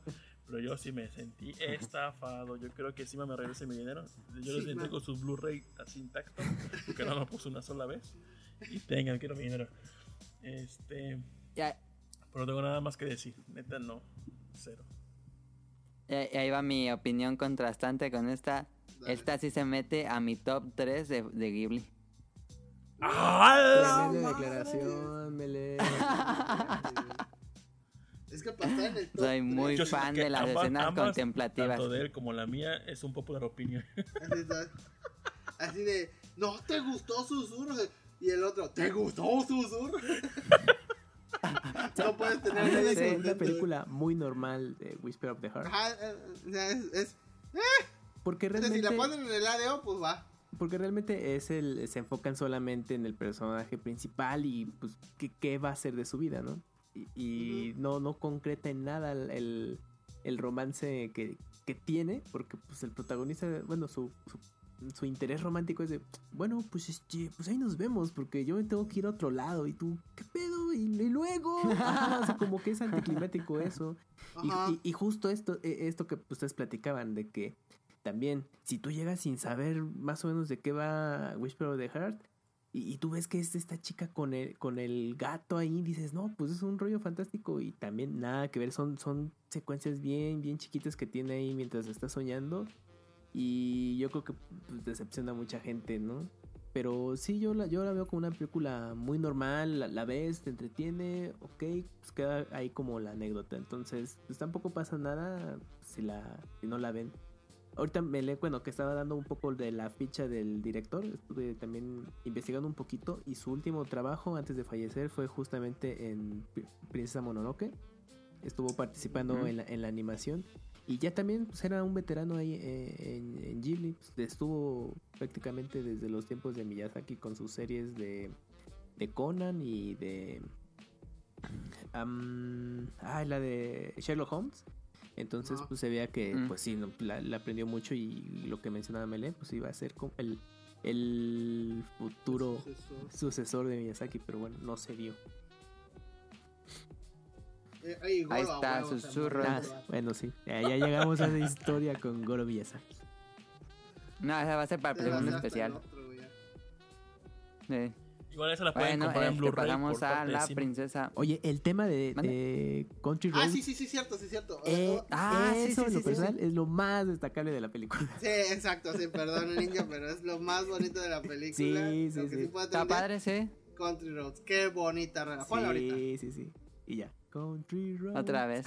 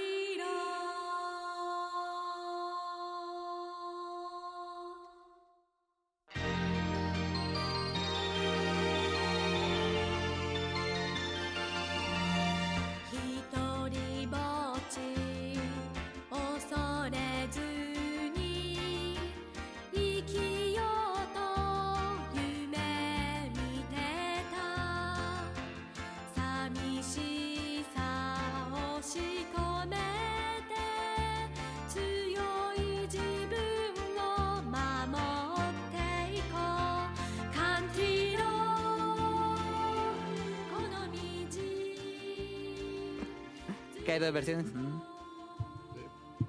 Sí, está padre. Ve- Me extrañó mucho cuando inicia la película de, de Ghibli y suena una canción y decir, exacto. ¿qué? Pero bueno, está Susurros del Corazón. Eh, vámonos a una cosa épica que casi hunde el estudio, pero le dio renombre de fama internacional.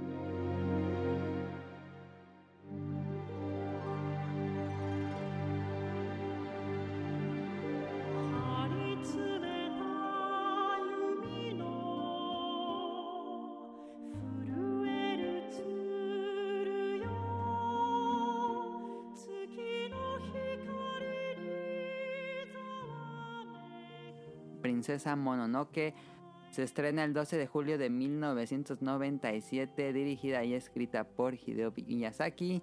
Em, y es una historia épica, ¿eh? realmente Sí. no sé por qué le ponían así cuando la trajeron a Estados Unidos, que era el Star Wars de Japón. No sé por qué hicieron esa cosa, pero ¿Así bueno, es una historia anunciaron? épica y fantástica. Sí, en el póster dice es de de Japan Star. Wars. Sí, luego. Em, Ay, sí me Y hubiera bueno, se emputado ir trata- al cine. y, Güey, no hay nada de espaciales ni nada, ¿qué pedo? sí, sí, sí. Sí, sí, es tan raro ver ese póster. Eh, es más como. Yo siento que es más el Señor de los Anillos de Mm, sí. Miyazaki. Sí, Tiene más semi- similaridad al Señor de los Anillos. Mm. Pero este, nos trata una historia eh, del periodo de Muromachi en Japón. En, no sé qué año sea realmente, pero es muy medieval, podemos decir. Eh, y tiene también el corte de, historia fantástica porque aparecen monstruos y todo esto. ¿De qué se trata? Es una travesía de un guerrero que al salvar a su pueblo eh, contrae una maldición en su brazo y tienen que ver si puede curarse eh, de alguna forma. y eh, comienza un viaje a través de distintos reinos en Japón y llega a un bosque. Este, no digo mucho más, pero ocurren guerras, muertes, violencia y también este pues momentos tranquilos de calma, de contemplación y mucho folclore japonés en, en deidades y cosas así. Pues yo creo que eh, Princesa Mononoke fue ya una película que, que marcó como un estándar ya en las producciones de, de Ghibli. Porque pues, ya era... mm, No era una producción modesta, por decirlo así, No, sino que ya, ya, o sea, ya, ya le habían invertido muchos millones eh, de, de dólares para eh, la- hacer la producción y todavía Miyazaki en esos tiempos estaba un poco renuente en incluir animación por computadora, pero aquí ya empezó como sus pininos o hacer la experimentación de esto y se nota. Que no, no se vayan a imaginar que sea Sí, CGI, no, no, no. pero ahí No, es, es, es como, como en referencia de videojuegos como un cel shaded que se ve bien integrado en todas las secuencias. Sí. Ajá. Y la anécdota que contamos al principio, ¿no? De que gracias a esa película, la anécdota de Miyazaki de que sin cortes, y, y pues gracias a eso se hizo de un público ya en Estados Unidos y creo que eso ayudó mucho para que ya de rebote llegara a demás lados del mundo y pudiéramos conocer todos los trabajos de- del estudio. Y pues es algo también un poco atípico ese- esta película a las historias de Miyazaki, porque pues eran pues, Slice of Life o Aventura Fantástica y aquí ya fue como, como una historia más seria, pero también de ese mismo corte. Y pues puedes ver hasta cierto punto algo de violencia explícita en algunas secuencias de la película. Y El ajá, en, en el inicio y pues ya casi en la recta final y todo que ya se pone sí, bien, bien, bien, bien darks. a ver Ándale, sí, sí, sí. Y que también, bueno, hay una, eh, eh, eh, me recordó eh, una secuencia un poquito como que se notaba ya, uh, yo lo veo así como un guiño un poquito también de los trabajos de Hideaki Anno a cierto punto, con, con un personaje Ah, sí. clave ahí en la trama. Y, la verdad, pues eh, ya creo que ahí es donde Miyazaki estaba como adu- madurando sus historias, ¿no? O sea, ya era de, bueno, aquí ya es otra etapa, ¿no? Y, y se podía reflejar a cierto punto en proyectos posteriores. Y, y algo que, una anécdota que también me acuerdo mucho de en la producción, más bien en la adaptación de la película para Estados Unidos, es que quien adaptó el guion fue Neil Gaiman. En su momento que Neil Gaiman pues es un famoso escritor eh, que pues, yo creo que sus trabajos más reconocidos así rápidamente que me viene a la mente es The Satman. Y pues tuvo mucho respeto por el trabajo de, de Miyazaki eh, y es como, como que le tiene mucho aprecio este escritor precisamente por la princesa Mononoke. Entonces yo creo que yo creo que muchos quizás antes de Chihiro pudimos conocer eh, Studio Ghibli. O sea ya digamos ya como más en forma eh, por esta película, ya por medios alternativos, los VCDs o VHS como quieran, pero yo creo que muchos quizás han de haber tenido contacto primero con Ghibli a través de esta película. Sí, este, pues primero creo que vamos a dar unos datos porque esta película tiene bastantes datillos así curiosos, pero pues, los que este que, que más me recalcan fue para empezar el costo. Ah, sí. Dice que costó 23 millones de dólares de la época. Es un perrotonal de varo de ujú. ese entonces. Para una película animada una que película realmente animada, eran películas. Este, el filme ocupa 144 mil celdas de animación, es demasiado plástico. O sea, Sí. es un- ¿Dónde metieron eso? so- quién sabe dónde habrá quedado tanto plástico, lo quemaron, quién sabe. Este, y la mitad fueron redibujadas personalmente por Miyazaki. Es Verde. una chamba descomunal para el pobre viejito. Este, fue la última película de animación que se dibujó de manera tradicional con celdas de plástico. Imagino que ya se acabaron todas las de Japón, esos vatos ahí. en la película. Dice, Miyazaki se pasaba tantas horas dibujando que terminó con una lesión en la mano. Las últimas semanas las, pas- las pasó trabajando con la mano vendada. O sea, sí quería acabar su obra. Que imagino yo era su obra. Es que siempre ha sido muy sí, es detallista, muy detallista. perfeccionista. Nada que el rocainol y No, diclofenaco nada, no. ni no. fumaba para la campana toda. Este, hay una, la- el tema principal, yo sí, yo siempre pensé que lo hacía- era una mujer, pero no, es un vato. que se llama Yoshikazu Mera. Órale. Es un contratenor cuyo rango vocal alcanza las tres octavas y media. O sea que es lo mismo que cuando te pegas en las bolas y gritas así. Es esa medida. Yo pensaba que era ¿Por una mujer, ¿eh? Fíjate. Yo también pensaba que era una mujer, pero Yo también. este, pues fue este, un, un hombre este ujú. Eh, en algunas escenas aparecen personajes envueltos en vendas, que son gente que tiene este una enfermedad y ya luego Miyazaki confesó que era gente Mm, que tenía ujú. este, lepra. Yo imaginé, yo cuando, Cuando yo la vi, así dije, ah, pues ha de ser lepra, ¿no? No, no, Sí, no. yo lo también, ah, son vendosos, eh, lepra. sí. heridos de guerra, algo así. Ujú. Ajá, este, no porque dicen que una enfermedad no era así como que se quemaron o algo, o sea, Mm. pero pues yo seguía ahí. Ajá, sí, yo también pensé que era lepra. Este, Hayao fue a visitar hospitales con gente leprosa Mm. para ver cómo vivían y el trato que pues la gente les tenía porque pues se- la lepra no sé nosotros tenemos agregado que la lepra es algo así que se contagia en chinga y, y que pues no se te quita no sé si la verdad no sé de medicina así que pues no sé si, si sea verdad pero la gente como que les da así como que asquillas entonces este y es algo que también recalcan en la película que es así de que pues no nos quieren y aquí sí nos dan cobijo Mm. eh, mi- Mientras hagan armas. Ujú. este, Miyazaki pues es ambicioso y perfeccionista.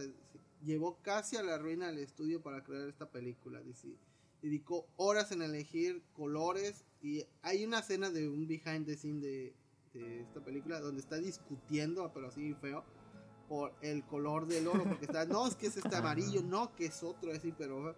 Y es un... Es como que sale como en dos segundos nada más, que es cuando le dan una pepita. Y ya, pero fue una discusión de horas por ese por ese tramito. Que cuando fuimos al museo de Ghibli, ¿te acuerdas, Kamui, que era una exposición de cómo se, se coloreó las celdas de, Ajá. de Mononoke y venía la escena de la Sí, pepita de sí, oro? sí. Ajá. Sí, tienen ahí Muy sus icónica exposiciones. ese- por todo ese desmadre. Se usaron 550 colores diferentes en esta cinta, mientras que en las otras películas el promedio era de 150, 200, Ujú. ¿no? entonces no sé, imagínense el color verde zacate, luego verde zacate medio marchito y luego verde zacate quemado, así, ah, no me imagino, no me imagino una paleta de colores tan grande para esta película. Tan fácil que era para Miyazaki Sí. agarrar el gotero, No. poner una pepita de oro al gotero y ya chingue su madre. una foto, ¿no? Pero pues no, era. Este, ya se estaban pasando del tiempo, ya Toshio le está diciendo, güey, apúrate con esta onda. Entonces, ahí fue que en algunas escenas tuvieron que usar 3D para, para aumentar, el- para hacerlo rápido, porque pues ya lo estaba. En acabando. esas del gusano de la maldición. Ajá, Ese es 3D. eso es 3D. Sí, pues más hacer eso no, me Ujú. no, no hubiera acabado. No, ¿qué opinas de esta película? Ah, eh, impactante la historia. Sí es. Sí es Muy este. eh, no es. senti- O sea, no es como una película para mí que sea sentimental. No es una película que sea. ah, pues sí. ah, o sea, no, no es entre mis favoritas. Ajá. Pero siento que es como del corte de historia como Chihiro, que es muy impactante visualmente y todo lo que lo envuelve. Eh, ejemplo, es- esa- esas escenas de, de cuando van por el, el rey y el espíritu Dios, que es un siervo. ajá, Sí, sí, sí. E- e- ese pedo de cuando, spoiler, cuando le cortan la cabeza, Mm. yo, yo pensé que dije, no, pues ya acabó este pedo. Pero no, o sea, todavía hay un... Eso lo, lo super... Ve en My Final Form. Ajá. O sea, eso, eso desencadena un otro. o sea, es como un, un super plot twist de la historia. No un plot twist, sino que le agrega un chingo a la historia. Ajá. Cuando pensabas que ya era con eso, ya iba a acabar. Y eso me gustó mucho, que, que, mm, que di- dieran ese, ese complemento a la historia. Por mucho. Pero la historia en sí, no sé, como que. A, a mí, a mí, no me encanta. No, no es. A mí me parece un poco cansada. Ajá. Llega a ser un poco ¿Sí? cansada. Sí, sí, sí. Sí. Ajá. Cuando, cu- en especial cuando hieren mortalmente Ajá. al héroe, siento que la película ba- ba- baja un poco el ritmo y se vuelve un poco más lenta y te dicen, y yo estoy haciendo esto acá y tú estás haciendo esto acá y esto haciendo-". pero como que ya quieres que pase de todo y te toman su tiempo todavía para el desenlace que va a pasar. La compararía ahorita como de que necesitas entrar, como que la ves y no la puedes criticar demasiado, como con esta de ah, película, digo, súper estúpido el ejemplo, pero con Roma, Que todo el mundo dije, es que es Ah, lo ok, más ok. chingón que vas a ver. Y tú sí, sí sé que es chingón, pero yo le encuentro detalles. Así como que no te puede encantar. Mm. Así siento que es este tipo Ajá, de película. ujú, a mí me pasa. Este, eh, ahora sí, la animación no tiene puta madre. y no sé si- eh, Sí. eh, esta parte cuando el, el flechazo le rompe el brazo a un vato y sale volando. Sí, lo arranca. ¡A la! Dije, no mames. Y yo la primera vez dije, ¿qué pedo con eso? Dijo, eh, esta, esta animación es como si fuera un video tomado 60 cuadros por segundo. Ajá. De super fluido que es esa chingadera. Dices, no mames, se No, mamaron. el de la cabeza, güey. La física, todo, todo. Dices, no mames, no tiene. El de la puta- cabeza es muy bueno. Sí. Las Sí, peleas son muy buenas. Un 9 por todo, todo el logro técnico que tiene la película. Sí, se nota. Yo, yo le doy también un 9. Este, sí tiene partes flojas, pero yo digo que este aquí, obviamente creo que esta película no es para niños, pero este Hayao retoma de nuevo las cosas por las que se caracteriza. Este ha- hace obviamente también conciencia de, de la naturaleza, de cómo pues, el humano le Sí, otra vez. Así le, le- le dijo a mi, le dijo a, a, a, a, a Cajata, quédate que ahí te voy. Así se hace una historia de la naturaleza. sí, Él está, es más, yo siento que es más a la avaricia del humano. sí. Sí, porque aquí en Pompoco era pues que pues Por ignorancia. estamos creciendo porque Ujú. somos muchos, ¿no? Pero Ujú. aquí era de Sí. nos vale Vamos porque tras. necesi- necesitamos varo y, y este y pues nos vale madre, necesitamos carbón. Y quieren matar a un dios. quieren Ujú. matar a un dios, así para que creo que fue por órdenes del emperador, ¿no? O sea, mata para que Sí. Sí. podamos conseguir este vuelven también estas mujeres empoderadas que eran antes eran prostitutas y que pues ahora trabajan en Sí. esta Ah, sí. este Tamsa raro, este Lady Boshi 10 de 10 ese Ah, sí, Lady Boshi es Doña Huevos, o sea, Sí. perro personaje, o sea, no sé, es este mm, es como, es como- Yo, yo siento que Mononoke es, punto- es, es como que esté o no esté, da igual. La neta, para mí. Porque si me empieza Mononoke, no, a mí me da igual el personaje. Mm, no, yo siento que sí es alguien necesario, pero este eh, la forma en que el humano está este destruyendo y aquí la naturaleza sí se está poniendo en mal plan así pues juntando animales para, para evitar el progreso así entre comillas de- del humano. Y tiene tiene muchas escenas. Yo yo este mo- eh, cuando vi Mononoke pues ya la había visto después de Chihiro después de Kiki por Corroso Ujú. que pues toda era felicidad y cosas bonitas Sí, yo también. cuando vi este tema tan oscuro, y digo, igual también cuando vi esta escena de que le arrancan los me dije, a la verga, yo dije, no mames, qué crudo está esto. Esto nos espera dos horas. Sí, ándale, esto es el inicio, papá. Eh, pues, eh, eh, la animación es un 10, o sea, no, no puedes decir, no sé, yo siento que es comparado casi con Akira en cuanto al cuidado de, de las Sí, yo, animaciones. ta- yo también la compararía con Akira. Eh, no, no sé, es, es un, no, también es de los Blow Mind que... Yo creo que es el la película mejor animada Sí. de Ghibli, ¿no? Sí, Sí, se nota, se nota mucho. O sea, todavía la, Sí. la ves al día de hoy y, y la calidad de animación impecable.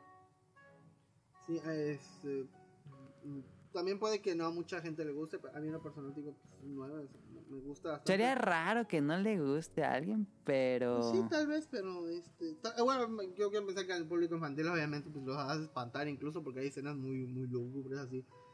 Sí, no, esa no es no para niños, es para por Los adolescentes. cerdos así cuando se están descomponiendo. Ah, y ahora, y ahora yo no sé si en algún momento fue nominada al Oscar o no, pero entre esta y Chihiro, ¿a cuál hubieran dado el Oscar?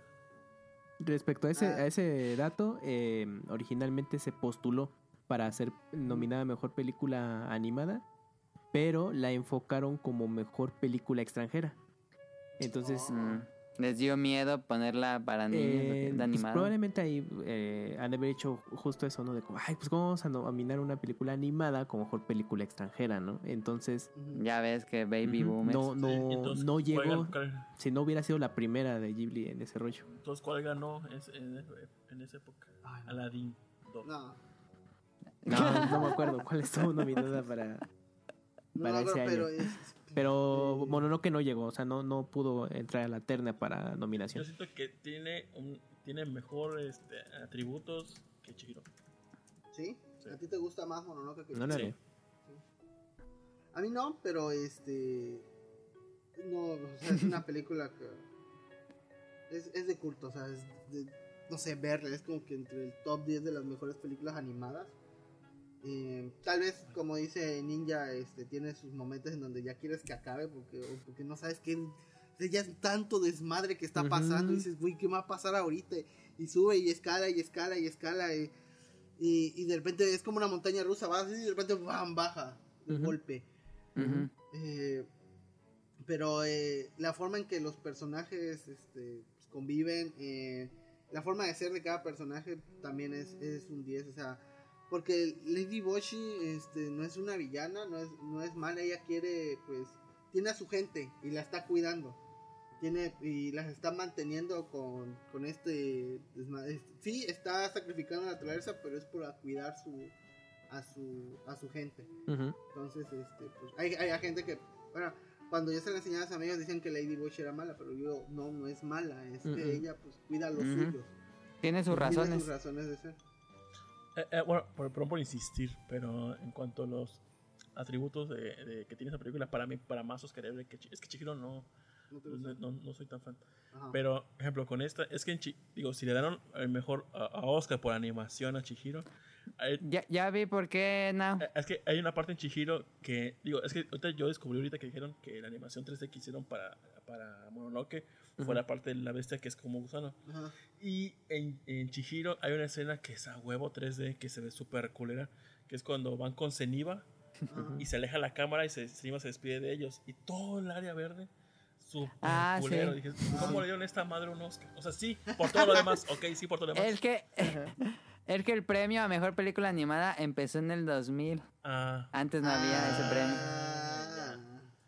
Ah, ya, Ah, ya, por ya. eso fue la, la postulación para mejor película extranjera. Ajá, sí, no había premio a ¿Y quién mejor ganó película esa? animada.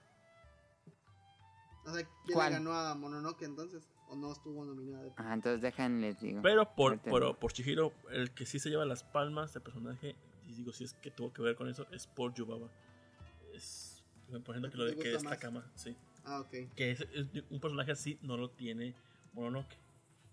Le faltó algo así grotesco. Siento. Mm, ya.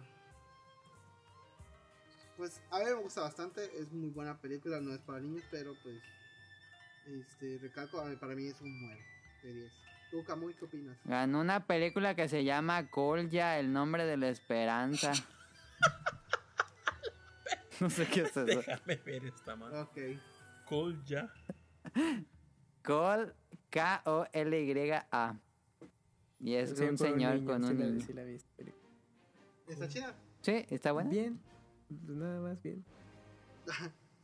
Ah, extranjera. Ah, ya pensé que animada. Dije, ah, Sí. Sí, no, no, no. No, es que es extranjera. No. Parece que Pues dice esta no se quiere agregar algo más a Mononoke. Véanla. Sí, Puede que les guste, puede muy que no. recomendable. ¿Qué calificación le dan ustedes dos? Yo le daría un 9. Mm, Un 9. Yo también, nueve. Un sólido 9. Está bien, pasa. Vale, pues ya acabaríamos esto con la última película del día.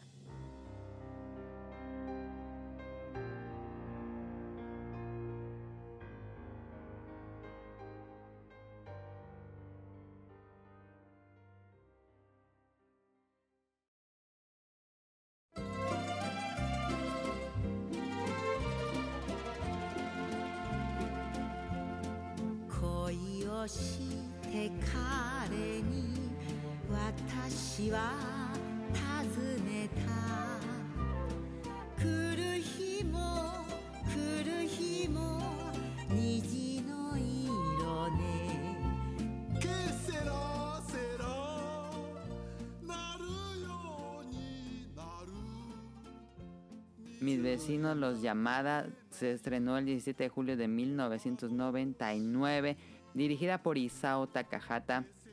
Y esta es básicamente el Shinshan, los Simpson de Ghibli. Sí. Son puros, puros sketch cómicos de la, las, pues, las aventuras de la familia llamada. Este no es como una historia lineal, sino que son puros sketch cómicos. Eh, bueno, también tiene como, no son puros cómicos, pero en general la línea argumental Sí, es, es un gran este, slice cómico. Es un slice life, pero de los que me gustan. Pero muy cómico. Con muy co- hace mucha comedia. Y pues con situaciones que Sí. no se pueden dar, o sea, no es nada fantástica, así que pues está. A mí me gusta. Muy cotidiana. Este, a ver, no, ¿qué te parece? A, a mí me, me gustó. Yo- siento que se le habían puesto así como, eh, como esas animaciones de 5 minutos que salen entre serie y serie. En Ajá. Locomotion, cuando salía este, o Super Mimic Tank Sí, ¿no? sí. o, o, mi- o Mini Goddesses. Siento que va como por ese corte, pero pues Ghibli, Varo, Prestigio. Vamos a hacer Varo de algo tan sencillo que, que es una idea muy sencilla, porque no es nada complicado. Este, y, y- y pues sí, todos hemos en algún momento pasado por, por esto en, en la vida. Desde que te pierdes en el supermercado, desde que pasa. A mí me pasó que mis vecinos aquí enfrente son unos borrachines.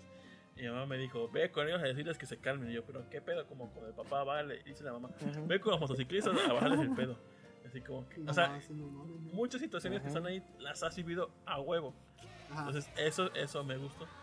Eh, en cuanto a animación, pues. Algo muy de Takahata porque Sí. venimos, bueno, tenemos la- los recuerdos de la ayer. Sí. Ah, En, en cuanto a animación, pues la parte que más destaca es cuando se casan y toda Ah, esa historia de sí, que todos los que vienen por su futuro, eh, pues es los- lo más chingón de toda la. Esa la escena está muy. Toda esa escena está muy bonita. Y es este. pues, ¿cuánto Súper le pones? familiar, súper.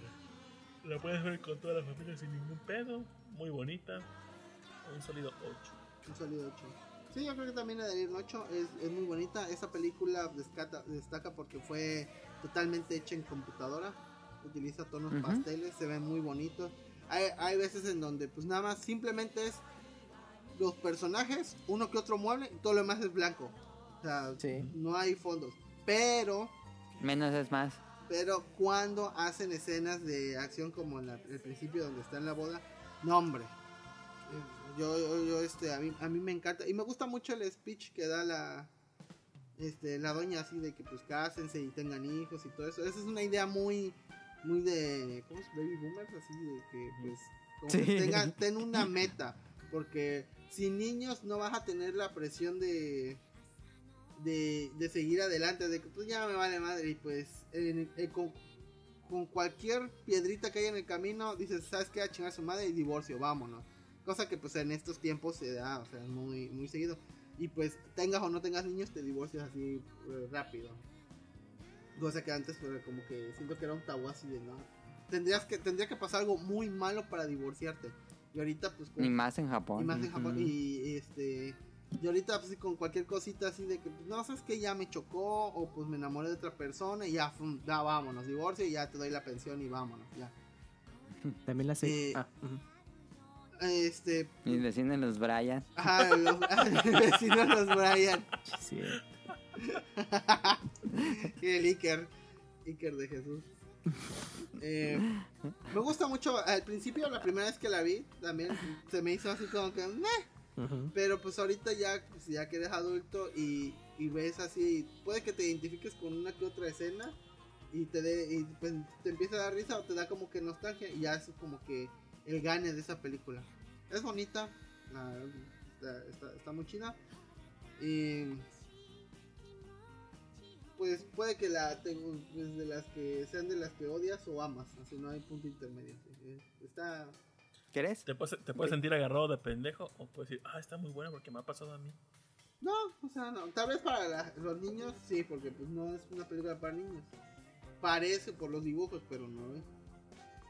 Es, Me gusta que sea muy experimental gráficamente. Sí, Ahorita que mencionaba Radun las secuencias de animación, una que también me recuerdo es la del el Sentai, ¿te acuer- que es cuando el- Ah, el, sí. papá según hace un personaje de ese estilo Ah, sí, sí. y pues para salvar a, a la mamá. a, a su esposa. Y también toda esa secuencia está bastante padre. Sí, Eh, está muy bueno. Cabe resaltar que esta película es la primera de Studio Ghibli que es totalmente hecha en computadora. Toda la secuencia de, de animación eh, Para dar ese toque. es, ajá, es que ahí justo la técnica era eso, ¿no? O sea, de hacer toda la animación por computadora, que, pero que pareciera hecha a mano. Y pues la verdad, pues si, si tú la veías sin saber eso, pues, decías, pues sí te quedas de, ay, güey, pues se ve muy bien, ¿no? Muy, muy tradicional y, y te sorprendes al tener ese dato de que, nada que todo, ver. en, co- todo en computadora. El- la película, yo difiero un poco con ustedes. Creo que queda- hubiera quedado mejor como una en un formato de serie o miniserie. Sí, a me Porque gusta. el, el el- la obra original pues, es un manga de, de cuatro, Por ajá, coma, ¿no? de Ah, cuatro de paneles. paneles. Y pues, son historias cortitas y, y, y sí de pronto adaptar como o hacer una selección de esas historias o incluso hacerte algunas nuevas para hacer una trama, eh, una historia completa de dos horas, pues sí de pronto no sé, es, es raro ahora que, la, que pude volver a verla y pues, creo que creo que hubiera estado mejor en un formato de ese, de ese estilo. Eh, está interesante precisamente por esto de que son distintas historias, el, el cómo es la animación, apreciar esos, esos momentos que, que la caracterizan, pero también es un trabajo muy muy experimental que tiene este Isao Takahata de venir de, de Pompoco, pues una historia un poco más accesible al público y con los Yamada fue de, bueno, pues ahora lo- les voy a cambiar el, la forma de, de narrar esta historia. Y, y otro, bueno, también vale destacar que el, uno de los temas principales es la canción de ¿Qué será será? Porque hay un, hay un Ah, cover sí. Ah, y Ah, ¿quién es esa persona recientemente esa canción está sonando mucho porque la intérprete original, que es la actriz y cantante Doris Day, murió hace poco. Porque, porque quien fue la eh, quien fue, digamos, la primera intérprete de esa canción, que en su momento, pues gracias a, bueno, a que recientemente falleció, pues ya dieron sus datos, eh, pues ganó esa canción un Oscar como mejor canción original. Y este tema se escucha en ya al final de la película. Entonces, Sí, Sí. que también es uno de, Los de los. todos sus co- cortitos de ahí, ¿cuál fue su favorito? El del Sentai que les platicaba. Ah, ¿a? A mí me gusta mucho cuando el papá se lo vio la sombrilla y pide la sombrilla y no, llévasela tú, no, llévasela tú. Y al final yo me la compro. Y la mamá, pues ya que te compras, te me compro carne y demás. Y al final la familia viene con la sombrilla. Ajá. Y sentí muy bonito eso. Eh, este, a mí hubo dos, uno donde el papá y el hijo están discutiendo de cómo echarle el, el agüita al arroz y digo, ¿el caldito Ah. va primero o el arroz va Ah, sí. después? Y luego van caminando y ven una mezcla de cemento y dice, ¿ya ves? Va primero el agua o al revés, no me acuerdo. Esa y otra de cuando este el, el chico le habla a una chica y creo que acepta salir con él. Y el vato empieza a estar oh, súper feliz y le pega las cosas y todo. Me gusta mucho ese, ese sketch. Está, está bonita. Eh, el tema principal, bueno, no recuerdo cómo se llama el tema principal. Me gusta bastante. Este, que El primero, ¿no? Que se Algo- escucha en la película. el primero, uy, me, me encanta. ese está en mi top de, de películas, está en mi playlist permanente. Me gusta bastante. y bueno, cal- Pues así acabaríamos los. ¿qué calificaciones dan El ustedes? repaso de la primera. Ah, sí que calificación. Ey. Eh, ¿Ocho? Ujú, Yo. Yo le daría 7. ujú, Ok. Ya, ¿Ustedes? 8. Yo ocho también. Ok, bien, bien. Ok. Pues este, aquí acabaría el primer resumen de películas. Híjoles, pero todavía queda una sección y todavía quedan los saludos. Sí, A ver, rápido. ¿Cuál es su top 3 de favoritas hasta el Hasta el momento? momento. De las que llevamos ahorita en este resumen. parte. A ver, no, rápido. Sí. Ah, Yo voy a decir en lo que busca este vato. Número 3, Dale, Kiki. Ujú. Número 2, dale. este. Castillo en el cielo. Y el número 1, Porco Rosso. Órale. Yo, Eh, mi top 3 ah, sí, no, dale, dale, Lau. sería a tomar las luciérnagas como 3. El 2, Castillo en el Ah. castillo ¿En el cielo?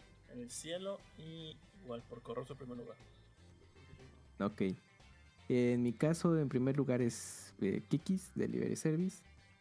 En segundo, yo pondría mm, eh, Porcoroso. Y ya en tercero, Totoro. Totoro. Ah, ok. O sea, Kiki es tu top. Yo, número 3, pondría. Eh, número 3, pondría Susurros del Corazón.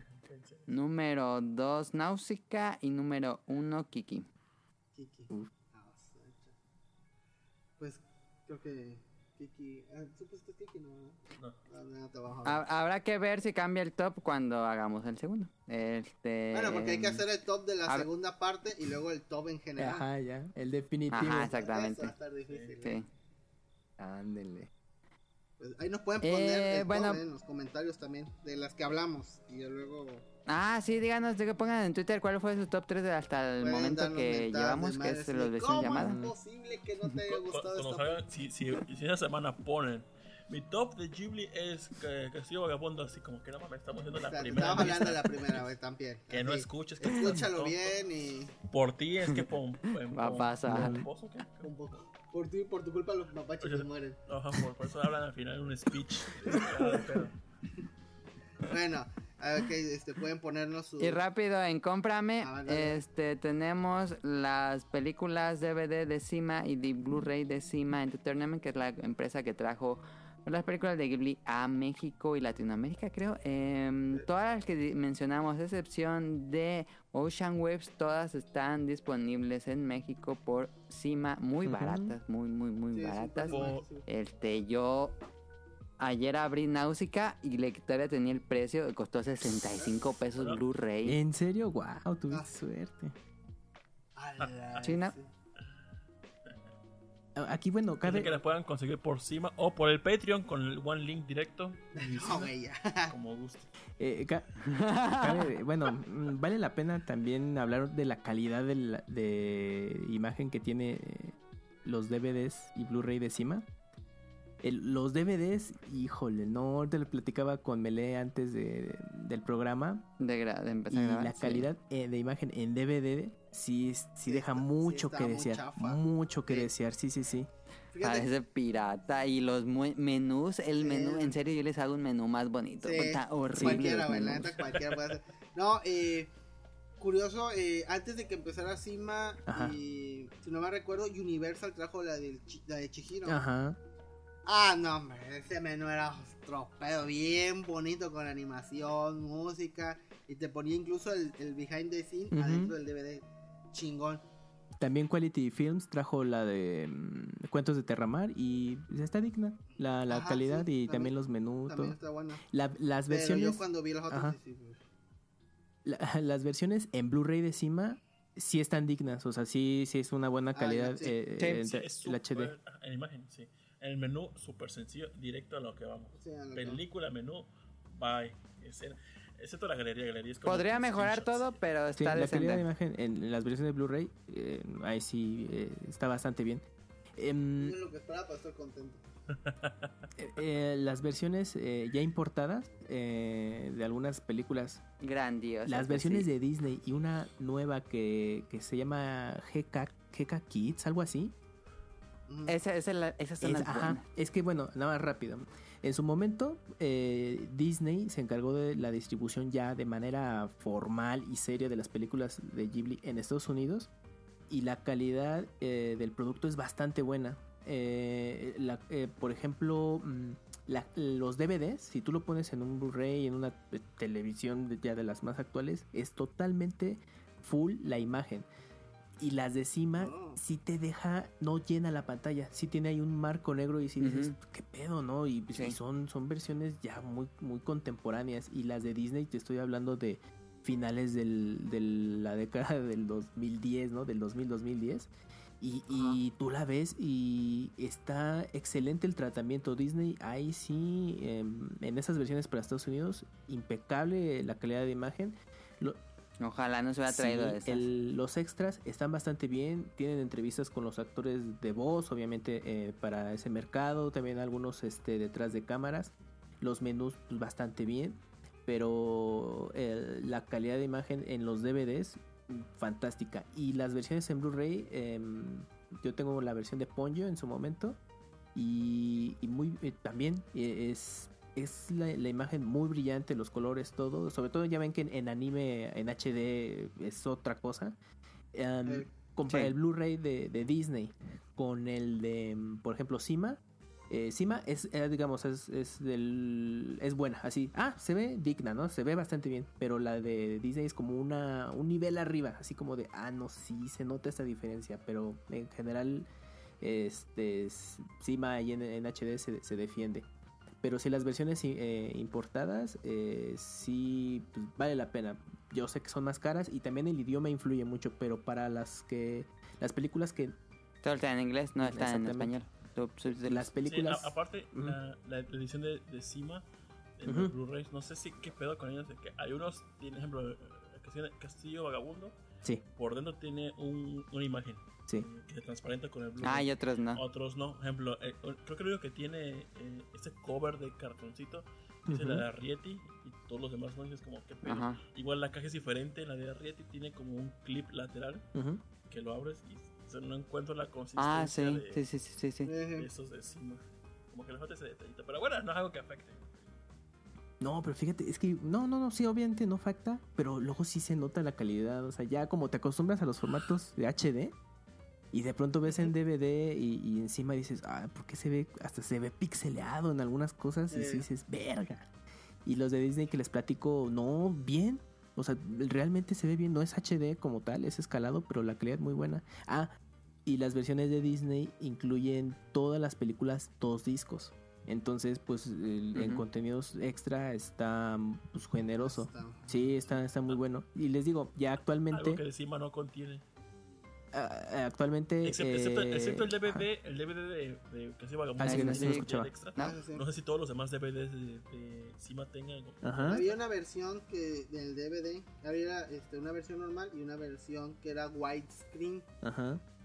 Que este, esa tenía este, un documental de también cómo se hizo un behind the scenes, ujú, que está muy bueno, pero te digo, ese era en las dos versiones, yo tengo las dos, ujú.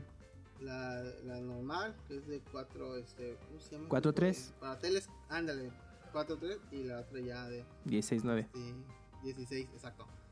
Y la 16.9 es la que tiene, este, se llama, la- los, los, los extra. Ah, pues Mira, miren, pues. Roll tiene la versión de Chihiro de Universal. Ya saben, con Patreon les podemos dar los links.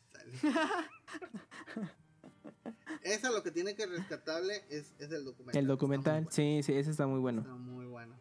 Y, y también el de, ah, Castillo Vagamundo, creo que lo trae Cima, fue de las primeras. Sí, Y ese tiene un Sí. documental, pero la primera versión, no, no la nueva que, que, que actualmente consigues. ujú, sí, sí, sí. Ese tiene también un buen documental de, del Castillo Vagabundo. eh, que pues si tienen suerte de conseguir esa versión, vale mucho la pena.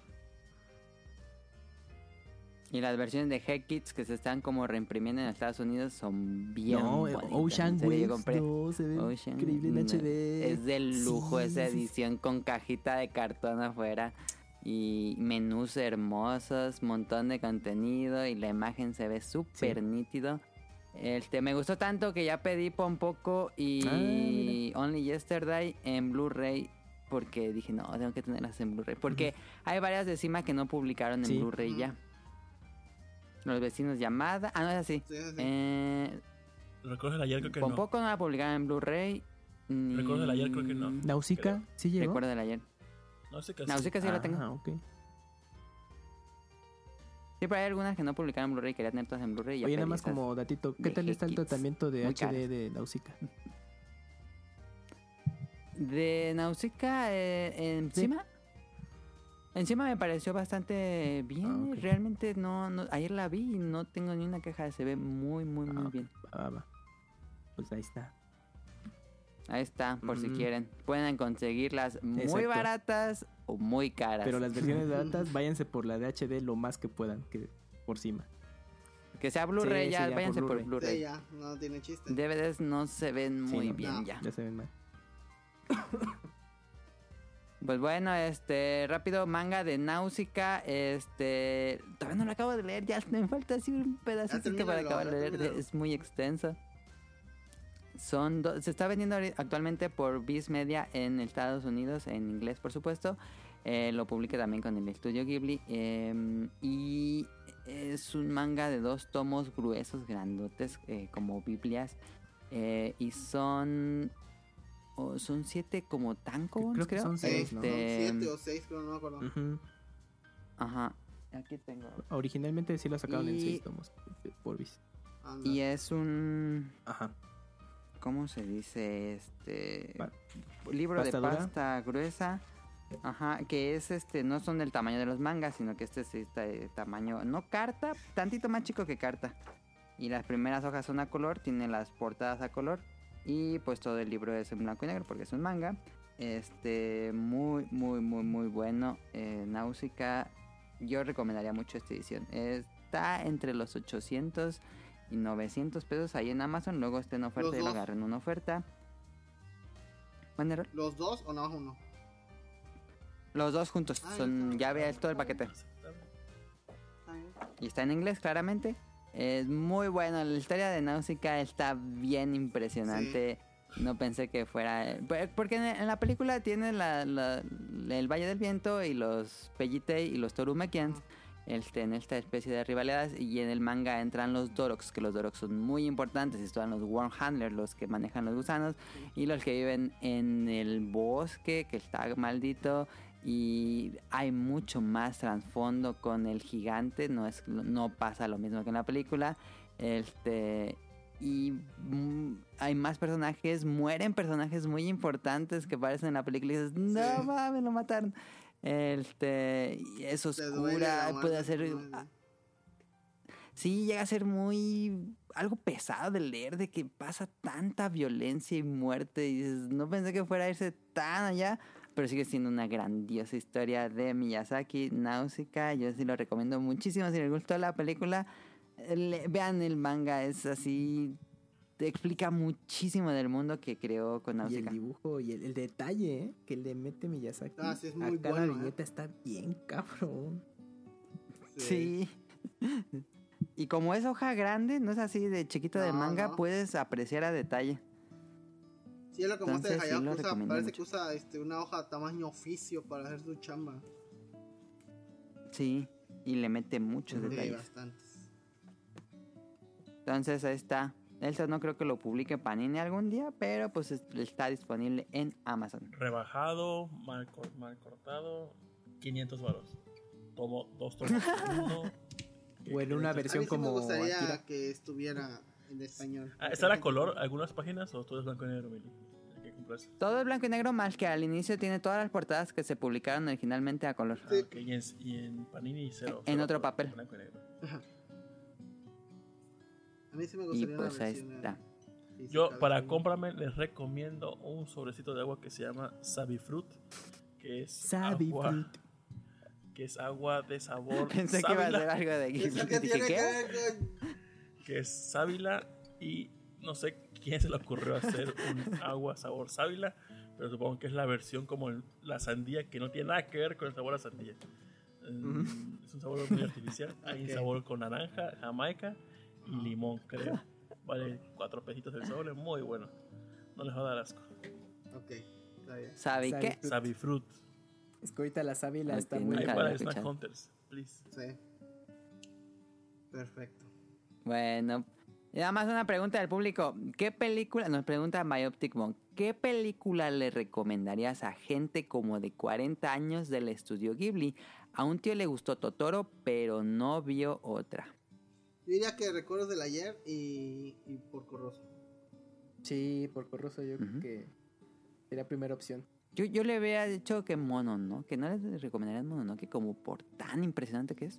Hijo de. Depende, si le gusta lo bélico, sí. Si no, ah, no, es sí. que se- eso influye. Fíjate, varía de la persona. Quizá como algo que más... Aunque le gustó decir- Totoro y Totoro es como muy infantil, pueden ser. Sí, yo digo que si le digo por corroso, decir el, el tío, ¿pero por qué es un puerco? Y de ahí no va a salir, ¿pero por qué es un puerco? Ah, Ajá, sí, va, va a estar enojado así, porque ¿Y nunca por dije- qué? Nunca explica lo del puerco. Así, y le va a fastidiar. No, siento que por corroso no. Mm, Por eso digo que Mono que es como la más adulta. A ver. Tal vez, así que, ¿a qué cagado? Eh, pom- O Pompoco. Ah, tal vez, con poco. Sí, yo creo ¿Por qué se están Pompoco. agarrando los huevos? Sí. Va a estar diciendo ese Ajá, ándale, sí. pues, pero todo mal.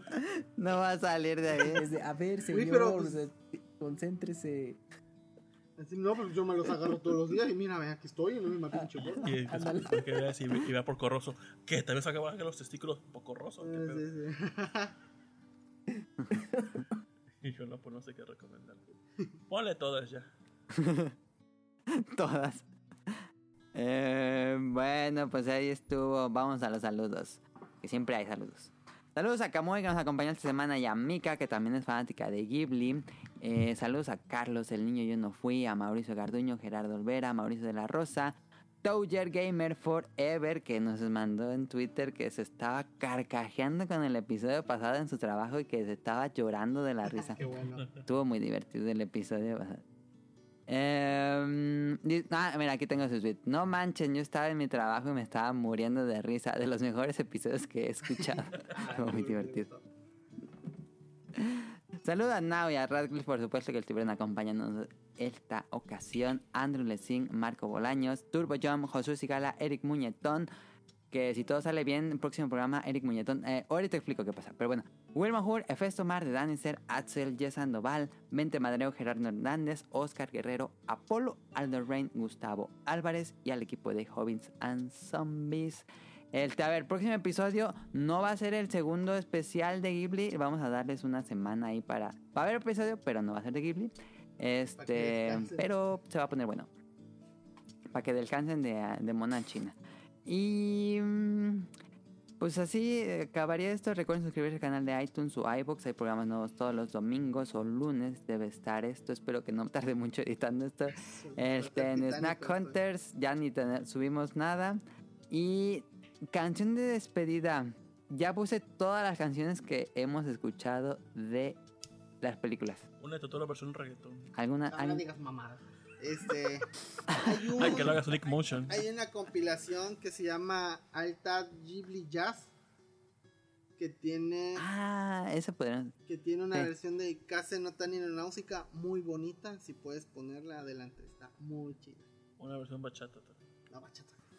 Pues esa podríamos también recomendar, ¿no? Camuy, tú tienes la recomendación de este canal.